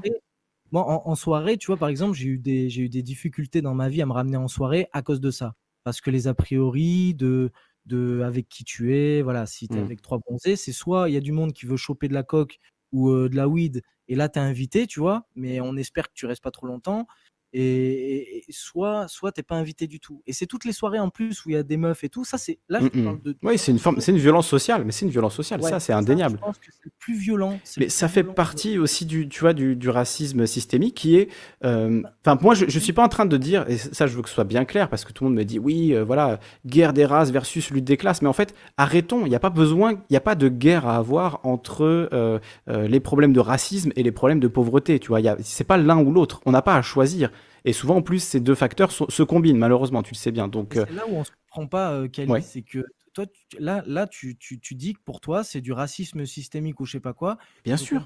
Et pour moi, c'est pas ça. C'est quoi? Pour moi, c'est juste l'incompréhension des uns versus l'incompréhension des autres. En fait, personne ne se comprend. D'un côté, tu as, comme les soirées où je parle, d'un côté, tu as des petits bourgeois ou des petites bourgeoises qui, qui, vont, qui vont pas t'accepter parce qu'elles ont des a priori que toi, tu n'as pas construit, mais qui se construisent autour mmh de toi et qui sont bien normales parce que les gens, en fait, vont pas chercher plus loin que ça. Ah parce qu'en fait, on est dans une société qui te pousse justement à la, à la, à l'instant présent, toujours, à, être dans la compulsivité. Donc, d'un côté, en fait, on, on, va pas chercher à te comprendre. Et d'un autre côté, on va, on va être dans la réaction aussi, on va pas chercher à comprendre. On va dire, OK, toi, c'est parce que tu es raciste. Je, je, te donne un exemple pour traverser au passage piéton. Il y a, quelqu'un qui sort de son boulot déjà, il en a marre de son patron de, merde, il a une journée dans les pattes, il en peut plus. Il voit un arabe passer au passage piéton, il s'en fout lui que ce soit un arabe ou pas. Hein. Il n'a pas envie de le laisser passer parce qu'il a passé une mauvaise journée. Et eh ben l'arabe sur le passage piéton, il va, il va se dire putain, il, il voit qu'il n'a pas laissé passer exprès, il va se dire putain le fils de pute de raciste. Alors qu'en fait, le mec, c'est juste, il s'en bat les couilles. Ça aurait pu être Josiane, qu'il n'aurait pas laissé passer, il aurait même fait un doigt, peu importe. Il y en a un qui va le prendre pour une raison et l'un pour l'autre. C'est possible. Ben, il y, a aussi, y a aussi des gens qui vont faire ça parce qu'ils sont vraiment racistes. Hein. Ouais, mais Si ça se trouve, le mec avait raison. Le mec avait vraiment fait ça en se disant euh, c'est un arabe, du coup je, je trace, je m'en bats les couilles, tu vois. C'est, ça existe, ça existe. Moi, j'en suis témoin, malheureusement. hein, J'en suis témoin souvent, beaucoup trop souvent. je veux bien, je veux bien Alors que je suis pas, je suis pas arabe ou voilà, je suis blanc. euh, je suis bien, dans ma communauté corse, machin. J'ai pas de problème à ce niveau-là, mais je le vois, je le constate. Je vois qu'il y y, y a un séparatisme, tu vois, de que, que effectivement, euh, comme tu dis, euh, les gens qui sont euh, voilà racisés, on va dire, pour faire court, euh, vont être moins bien acceptés. euh, Enfin voilà, il y aura pas de, de il y aura pas vraiment de mixité sociale, de mixité à ce niveau-là, quoi. C'est c'est terrible, hein, mais en fait, c'est comment, comment, justement, comment, quelle solution on peut proposer? Qu'est-ce qu'on peut essayer de, de créer, de générer pour que ce soit moins comme ça, tu vois? C'est ça surtout Ah, qui m'intéresse. par exemple, en France, moi, pour moi, la- la- l'actu- l'actuel euh, état de la société est tellement grave que, pour moi, une des solutions premières qu'il faudrait avoir, c'est une grande médiation nationale qui soit une priorité de, de- de- presque de sécurité nationale. Mm. Tu as des stades de foot. On sait que, chez euh, les classes populaires, c'est quelque chose de très important. Tu as plein de stades de foot en France, c'est quelque chose que je proposerai un peu plus tard. Pourquoi pas faire appel à des grands médiateurs dans des stades de foot où tu fais, partage, où tu fais un- une sorte de gros partage de population comme ça, où il y a des gens qui partagent un peu leur expérience. Tu fais comme ça une sorte de marathon comme le Téléthon ou j'en sais rien, un- une sorte de marathon un peu où tout le monde explique un peu des situations et tu as des gens qui disent ouais mais là tu vois il y a une sorte de, de- d'incompréhension des médiateurs dont c'est le métier. Il y a des gens qui viennent de quartiers qui ont fait des putains de boulot là-dessus et qui ont réussi à, à, à, re- à- à ressouder des, des liens entre des gens. Pourquoi tu parles pas de ça dans ta vidéo? Non mais c'est le prochain. C'est non mais ça Ah, c'est le prochain, c'est le prochain. C'est- prévu. C'est la prochaine vidéo. la- Non, c'est pas la, c'est pas la troisième, c'est la quatrième ça. Là. Parce Ah qu'il y a d'accord. tout un. Ouais, mais en- moi j'ai un, j'ai un. T'as tout prévu, dans... t'as déjà tout mappé et tout. Bon, très bien. Écoute, on suivra ça. hein. Je, je- je le fais avec On suivra l'évolution. euh, D'accord. euh, voilà, mais le truc c'est que c'est que moi je peux pas le faire. Je peux pas faire. Je je me suis lancé le truc de pas faire des vidéos de plus de 15 minutes. Ok. Et, et, et- et le truc, c'est que je peux pas tout dire. En plus, je le dis quand je me justifie beaucoup, que je survole et que je fais des généralités et que là, là, j'essaye de, de mettre en évidence quelque chose qui est, euh, qui est pas forcément vrai, mais qui est réel. Quelque chose qui existe dans la réalité, pas quelque chose qui est vrai sur le papier. C'est ce que, c'est ça que je veux dire. C'est ça que tu dis au début, ouais. Euh, Ouais, mais pour moi, c'est important aussi que ta vidéo, elle soit pas. euh, Enfin, après, tu fais comme tu veux, tu fais tes vidéos, tu fais ce que tu veux, mais pour que moi, en tout cas, j'apprécie euh, ton, ton travail vraiment et que je trouve ça pertinent, il faudrait que tu, que tu amènes euh, plus des questions de solutions et que tu aies aussi un peu d'empathie. Et j'ai l'impression que c'est un discours assez froid quand même que tu tiens et que du coup, ça manque un peu d'empathie envers ben, les êtres humains qui peuvent se sentir concernés, tu vois. C'est ça un peu le. D'accord, et c'est voilà. c'est un peu ce que j'ai cherché aussi en modifiant la voix. C'est à une non-empathie qui est vouée à, à changer normalement à partir du moment où je vais proposer des choses. Et ça aussi, c'est stratégique dans, dans, dans la communication. Bon. Justement, pour moi, c'est important de traiter les choses d'une manière froide et, et sans prendre parti. Euh, même si j'avais l'impression qu'on ne pouvait pas m'estimer de droite ou de gauche, euh, bon, je me suis peut-être un peu, un peu planté euh, là-dessus. Je te dis que le, le chat qui est plutôt de gauche a trouvé que c'était très de droite. hein. Ouais, mais les gens de droite, Tobio. de gauche, hein, euh, Il y, a des- il y a des gens avec des pseudos euh, nationales, je sais pas quoi, qui sont venus m'expliquer que euh, je défendais pas la nation, que je sais Hmm. pas quoi. Pff, ouais, Bah, De toute façon, tu feras toujours des déçus, peu importe le bord politique, ça c'est certain. Euh, D'ailleurs, moi je m'attends à prendre une petite volée de bois vert de tous les nationalistes et patriotes, etc., qui vont me dire que j'ai rien compris à rien, mais bon, moi j'aurais donné mon avis. Euh, mais du coup, bon, on attend, bah écoute, on va attendre la suite. Est-ce que tu veux qu'on s'écoute quand même le petit passage Fight Club qui, euh, moi je trouve, n'a pas grand chose à voir avec le début, mais voilà, qui est un peu, que tu as écrit, qui est quand même assez ciselé, quoi, donc on peut l'écouter, puis vous direz ce que vous en pensez. Donc on reprend la, la lecture. Même plus de le vendre, tellement que plus personne n'y croit. Donc si tu veux vivre le rêve américain, celui qu'on te vend à tous les coins de rue, comme à tout bon citoyen d'une dictature capitaliste, il te reste quoi à faire après ça? Espérer le miracle de devenir footballeur? Se mettre à la vente de drogue, dont l'État a d'ailleurs participé activement à la prolifération dans les cités? Sinon il reste le rap, et faire l'éloge du vivre ensemble et de la non-violence. Alors, tu vois, tu dis euh, des drogues dont l'État a largement fait la promotion dans les cités, c'est ça que tu dis? Euh, Là, pareil, ça, il faut, il faut, À faut une source, quoi. Il faut une source.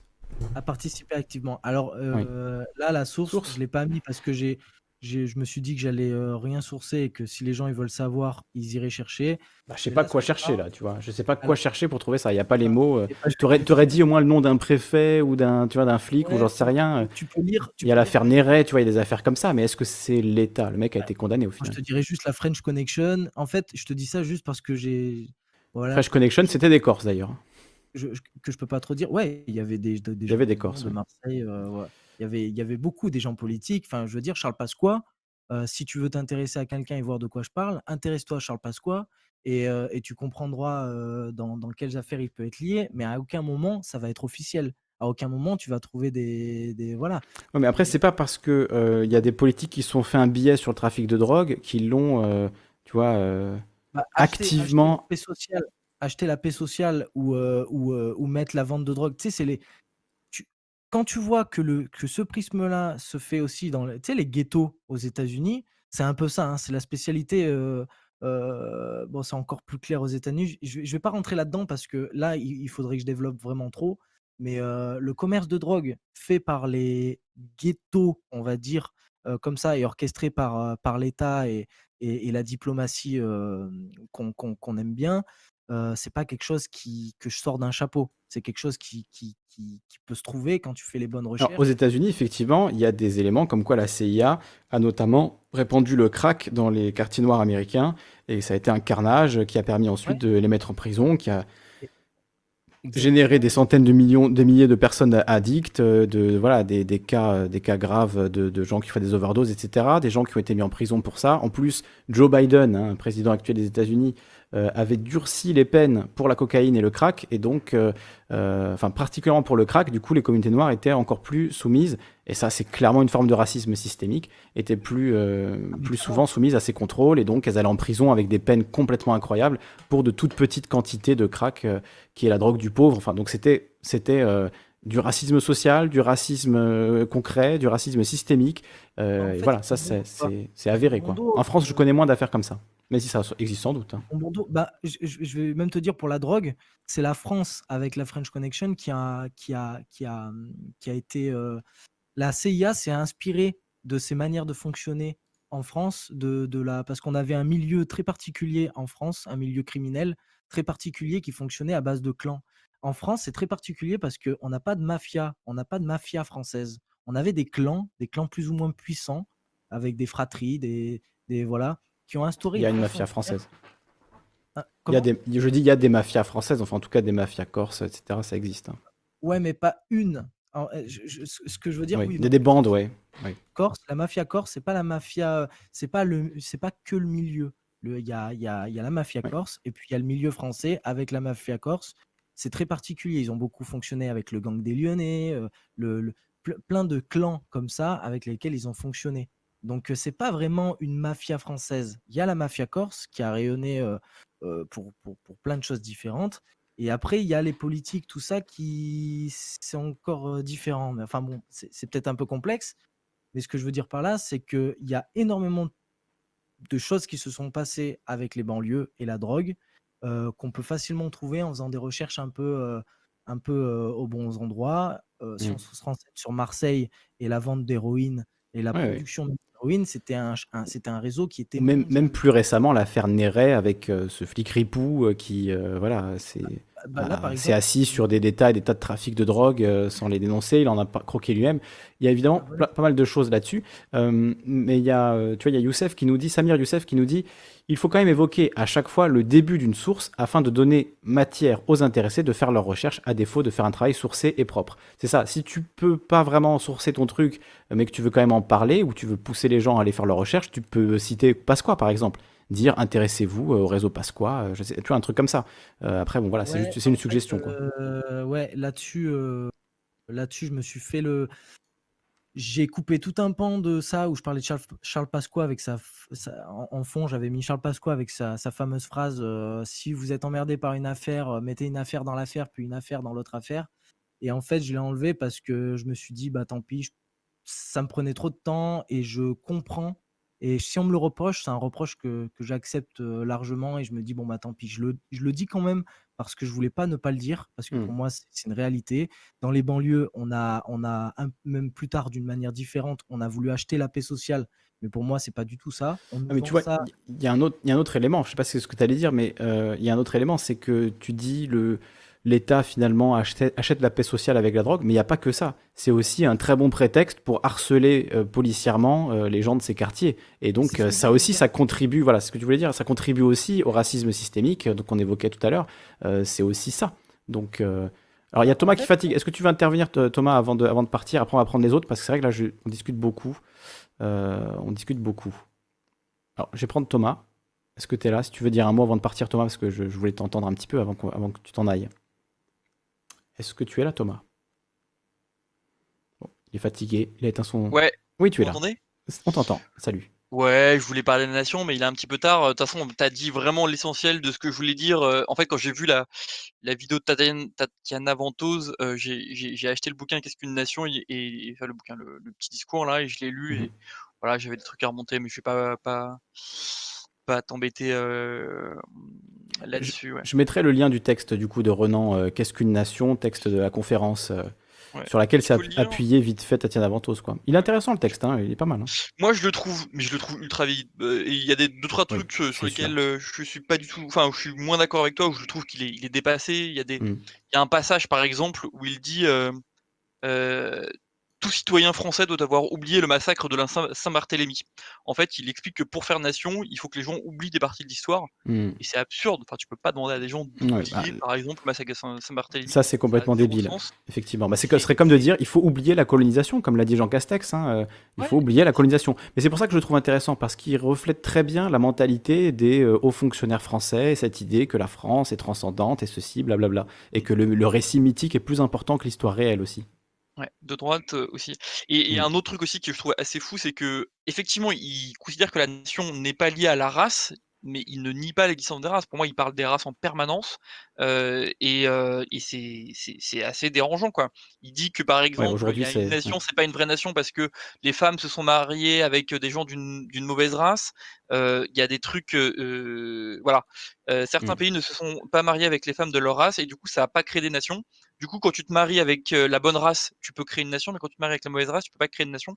Donc c'est pour moi des trucs hyper de droite. ça c'est vieux ça. C'est des trucs dépassés. Donc prendre ce texte-là, enfin pour moi ce texte est dépassé et je dis pas que tout, que 100% du texte est, acheté, mais honnêtement, enfin se sentir intelligent parce qu'on cite Ernest Renan aujourd'hui, il y a, enfin mmh.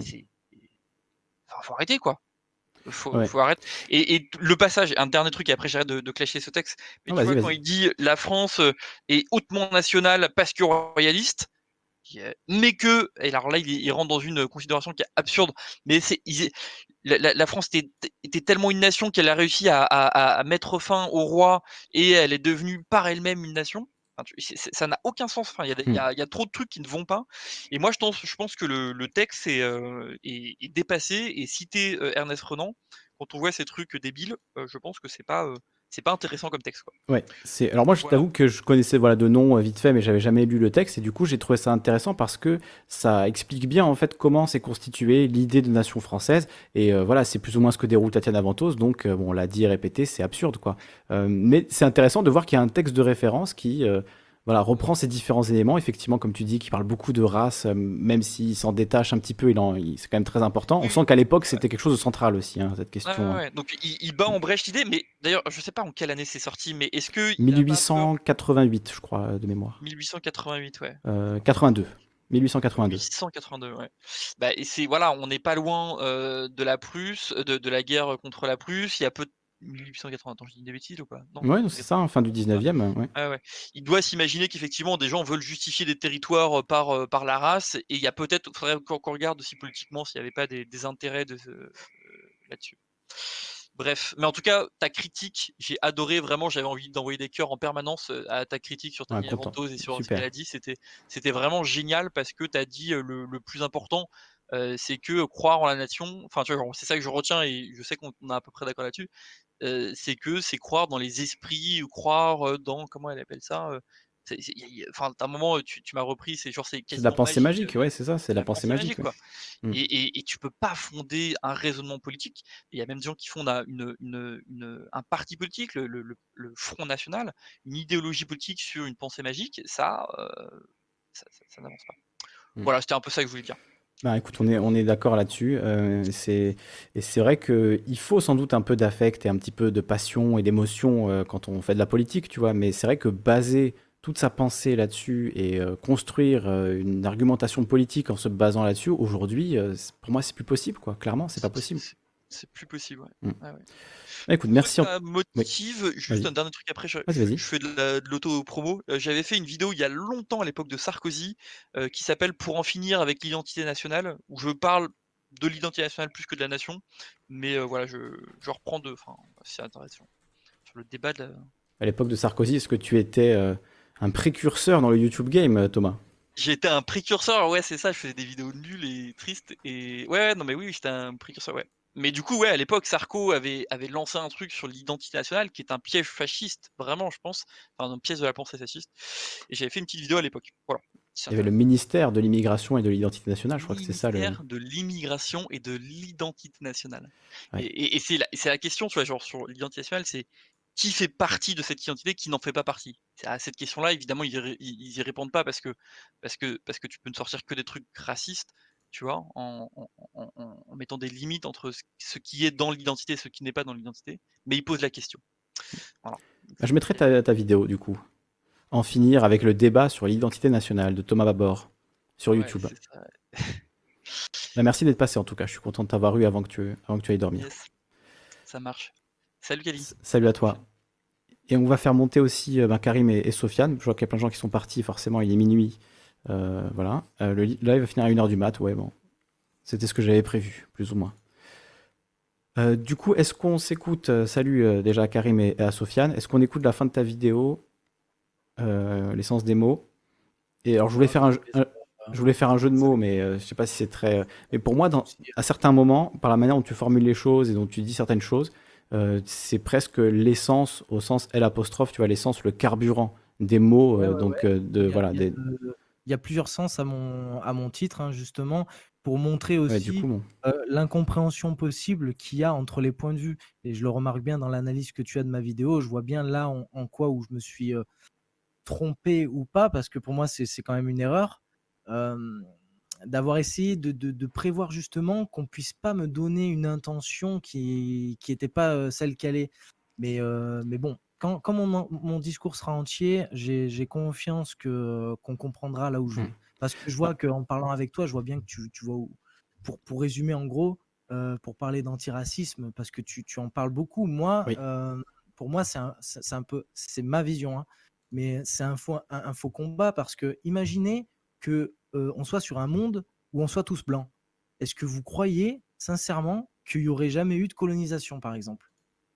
Quand tu regardes le Moyen Âge, euh, enfin je veux dire la France, on parlait de nation, à quel moment la France, euh, elle était la France? On a eu des rois qui étaient germains, on a eu... Euh, enfin je veux dire... mais tu vois, est-ce qu'il y aurait pu avoir... Ben, du coup, il n'y aurait pas eu d'esclavage basé sur la couleur de peau, sauf qu'on vit dans bah un monde où, où ça existait, tu vois? Ah bah non, mais il y aurait eu un... Enfin, quand tu regardes l'histoire l'histoire du peuple du monde, t'as pas l'impression vraiment que les choses se basaient que sur la couleur de peau avant de se rencontrer de blanc à blanc, on disait que c'était la religion, on disait que c'était les mœurs, enfin les Celtes. Avec... la langue, oui, bien sûr.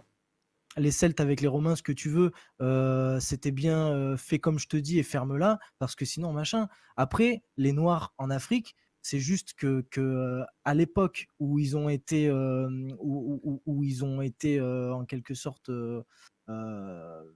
colonisés ouais, colonisé, mais, mais pas que. C'est que on a voulu, on a eu, on, je pense que les, les, élites, enfin les décideurs, que je pourrais mmh. dire un peu ces élites mondiaux qui, qui voient que le profit et leurs intérêts euh, euh, avant tout, tout le reste et qui sont prêts à tout pour, pour, pour, le, pour le, le faire de, de, plus en plus. Ils ont vu là juste une opportunité, comme ils ont vu une opportunité à des Aztèques qui, quand ils voyaient les, les Espagnols arriver en armure, ils se sont dit, oula, c'est quoi ces machins? Oula, mais il y a de l'or ici. Oula, il y a de l'or, c'est tant mieux et, qu'avec les autres, enfin voilà, les, Français avec les Anglais, on se faisait la guerre pour, pour je sais pas quelle raison, et pourtant, il n'y avait qu'un rapport de force en fait. Si jamais les Anglais n'auraient pas eu une flotte comme ils avaient, par exemple, il y a un moment où l'Angleterre, elle, aurait été française, et actuellement, ils parleraient français. ou l'inverse. Hein. Ouais, ou l'inverse, ou l'inverse, ce qui a été. Oui, bien sûr. Mais tu vois, la question, c'est pas d'effacer l'histoire ou de dire justement que l'histoire n'a pas eu lieu et que tu vois, il s'est pas passé ce qui s'est passé. Au contraire, et justement, je voulais lire cet extrait, c'est important. Je, là, il est tard, mais bon, je vais le lire quand même. Euh, je voulais lire cet extrait de, du coup, cette penseuse. Alors, attends, je vais noter son nom quand même, vous donner son nom. Euh, c'est euh, donc tata, Christina Julmé, donc qui est haïtienne, qui vit à Port-au-Prince. Elle a suivi une partie de ses études aux États-Unis. Aujourd'hui, spécialiste en communication pour les Nations Unies, elle s'est livrée dans cet entretien puissant avec un message fort. Il est grand temps pour les Blancs de s'éduquer et s'engager dans la lutte antiraciste, et pour les hommes de s'éduquer et s'engager dans la lutte auprès des femmes pour l'égalité. Donc pour répondre à Philippe William, par exemple, qui disait, euh, voilà, les hommes blancs sont vus comme euh, les pires mots de la Terre, ou c'est la phrase de Camélia Jordana que tu as cité aussi, et ça, ça, fait très très droitard, tu vois, de citer cette phrase-là dans ce contexte-là, et de dire, euh, voilà, L'idée, l'idée, c'est que les blancs sont coupables de tous les maux. C'est pas du tout ce que disent les décoloniaux et ce que disent les, personnes dans, ces luttes-là. Et je voulais vous lire quelques mots parce que j'ai l'impression que c'est des mots qu'on n'entend jamais en fait. Euh, les, mots de, des gens qui portent ces luttes. Donc, euh, je, je, vous mettrai tout l'article. Il est excellent tout l'article dans la, dans la description. Mais si on doit garder un paragraphe, je vous lis celui-là. Euh, donc, elle dit Est-ce qu'avoir des droits est un privilège? Quel sens donner à ce terme? Donc elle parle du privilège, notamment privilège blanc. Elle dit Le privilège en soi n'est pas un problème. Le problème réside dans le fait de ne pas le reconnaître. C'est ce qu'on voit depuis des générations dans nos sociétés. Les gens refusent d'accepter qu'ils soient plus privilégiés que d'autres, car le privilège, c'est du pouvoir. Et c'est vraiment cette question-là, en fait, cette question de la reconnaissance et de dire oui, c'est vrai que dans, une, un pays comme la France, elle parle d'Haïti, et c'est incroyable ce qu'elle dit sur Haïti. Je vous lis le deuxième paragraphe. Elle dit par exemple en Haïti, il y a de la, discrimination, basée sur la couleur de peau, bien qu'on soit dans un pays où la majorité de, la population a la peau foncée. Les mulâtres, qui sont des personnes d'ascendance européenne qui constituent la classe socio-économique très minoritaire et très favorisée en Haïti, ont des accès et des avantages que le reste de la population n'a pas. Donc même en Haïti, qui est une société, euh, un pays où euh, il y a quasiment que des noirs, les personnes qui sont un peu moins noires de peau sont privilégiées. Et prendre conscience de ça, le reconnaître, en parler euh, calmement, ça ne veut pas dire qu'il faut euh, s'humilier, que vous êtes obligé de vous soumettre ou je ne sais quoi. Ça, c'est des conneries. Ça veut dire que on regarde l'histoire en face on regarde les réalités socio-économiques, les réalités racistes en face. C'est juste ça, tu vois. Ça ne veut pas dire que euh, l'homme blanc doit se soumettre et qu'il est responsable de je ne sais pas quoi. C'est juste reconnaître que oui, quand on est un homme blanc hétérosexuel, on a des privilèges par rapport à d'autres personnes dans la société reconnaître ça, c'est déjà faire un grand pas et c'est en vrai, c'est juste reconnaître la réalité des choses. Hein. Bah, et c'est super important pour justement se réconcilier, réussir à construire quelque chose collectivement. C'est ultra important qu'il y ait cette reconnaissance de tous les côtés, quoi. Ah, euh, j'aurais juste un, point de vue à te le dire, la, lecture du même problème, mais dans un autre sens.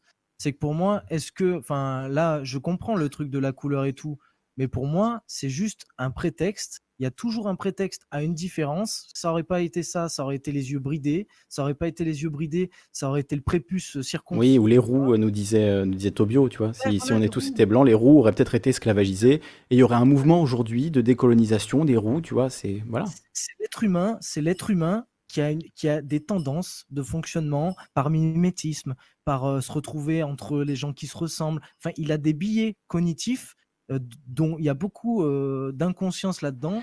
Et il y a un système pour moi qui les utilise, comme je parlais tout à l'heure de nation, religion, tout ça. En fait, pour moi, c'est toujours les mêmes, euh, les décideurs. C'est toujours des gens en fait de pouvoir et qui utilisent leur, intelligence à mauvaise escient sur la masse pour essayer de tirer avantage.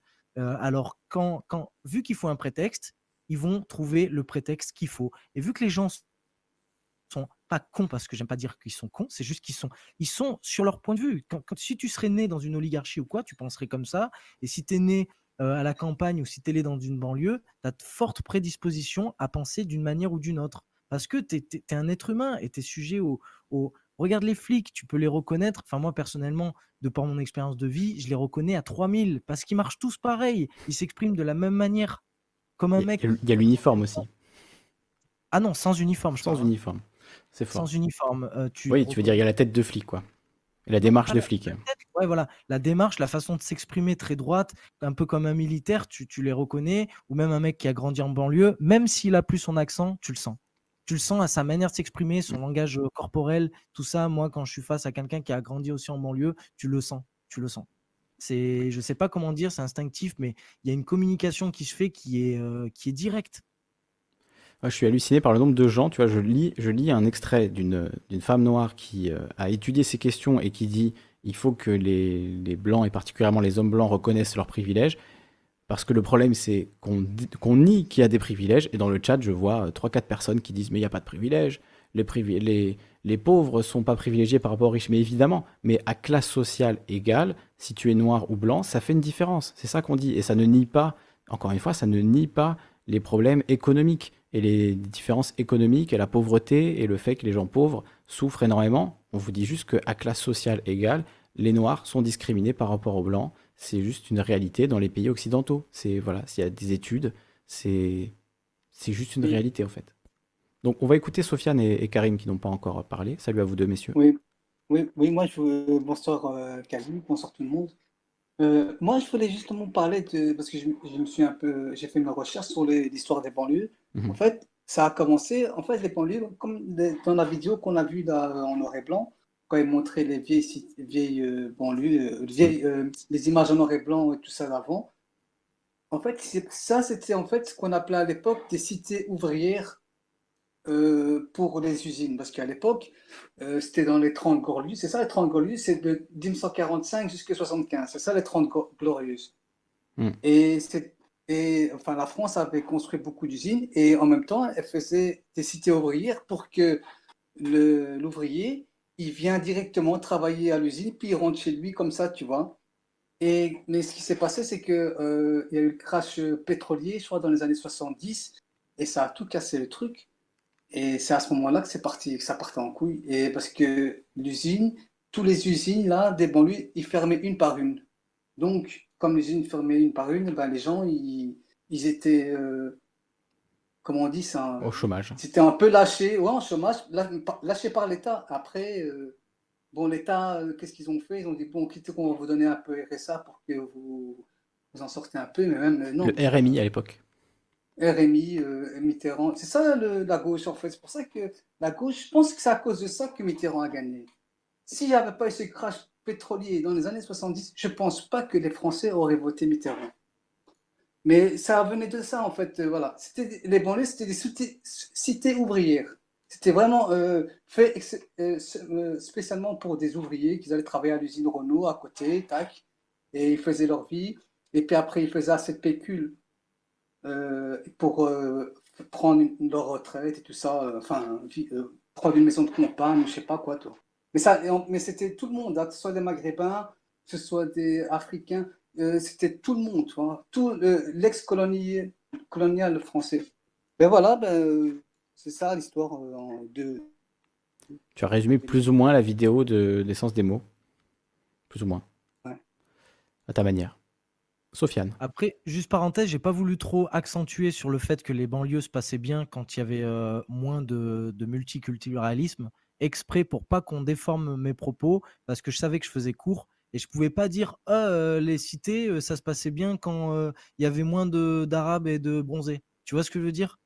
J'ai été surtout que c'est pas forcément, c'est pas bah forcément vrai. C'est plutôt bah lié, comme, comme disait Karim, à l'emploi et au fait qu'il y a eu de la pauvreté, de la misère justement, pour empêcher qu'on fasse ce raccourci-là, mmh. euh, je suis passé directement à la crise pétrolière pour pas trop non plus évoquer le fait que les banlieues se portaient mieux au départ parce qu'il y avait le plein emploi et tout ça. Enfin, mmh. Voilà, c'est des parenthèses. Pour, oui, euh, ok. Sofiane, est-ce que tu es là? Bonsoir à vous. Bonsoir, on t'écoute. Bienvenue. Bonsoir. Euh, c'est extrêmement intéressant et c'est franchement pas anodin au final ce qu'on entend ce soir je sais pas à quel point on se rend, je sais pas si vous vous rendez compte à quel point c'est extrêmement d'actualité. Pour empêcher qu'on fasse. Parce que la question qui se pose et qui nous pose indirectement, lui, il pense, pour résumer très très trivialement son, son propos, c'est euh, ne vous concentrez pas sur la lutte des, sur la lutte des races, c'est un faux problème. Et effectivement, il y a des problèmes, mais c'est pas l'essentiel. Euh, battons-nous tout de suite sur la lutte des classes, parce que là, c'est véritablement l'enjeu. Carrément. C'est carrément ce que je dis. Mais lutte des races, moi j'ai déjà cette expression m'énerve énormément parce que qui, enfin, qui est dans la lutte des races aujourd'hui à part les fascistes et à part les nazis? Je veux dire, euh, enfin c'est, il n'y a pas de lutte des races. le but n'est pas d'exterminer une race et pour la remplacer par une autre, tu vois. C'est, enfin, il y a très très peu de gens qui sont dans une logique comme ça, fort heureusement. Je suis entièrement d'accord avec toi. Et d'ailleurs, avant de commencer, vraiment, je veux lui dire bravo parce que franchement, c'est courageux d'exposer son travail de faire quand même une vidéo, d'exposer son point de vue, de le soumettre à la critique comme ça, c'est c'est franchement pas évident. Donc bravo. Moi, je, suis en total désaccord avec ce que tu dis. Et eh ben merci mais bravo à toi pour le, pour le courage de faire quelque chose. et de venir en discuter. Je ne suis pas d'accord avec toi. Je ne suis pas d'accord avec toi parce que la question que tu poses, au final, c'est la question qui se pose dans, dans le courant gauche et, et sympathisant. C'est de dire arrêtez de vous concentrer sur ce genre de questions. Mais cher ami, si tu veux que je te rejoigne, euh, il faut que tu sois sensible à mes souffrances. Si tu les balayes d'une du, du, main, que tu me dis non, non, mais plus tard, non, mais c'est pas l'essentiel. Hmm. Mais au final, je ne sais pas si tu te rends compte à quel point tu es en accord avec la ligne de Macron et de son gouvernement, et notamment de Madame Vidal, la ministre de l'Enseignement qui veut éteindre les recherches sur, la, sur le, sur le post-colonial, sur, sur, le, sur la recherche post sur l'histoire post-coloniale, euh, sur l'intersectionnalité. Sur ce genre de choses. Elle veut éteindre ces critiques. Elle veut sous, prétexte, euh, sous prétexte d'islamo-gauchisme. Exactement. Toi, tu es dans la même logique, mais pour d'autres intérêts. Donc, je ne sais pas à quel point, si tu te rends compte de ça, en fait, comme disant non, non, mais ta souffrance n'existe pas. Mais si ma souffrance n'existe pas pour toi, qu'elle n'existe pas pour Macron, mais pourquoi je me lèverais et je me mettrais à tes côtés? Ah, mais justement, je pense que tu vas comprendre ma réponse si tu as fini. Bah oui, on est dans l'échange, hein, j'ai pas euh, une discussion. Non, non, mais j'attendais que tu, tu aies fini parce que je, suis d'accord avec toi en fait dans ce que tu dis. Et, justement, moi je pense que c'est là où je le vois maintenant euh, en soumettant mon travail, euh, comme tu dis, je le comprends que j'ai peut-être pas assez exprimé la chose bien, tu vois. Je pensais que dans mon discours c'était c'était net, mais je peux pas non plus, pour moi, m'attarder trop là-dessus. Après, c'était ma ligne, voilà. Mais je pense que au même titre que toi, tu as envie qu'on estime tes souffrances, pour moi, il n'y a pas d'échelle des souffrances. Et je comprends autant un, quelqu'un que je pourrais dire racisé me dire ouais machin la souffrance de ci de ça. En fait, on a tous des souffrances et je les comprends. Moi, je pense que dans ma vidéo, c'est ça que j'ai essayé d'exprimer, à dire, attends, euh, tu peux pas te plaindre que les gens soient comme ça dans les banlieues ou qu'on ait un sentiment comme ça de haine envers la France, alors que c'est la France qui les a mis dans cette merde, en gros. Et, même pour la colonisation. Au-delà de, ça, les gens ont besoin de parler. Je te parle pas de moi personnellement. Je, te parle également des souffrances faites aux femmes, des violences faites aux femmes. Cette ah, souffrance là. Les gens ont besoin juste de, de, parfois juste de l'exprimer, de le dire. Et quand ils s'entendent, non mais plus tard. C'est pas l'essentiel. Il y a plus urgent, mais je sais pas quel, si tu te rends compte à quel point c'est dévastateur. Ouais, mais attends, par, euh, moi, je, veux bien, je suis d'accord, mais est-ce que les blancs euh, là-dedans euh, n'ont pas la, légitimité de, se dire, attends, moi je me sens pas privilégié, je me sens pas avantagé, on vient me dire que c'est moi qui ai esclavagé les gens, on vient me dire que c'est moi qui suis raciste, alors qu'il y a plein de gens qui se sentent visés. c'est un peu comme le truc de Akab, dire que, enfin là-dessus, j'étais, je sais qu'on était en désaccord, Kali. Le truc de ACAB, euh, moi, je veux dire, pour moi, les gens, ils vont pas chercher plus loin. Ils entendent euh, All Police, euh, Arbatard, ils le prennent pour eux, tu vois. C'est comme les infirmières, quand on dit, ah putain, les infirmiers, euh, le monde hospitalier, ils ont du courage, bah, ils le prennent pour eux aussi. Et ça les soutient. Mais au même titre que quand tu les insultes, ils le prennent pour eux aussi. Et ça va pas plus loin que ça. Les, mais si tu, si tu expliques à un, à un, flic, si tu prends une minute pour discuter avec un flic et lui expliquer que c'est que ACAB, c'est un cri de colère contre une institution qui souvent est raciste, qui souvent euh, se rend coupable de bavure, etc. Je suis sûr qu'il peut l'entendre et que lui-même, il aurait pas mal de critiques à émettre contre sa propre hiérarchie, etc. Tu vois, donc euh, évidemment que certains vont le prendre contre eux, mais parce que c'est un peu contre eux aussi. C'est quand même, vous êtes les, pions de cette institution qu'on critique. Donc euh, oui, en tant que ça, vous êtes tous des, bon, voilà. Ouais, mais tous des bâtards. moi, j'aimerais bien. C'est ça que dit la phrase c'est dans un monde. bon, voilà, c'est pas dans le mien, hein, parce que moi, pour moi, ça, c'est. J'ai déjà bien parlé avec des policiers ou quoi. la plupart du temps, je me prends la tête avec eux. Enfin, oui, ah oui, bien sûr. mais bien souvent, tu te prends la tête avec eux parce qu'ils sont fermés de ouf, parce qu'ils sont dans une institution justement co-sanguine. Tout à cab. Et, et, et, ceux qui sont ouverts, tu le vois direct. Et tu parles bien avec eux, est ce que tu veux. Je, je suis pas en train de juger la police là quand je dis ça. Hein. Vraiment, j'essaie d'être nuancé. Mais ce que je veux dire, c'est que voilà, c'est pas un monde dans lequel, par exemple, moi, si demain tu me proposes 5000 euros net pour aller faire le flic, j'y vais pas rien que parce que je serai entouré de policiers et que c'est pas ma mentalité en fait. C'est, on vit pas dans un monde parfait. Les gens comprennent très vite que ce qui les arrange et, et je les incrimine même pas pour ça. Je le comprends juste. Et, et, et pour moi, c'est pareil pour un racisé qui dit je me sens discriminé ou je sais pas quoi par rapport aux blancs, et un blanc qui dit j'ai l'impression que dans le discours de tout le monde, je passe pour le tortionnaire qui bat sa femme, qui, qui, a, qui, a, qui a colonisé tous les pays du monde, alors que la plupart des Français que je connais déjà sont même pas français, ils, sont, ils reviennent de... La plupart, c'est des immigrés italiens. Interroge-toi interroge sur qui te, qui, qui t'a dit ça? Qui t'a dit ça dans la vie réelle? Tu vas t'apercevoir que c'est à la télé que tu as entendu ça, mec. Dans la vraie vie, personne n'est venu te voir en te disant tu es responsable de la colonisation. Non, je te parle de comment il ça ne m'est jamais arrivé. C'est un discours que j'entends. Hein. C'est un discours que j'entends. Mais c'est parce que c'est parce qu'on s'écoute pas justement. Moi, je te dis que ce discours-là, tu l'as jamais entendu ailleurs qu'à la télé. Ah non? Bah non, non, c'est un, discours, même dans le chat, là, tu pourrais voir des gens, j'en suis sûr qu'il y a des gens qui se reconnaîtraient dans, dans ce sentiment un peu, un peu de... Moi, franchement... Euh dans la vraie vie, mec, dans, dans, la vraie vie, dans les gens, dans, tous les jours, il y a quelqu'un qui est venu te voir qui t'a dit tu es responsable de la ah, colonisation? mais c'est même plus que ça, c'est des gens même que je connais, parce que j'ai eu la chance dans ma vie de connaître un peu des, des gens de tous les bords, et, et c'est un peu comme ça que j'ai guidé ma vie, mais pour, pour, pas citer un, mec en qui je parle, enfin à, qui je pense en particulier dans le genre de discussion parce qu'on s'est beaucoup pris la tête parce qu'il votait Front National à l'époque. je comprends son point de vue, même si je le partage pas. Et à chaque fois, son discours, c'est moi, j'entends pas le discours de quelqu'un qui est raciste.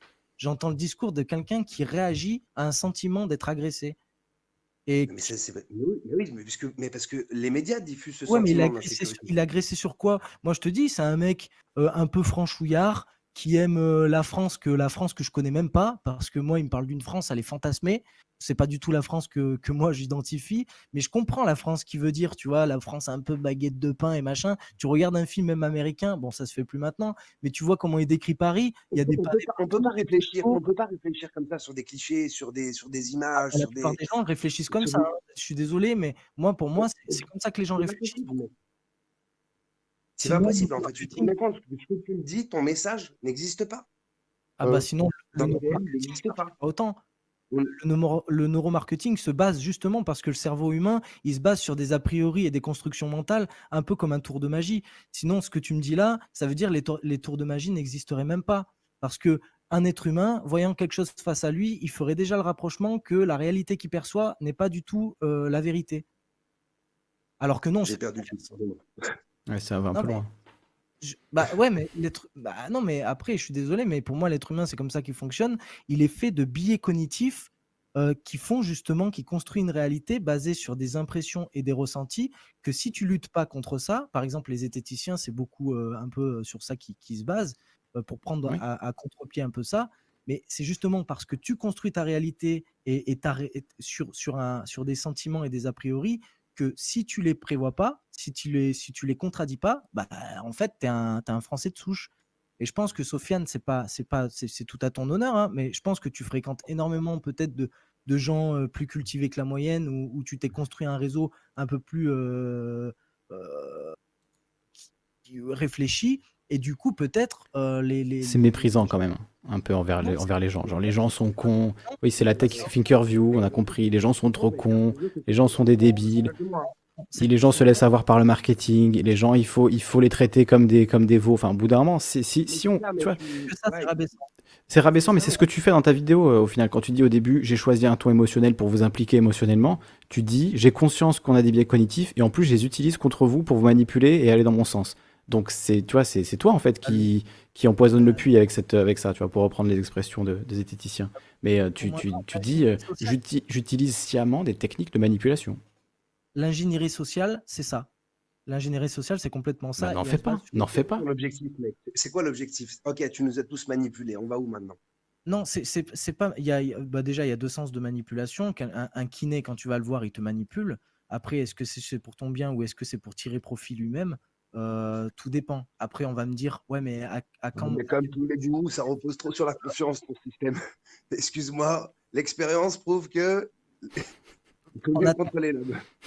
Après, là-dessus, je comprends. Je comprends le bémol. Et moi, j'ai des choses concrètes à proposer pour la suite. Et c'est ah, sûrement là-dessus qu'on va Est-ce me. Que tu te sens investi d'une mission? Est-ce que tu te sens investi d'une mission pour la France? Non. Non, non, non. Je me sens surtout, je me sens surtout dans un pays qui souffre, dans lequel je me sens pas à ma place. Et j'ai l'impression de pouvoir comprendre un peu tout le monde dans sa souffrance, ne pas faire d'échelle des souffrances, ne pas faire d'échelle de ah bah toi tu as plus de raisons de souffrir parce que moi c'est toute ma vie. Par exemple, j'ai traîné traîné un moment dans ma vie avec des gens de bonne famille. Et quand j'ai compris qu'à un moment en fait j'étais pas on m'excusait de beaucoup de choses comparé à eux parce que j'avais eu une vie plus difficile. Et en fait je me, je me suis rendu compte qu'ils étaient aussi malheureux que moi. Ils avaient autant de raisons que moi de, souffrir dans leur vie. Alors j'ai essayé de comprendre pourquoi, et j'ai surtout euh, essayé de comprendre, moi, d'où elle sortait euh, un peu ma haine que j'estimais légitime, de dire, ouais, euh, j'avais l'impression que tout, m'était dû, en fait. Dès que je voyais quelqu'un dans une belle voiture, blanc de peau, etc., avec sa petite famille, enfin, tu vois, la petite gueule avec, avec son petit, sa façon de se tenir, là, limite, balai dans le cul, j'avais tous ces préjugés-là, et j'avais la haine. C'est des gens que je, je me faisais un plaisir de, regarder de travers et, euh, de prendre n'importe quel prétexte pour. Euh, voilà, c'est un mode de fonctionnement que j'ai eu de con, mais pas de con parce que je l'étais ou comme euh, j'estime que les gens le sont. C'est juste parce que l'être humain il fonctionne comme ça. Tu as des informations avec lesquelles tu fais avec et tes informations tu les détiens de ton environnement.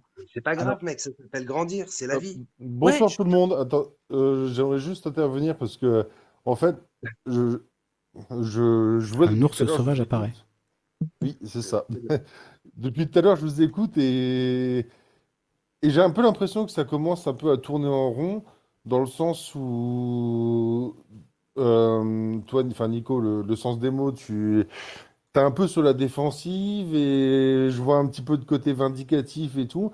Je pense que ta plus grosse erreur sur la vidéo, c'est de l'avoir sorti en, en plusieurs parties et pas avoir terminé le truc. Parce que là, en fait, on se sent un peu obligé de te faire des procès d'intention parce que ça, ta vidéo laisse sur la confusion à la fin. On ne sait pas vraiment trop sur quel pied danser. Et j'ai déjà discuté avec toi, et d'ailleurs on en avait parlé avec, euh, avec Lisande comme ça au détour d'une conversation. Euh, je pense vraiment qu'il faut attendre que tu aies sorti la suite, mais que vraiment il faudrait que tu sortes euh, tout pour que ça soit direct clarifié à la fin. Tu vois que ça ne laisse sous. Euh, je, suis complètement d'accord avec toi, mais je le regrette pas parce que je sais qu'on m'aurait dit ouais, elle est trop longue. Alors que là, au moins, je sais que je vais sortir euh, la suite et on pourra mm. me dire ah, au pire, on me dira ah, je comprends mieux.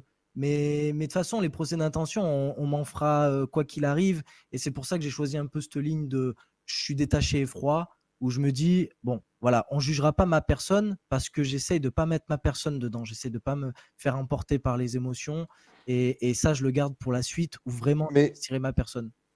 concrètement, là, les, problématiques que tu as soulevées, on est d'accord que c'est. On parle, on parle du tissu social, on parle de, on parle de phénomènes de, de, société à côté, enfin, on parle de, de, racisme, enfin, de gros sujets quand même, de gros pâtés.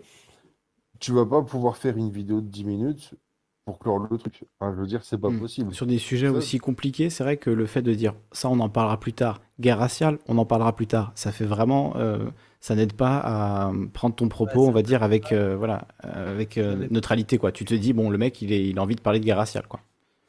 Même si, bah voilà, on a bien compris où tu voulais en venir. après, on verra la suite de tes vidéos, hein, mais, ah, mais dans la vidéo, ça, ça transparaît vraiment, voilà, ça transparaît vraiment comme ça. Et, et, je pense que voilà, les gens qui ont apprécié sont plutôt du bord politique et euh, voilà qui, Ça, ça, ça, je suis pas d'accord, mais ce que on verra, on verra, on verra bien. Je le comprends vraiment et je m'en rends compte euh, bon que là, mais euh, bon. Après, c'est des choses qu'on m'avait dit, tu vois, même autour de moi, on m'avait dit attention quand même, parce que moi, il faut savoir que je connais presque que des, des gens de gauche. Hein.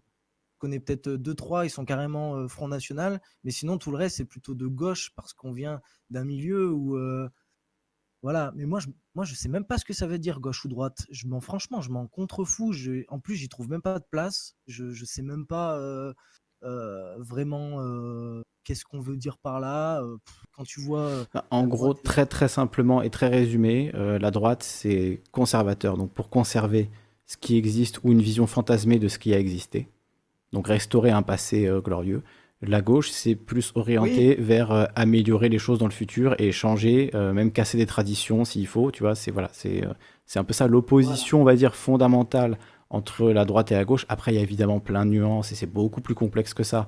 Mais c'est un truc qui se recoupe pas mal en général. Les gens de droite sont plutôt tournés vers le passé et vers la restauration d'un passé glorieux qu'ils imaginent pour moi, c'est du fantasme, mais bon, voilà, c'est souvent, souvent ça.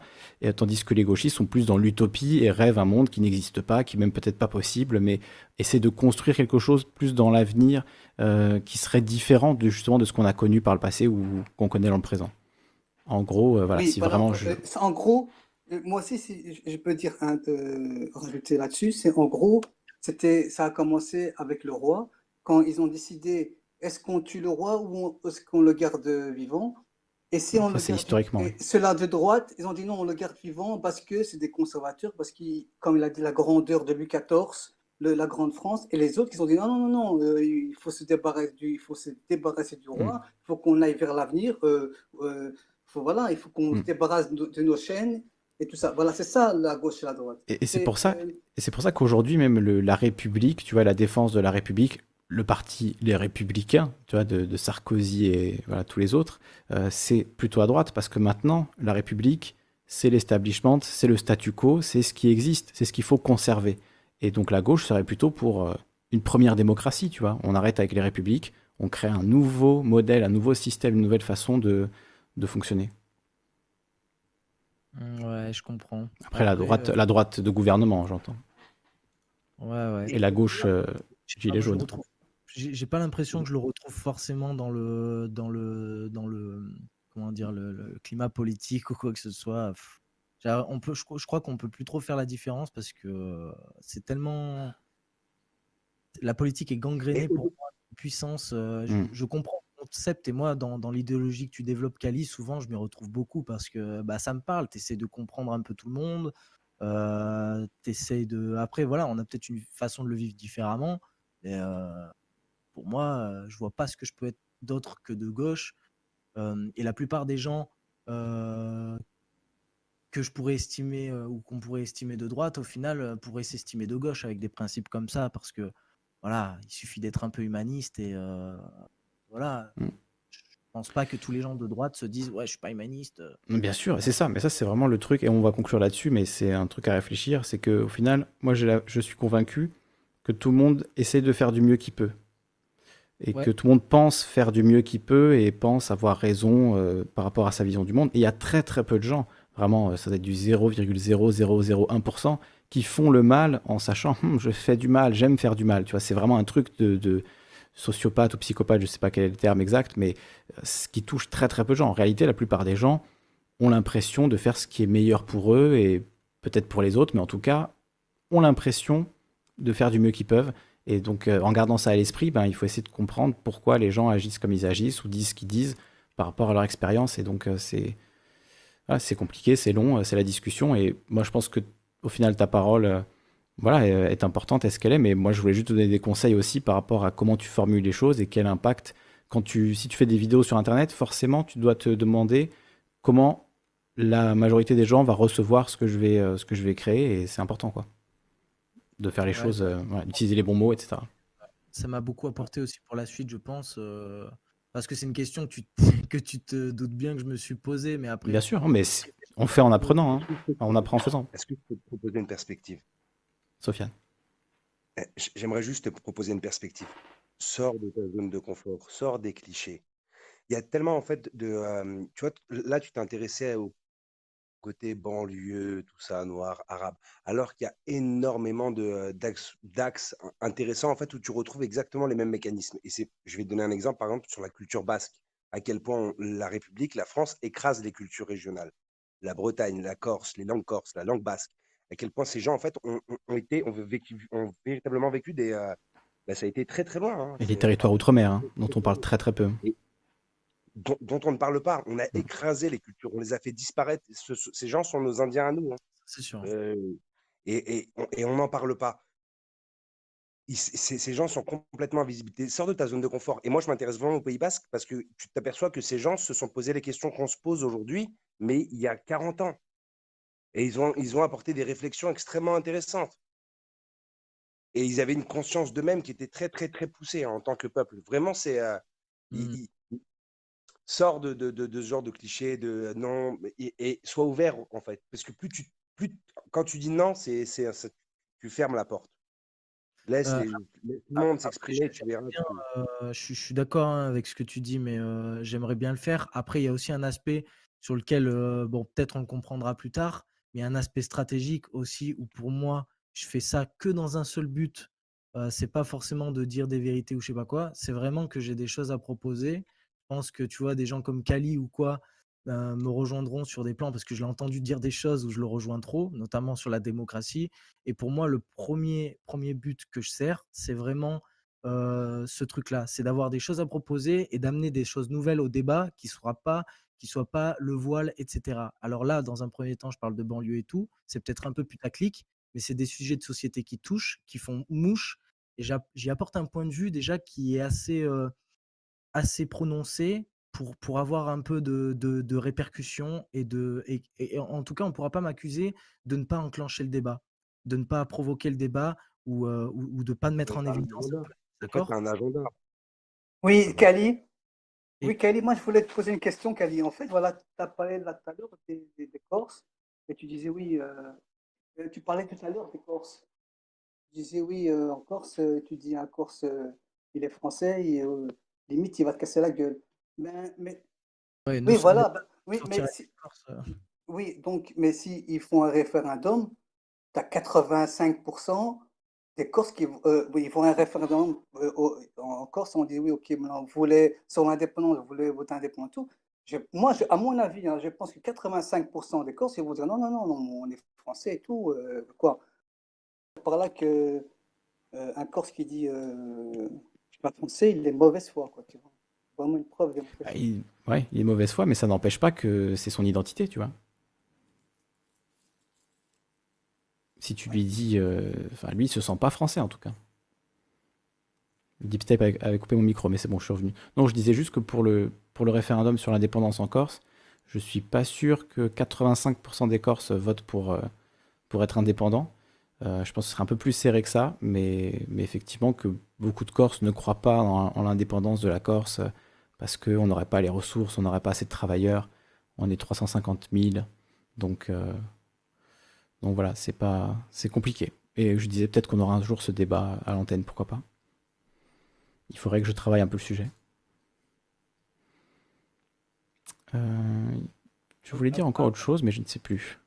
En conclusion. par rapport au conseil qu'on m'a qu'on m'a donné, euh, je tiens à préciser aussi que je suis quelqu'un qui regarde énormément de réactions ou, ou qui écoutent même plus souvent des avis qui sont à l'encontre de ce que je pense. Ça veut dire des, notamment, je pense, il n'y a pas longtemps, à une vidéo d'une analyse de l'affaire Ziegler, mmh. avec laquelle, bon, voilà, les affaires comme ça, ça me prend la tête. c'est comme le voile, pour moi, c'est des faux.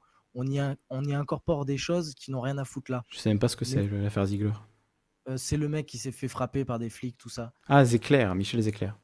Voilà. Ah oui, ah d'accord. Euh, ce, que, je veux dire par là, c'est que personnellement, j'écoute énormément de points de vue qui sont divergents et je pense que ça permet aussi de comprendre en quoi ce, qu'on, ce que, j'ai l'impression, en tout cas, c'est pas l'impression que j'ai moi, de ne pas estimer les gens cons. J'estime qu'on l'est tous, en fait.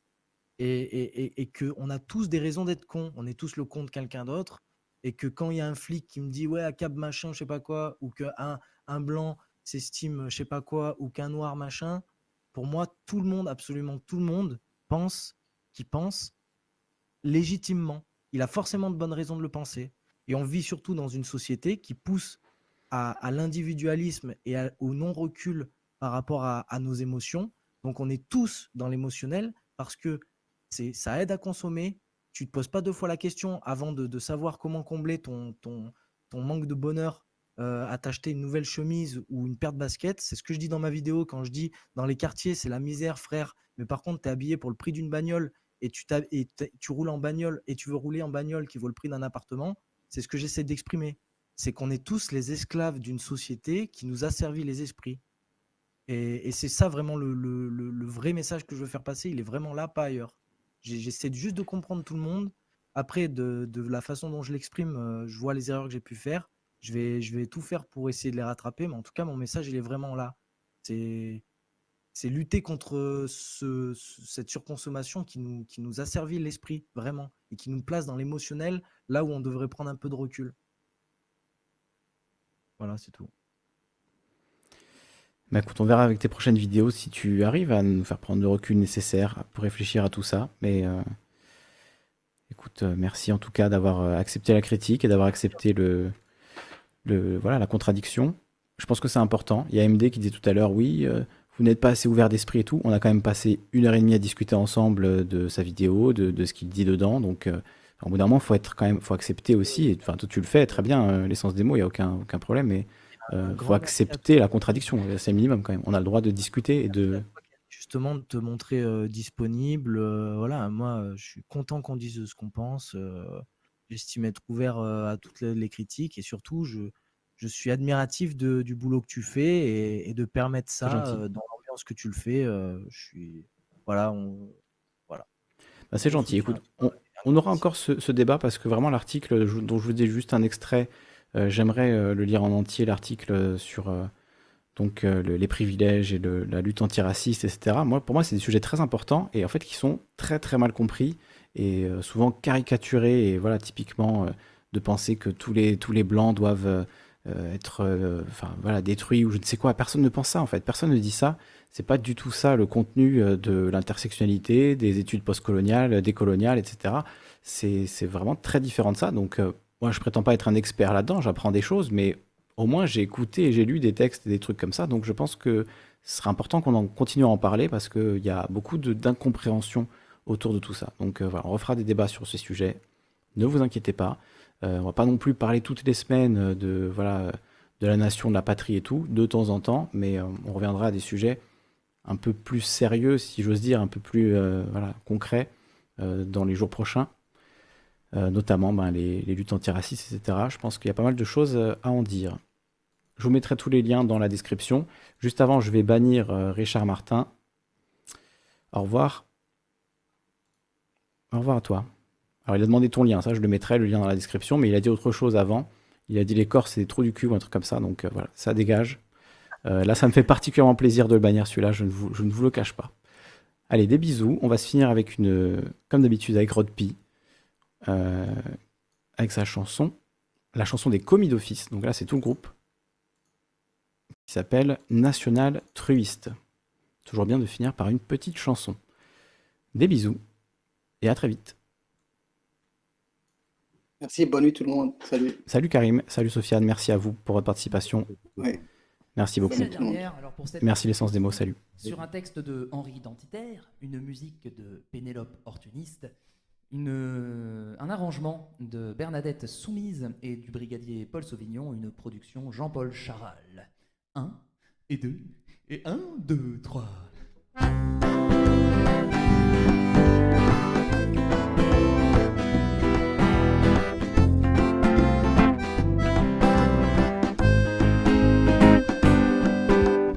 Avec mes copains réactionnaires, on faire dans l'humanitaire prouver qu'on n'est pas raciste, on a voulu donner des pistes à tous nos frères immigrés pour s'intégrer hors des mosquées. Écoutez la chanson qui va suivre, ce sont nos règles de savoir-vivre. N'oubliez pas que dans ce pays, votre intégration a un prix. Oubliez donc toutes vos valeurs, chantez avec moi tous en cœur. Mange du saucisson bon pour ton intégration. Bois du Beaujolais, tu seras un bon petit français. Bouffe ma charcuterie, écris très fort, je suis Charlie. Et surtout, excuse-toi quand il y a des attentats. Je sais qu'il est parfois difficile de subir les railleries imbéciles de l'homme blanc hétéro qui crible toutes les minorités visibles. Alors si tu veux t'intégrer, blague sur les roms et les PD. Les PD, les PD, blague sur les noirs et leur odeur. On oubliera peut-être que t'es un beurre. Paye parfois ta tournée au bar, mais de côté tes états d'âme. Oublie les piliers de l'islam et deviens un pilier de comptoir.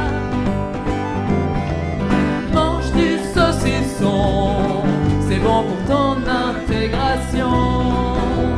Bois du Beaujolais, tu es un bon petit français. Ouh. Bouffe ma charcuterie Écris très fort, je suis Charlie. Et surtout, excuse-toi quand il y a des attentats.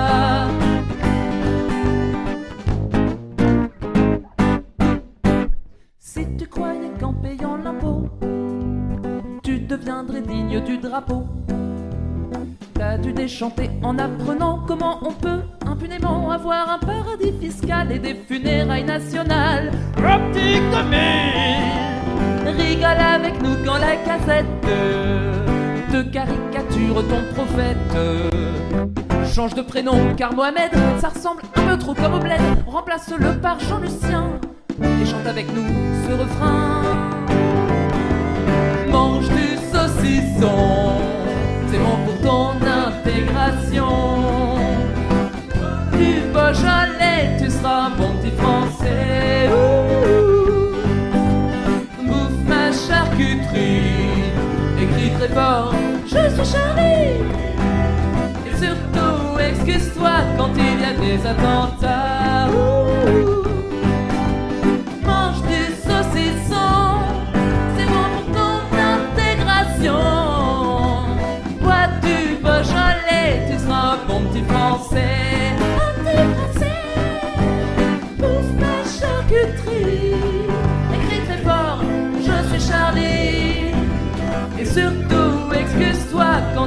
Des attentats.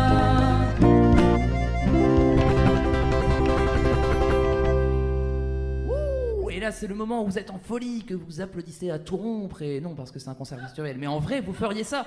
Et puis voilà, et, vous réclameriez un, bis. Euh, et, comme on est des connards, euh, on vous le donnerait pas. Par contre, euh, on n'est pas au complet. Normalement, Commis d'Office, c'est un groupe avec 5 personnes. Il nous manque le guitariste Yanis. Vous aurez remarqué que je suis pas très doué avec ça. Et du coup, bah, pour vous le présenter, euh, il y a une petite vidéo qui va suivre. Magnéto Serge.